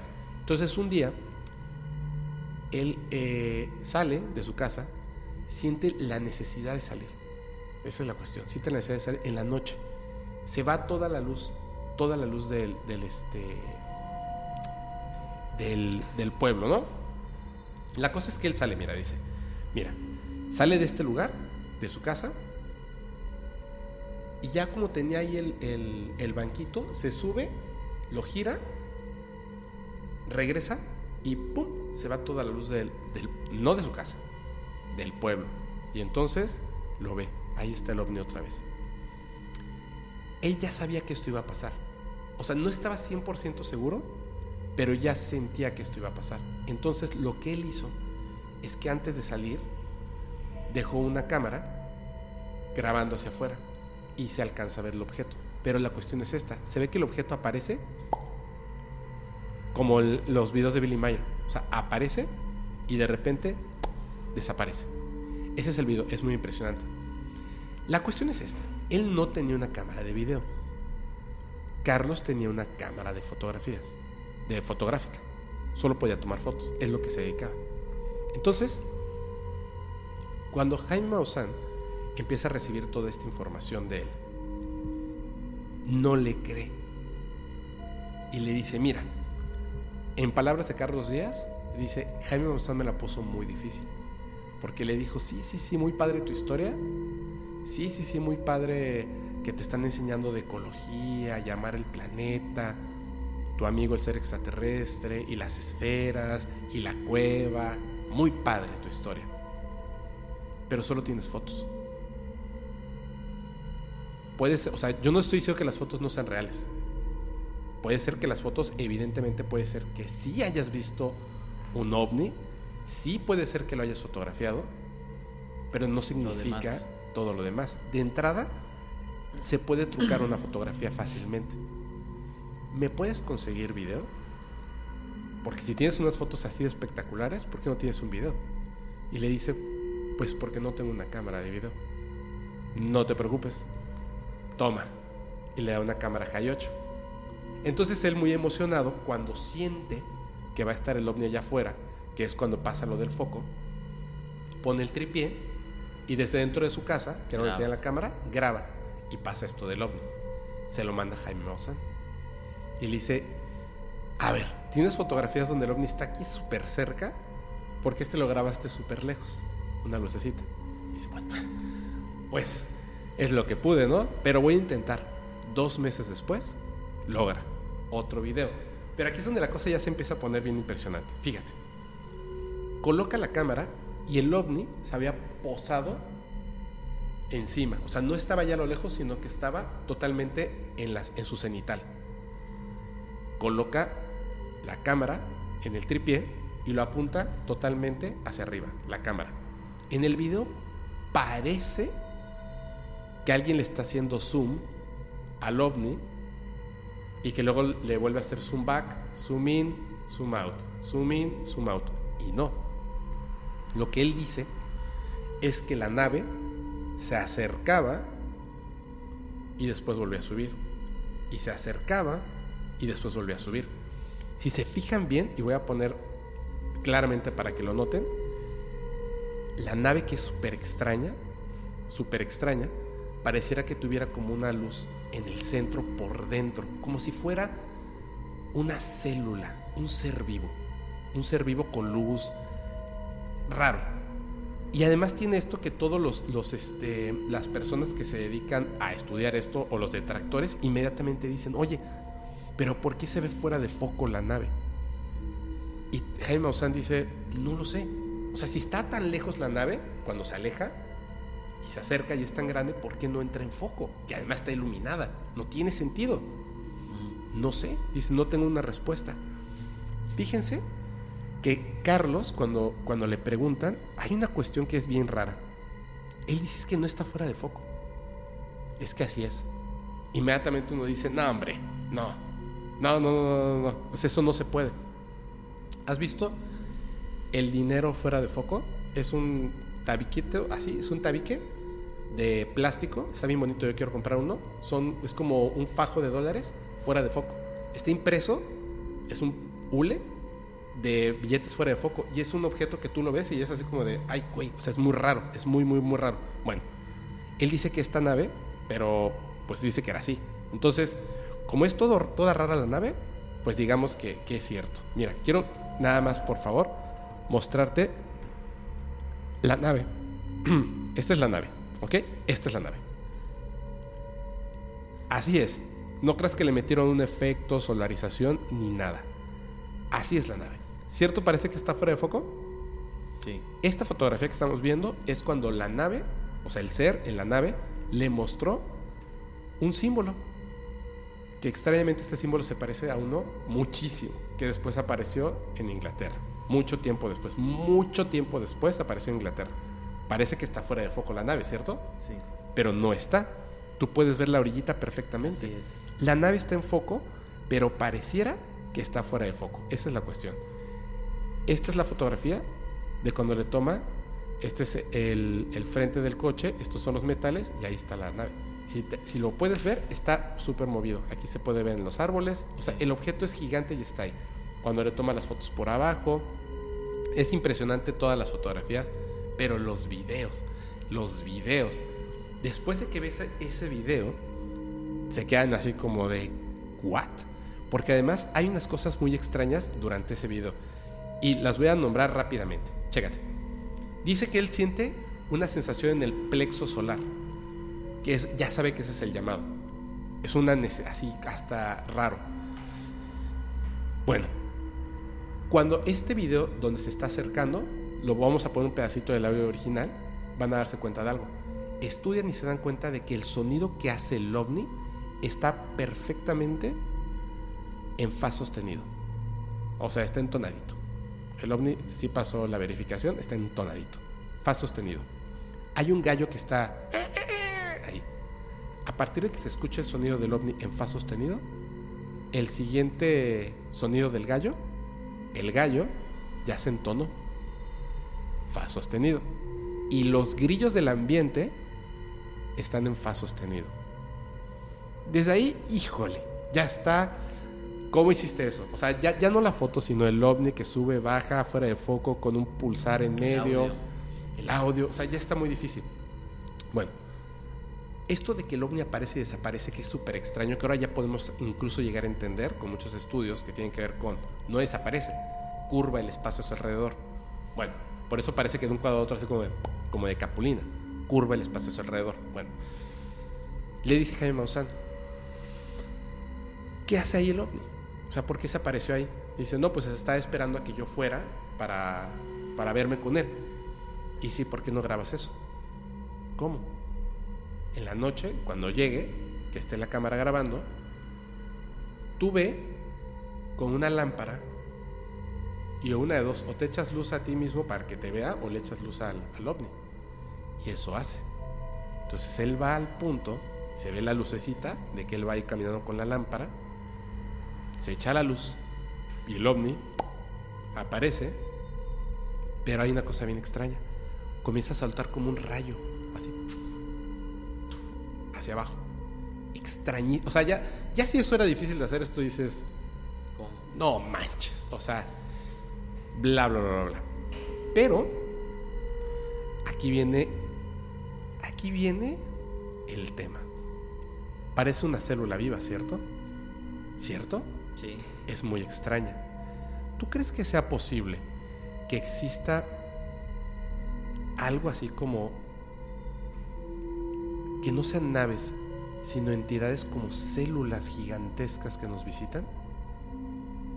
Con rayos, con entidades viviendo dentro de ellos. ¿Así? Él habla, ve que son fotos espectaculares. Él habla de que estos seres son tantos y están en todo el mundo, son igualitos a nosotros, a- están ahí, están ahí en el mundo. Mira, este es el que aparece en Inglaterra. Fíjate esto. Y después de eso quiero que me des tu comentario. Todas estas, que la gente también las está viendo, son las fotos del ovni, ¿ok? Esta fotografía que estamos viendo ahorita en pantalla es un huevo, lo voy a decir mal, lo siento, Paranfistomidae, ¿ok? Esta es una fotografía real de un huevo de un bicho. ¿Ok? Esta fotografía fue tomada en un laboratorio. Para que un laboratorio pueda tomar una fotografía, necesita de un fotógrafo. ¿Ok? ¿Te acuerdas que te dije que Carlos es fotógrafo? Sí. En el programa de Nino Canún, cuando le preguntan y habla acerca de que él es fotógrafo, dice específicamente que tiene una empresa que se llama Servicios Técnicos Fotográficos. Y Nino Canún, palabras más, palabras menos, lo van a ver lo van a escuchar. Le pregunta, o sea, tú le tomas fotos a la gente y así, y dice, no, damos servicios de fotografía a laboratorios médicos. Entre otras cosas, laboratorios y a médicos. Vamos a quedarnos solamente con laboratorios. Él ha visto este tipo de cosas. Fotógrafo que ve esto. Voy a hacer una dualidad aquí. Dualidad. Recuerden que estuvo parado fuera de, de, la radio esperando a Pedro Ferriz, que tenía un programa de extraterrestres para mostrarles fotografías. A Jaime le dice y le cuenta toda la historia de estas fotografías. Como que omitió que ya había estado buscando a otros investigadores y famosos del tema con estas naves, con fotografías. Luego, sus fotografías de estos ovnis que parecen células, como este huevito, son muy espectaculares. Son muy espectaculares. Fotografías. Jaime le dice, toma video. Y son sumamente espectaculares. Y la historia es, ya arráncate los pelos. Más espectacular aún. Ahora, dijo que él quería permanecer anónimo, aunque previamente se fue a parar afuera del, del programa de radio de Pedro Ferriz. Entonces no quieres permanecer anónimo.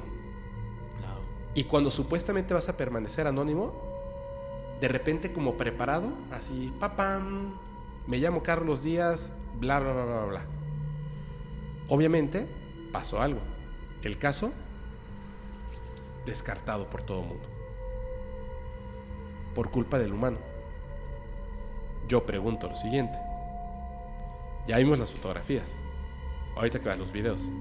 Créeme, créeme, porque la gente ya los vio. Pero créeme, Jorge, son espectaculares. Créeme. ¿Eso hace que el caso sea falso? Pues no necesariamente. ¿Qué piensas?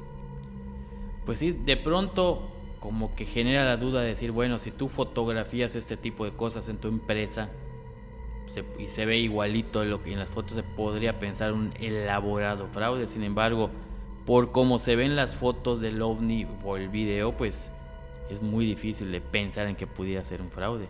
El gallo, los grillos. El- exactamente, el son rayo. va- varias situaciones que hacen pensar en que, pues, cómo lo hizo, ¿no? Así es. Y el- en el año también no había quizá la tecnología para trucar alguna foto o algún video y todo esto, ¿no? Claro. Hablando de, hablando de principios de los ochentas, ¿no? Exactamente. Exactamente. Aunque sí, a primera vista descartas el caso porque ah, pues es, es falso, ¿no? Uno Podría puede ser, pensar que es falso. Uno puede llegar a pensar que es falso, ¿cierto? Sí, Y bueno, lo mismo. Puede ser que a las personas les caiga muy bien Carlos Díaz. Puede ser. Y entonces te compro todo.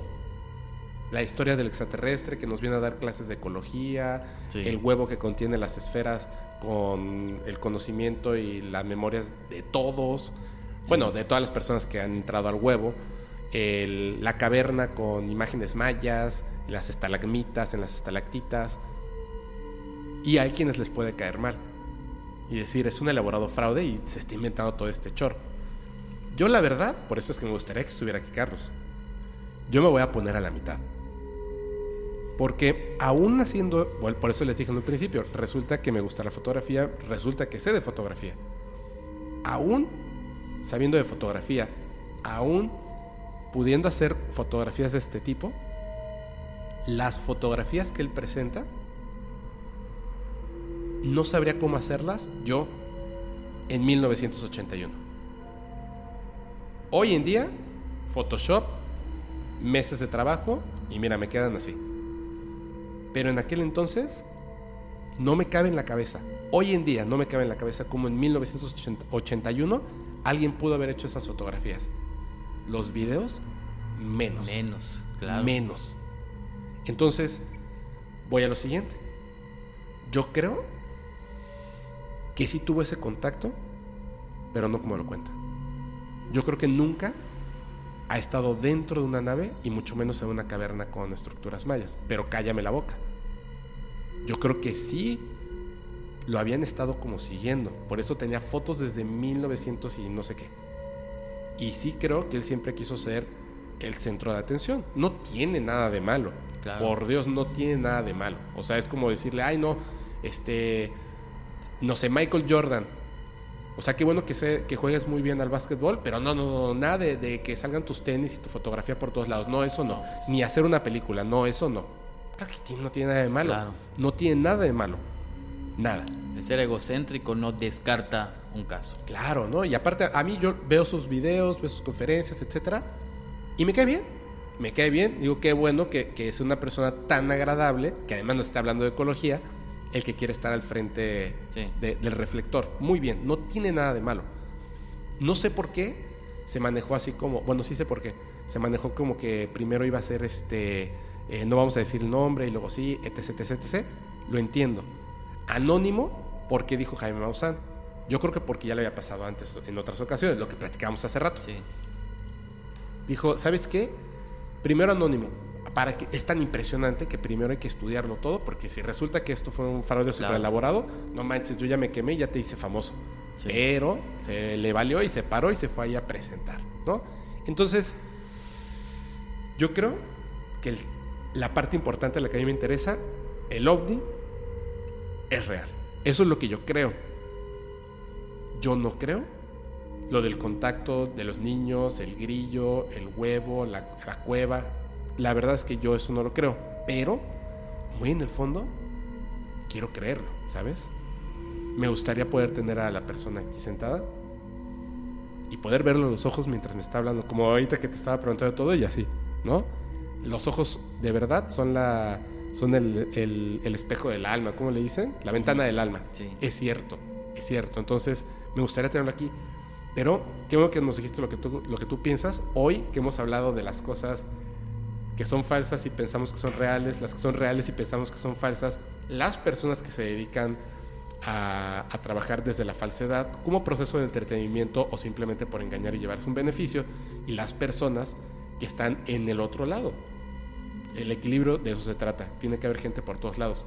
Por eso me parecía que esta historia queda perfecta. Pero el mejor juez, ustedes.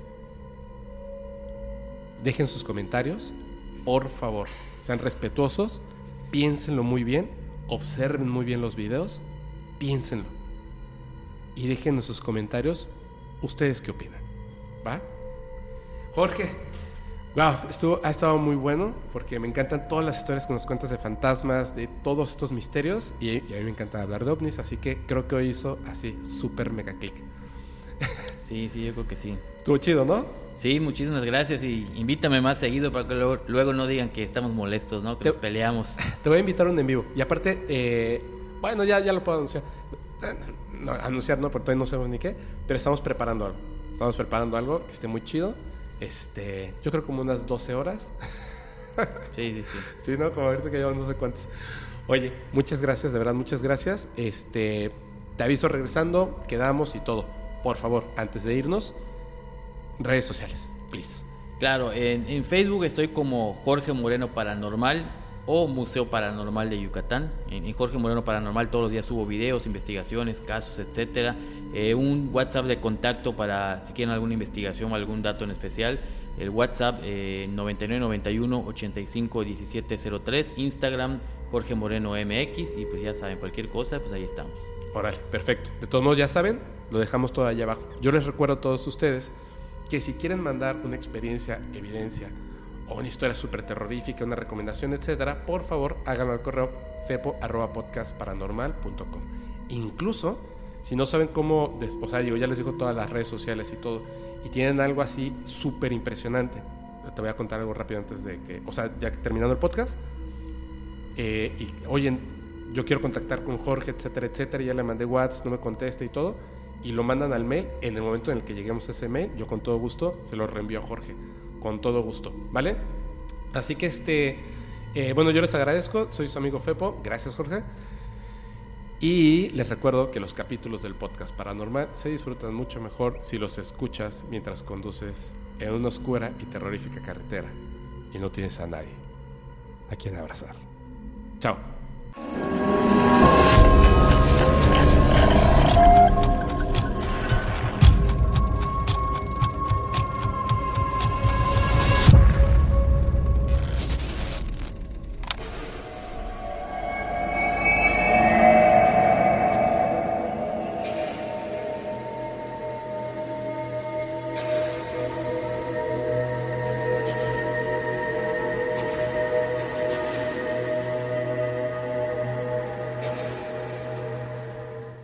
¿Estás listo para convertir tus mejores ideas en un negocio en línea exitoso? Te presentamos Shopify.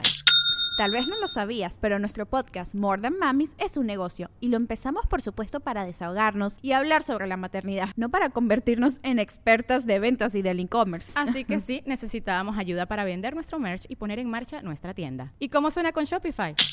Llega otra venta. Shopify es la plataforma de comercio que está revolucionando millones de negocios en todo el mundo. Ya seas un emprendedor desde tu casa o desde donde sea, Shopify es la única herramienta que necesitas para iniciar, administrar y hacer crecer tu negocio sin dificultades. Con Shopify puedo gestionar pedidos, envíos y pagos desde cualquier lugar, brindándote toda la información y estadísticas de tus ventas al detalle. Regístrate para un periodo de prueba con tan solo un dólar al mes en shopify.com barra sonoro, todo en minúsculas. Ve a shopify.com barra sonoro para llevar tu negocio al siguiente nivel. Shopify.com barra sonoro. ¿Estás listo para convertir tus mejores ideas en un negocio en línea exitoso? Te presentamos Shopify.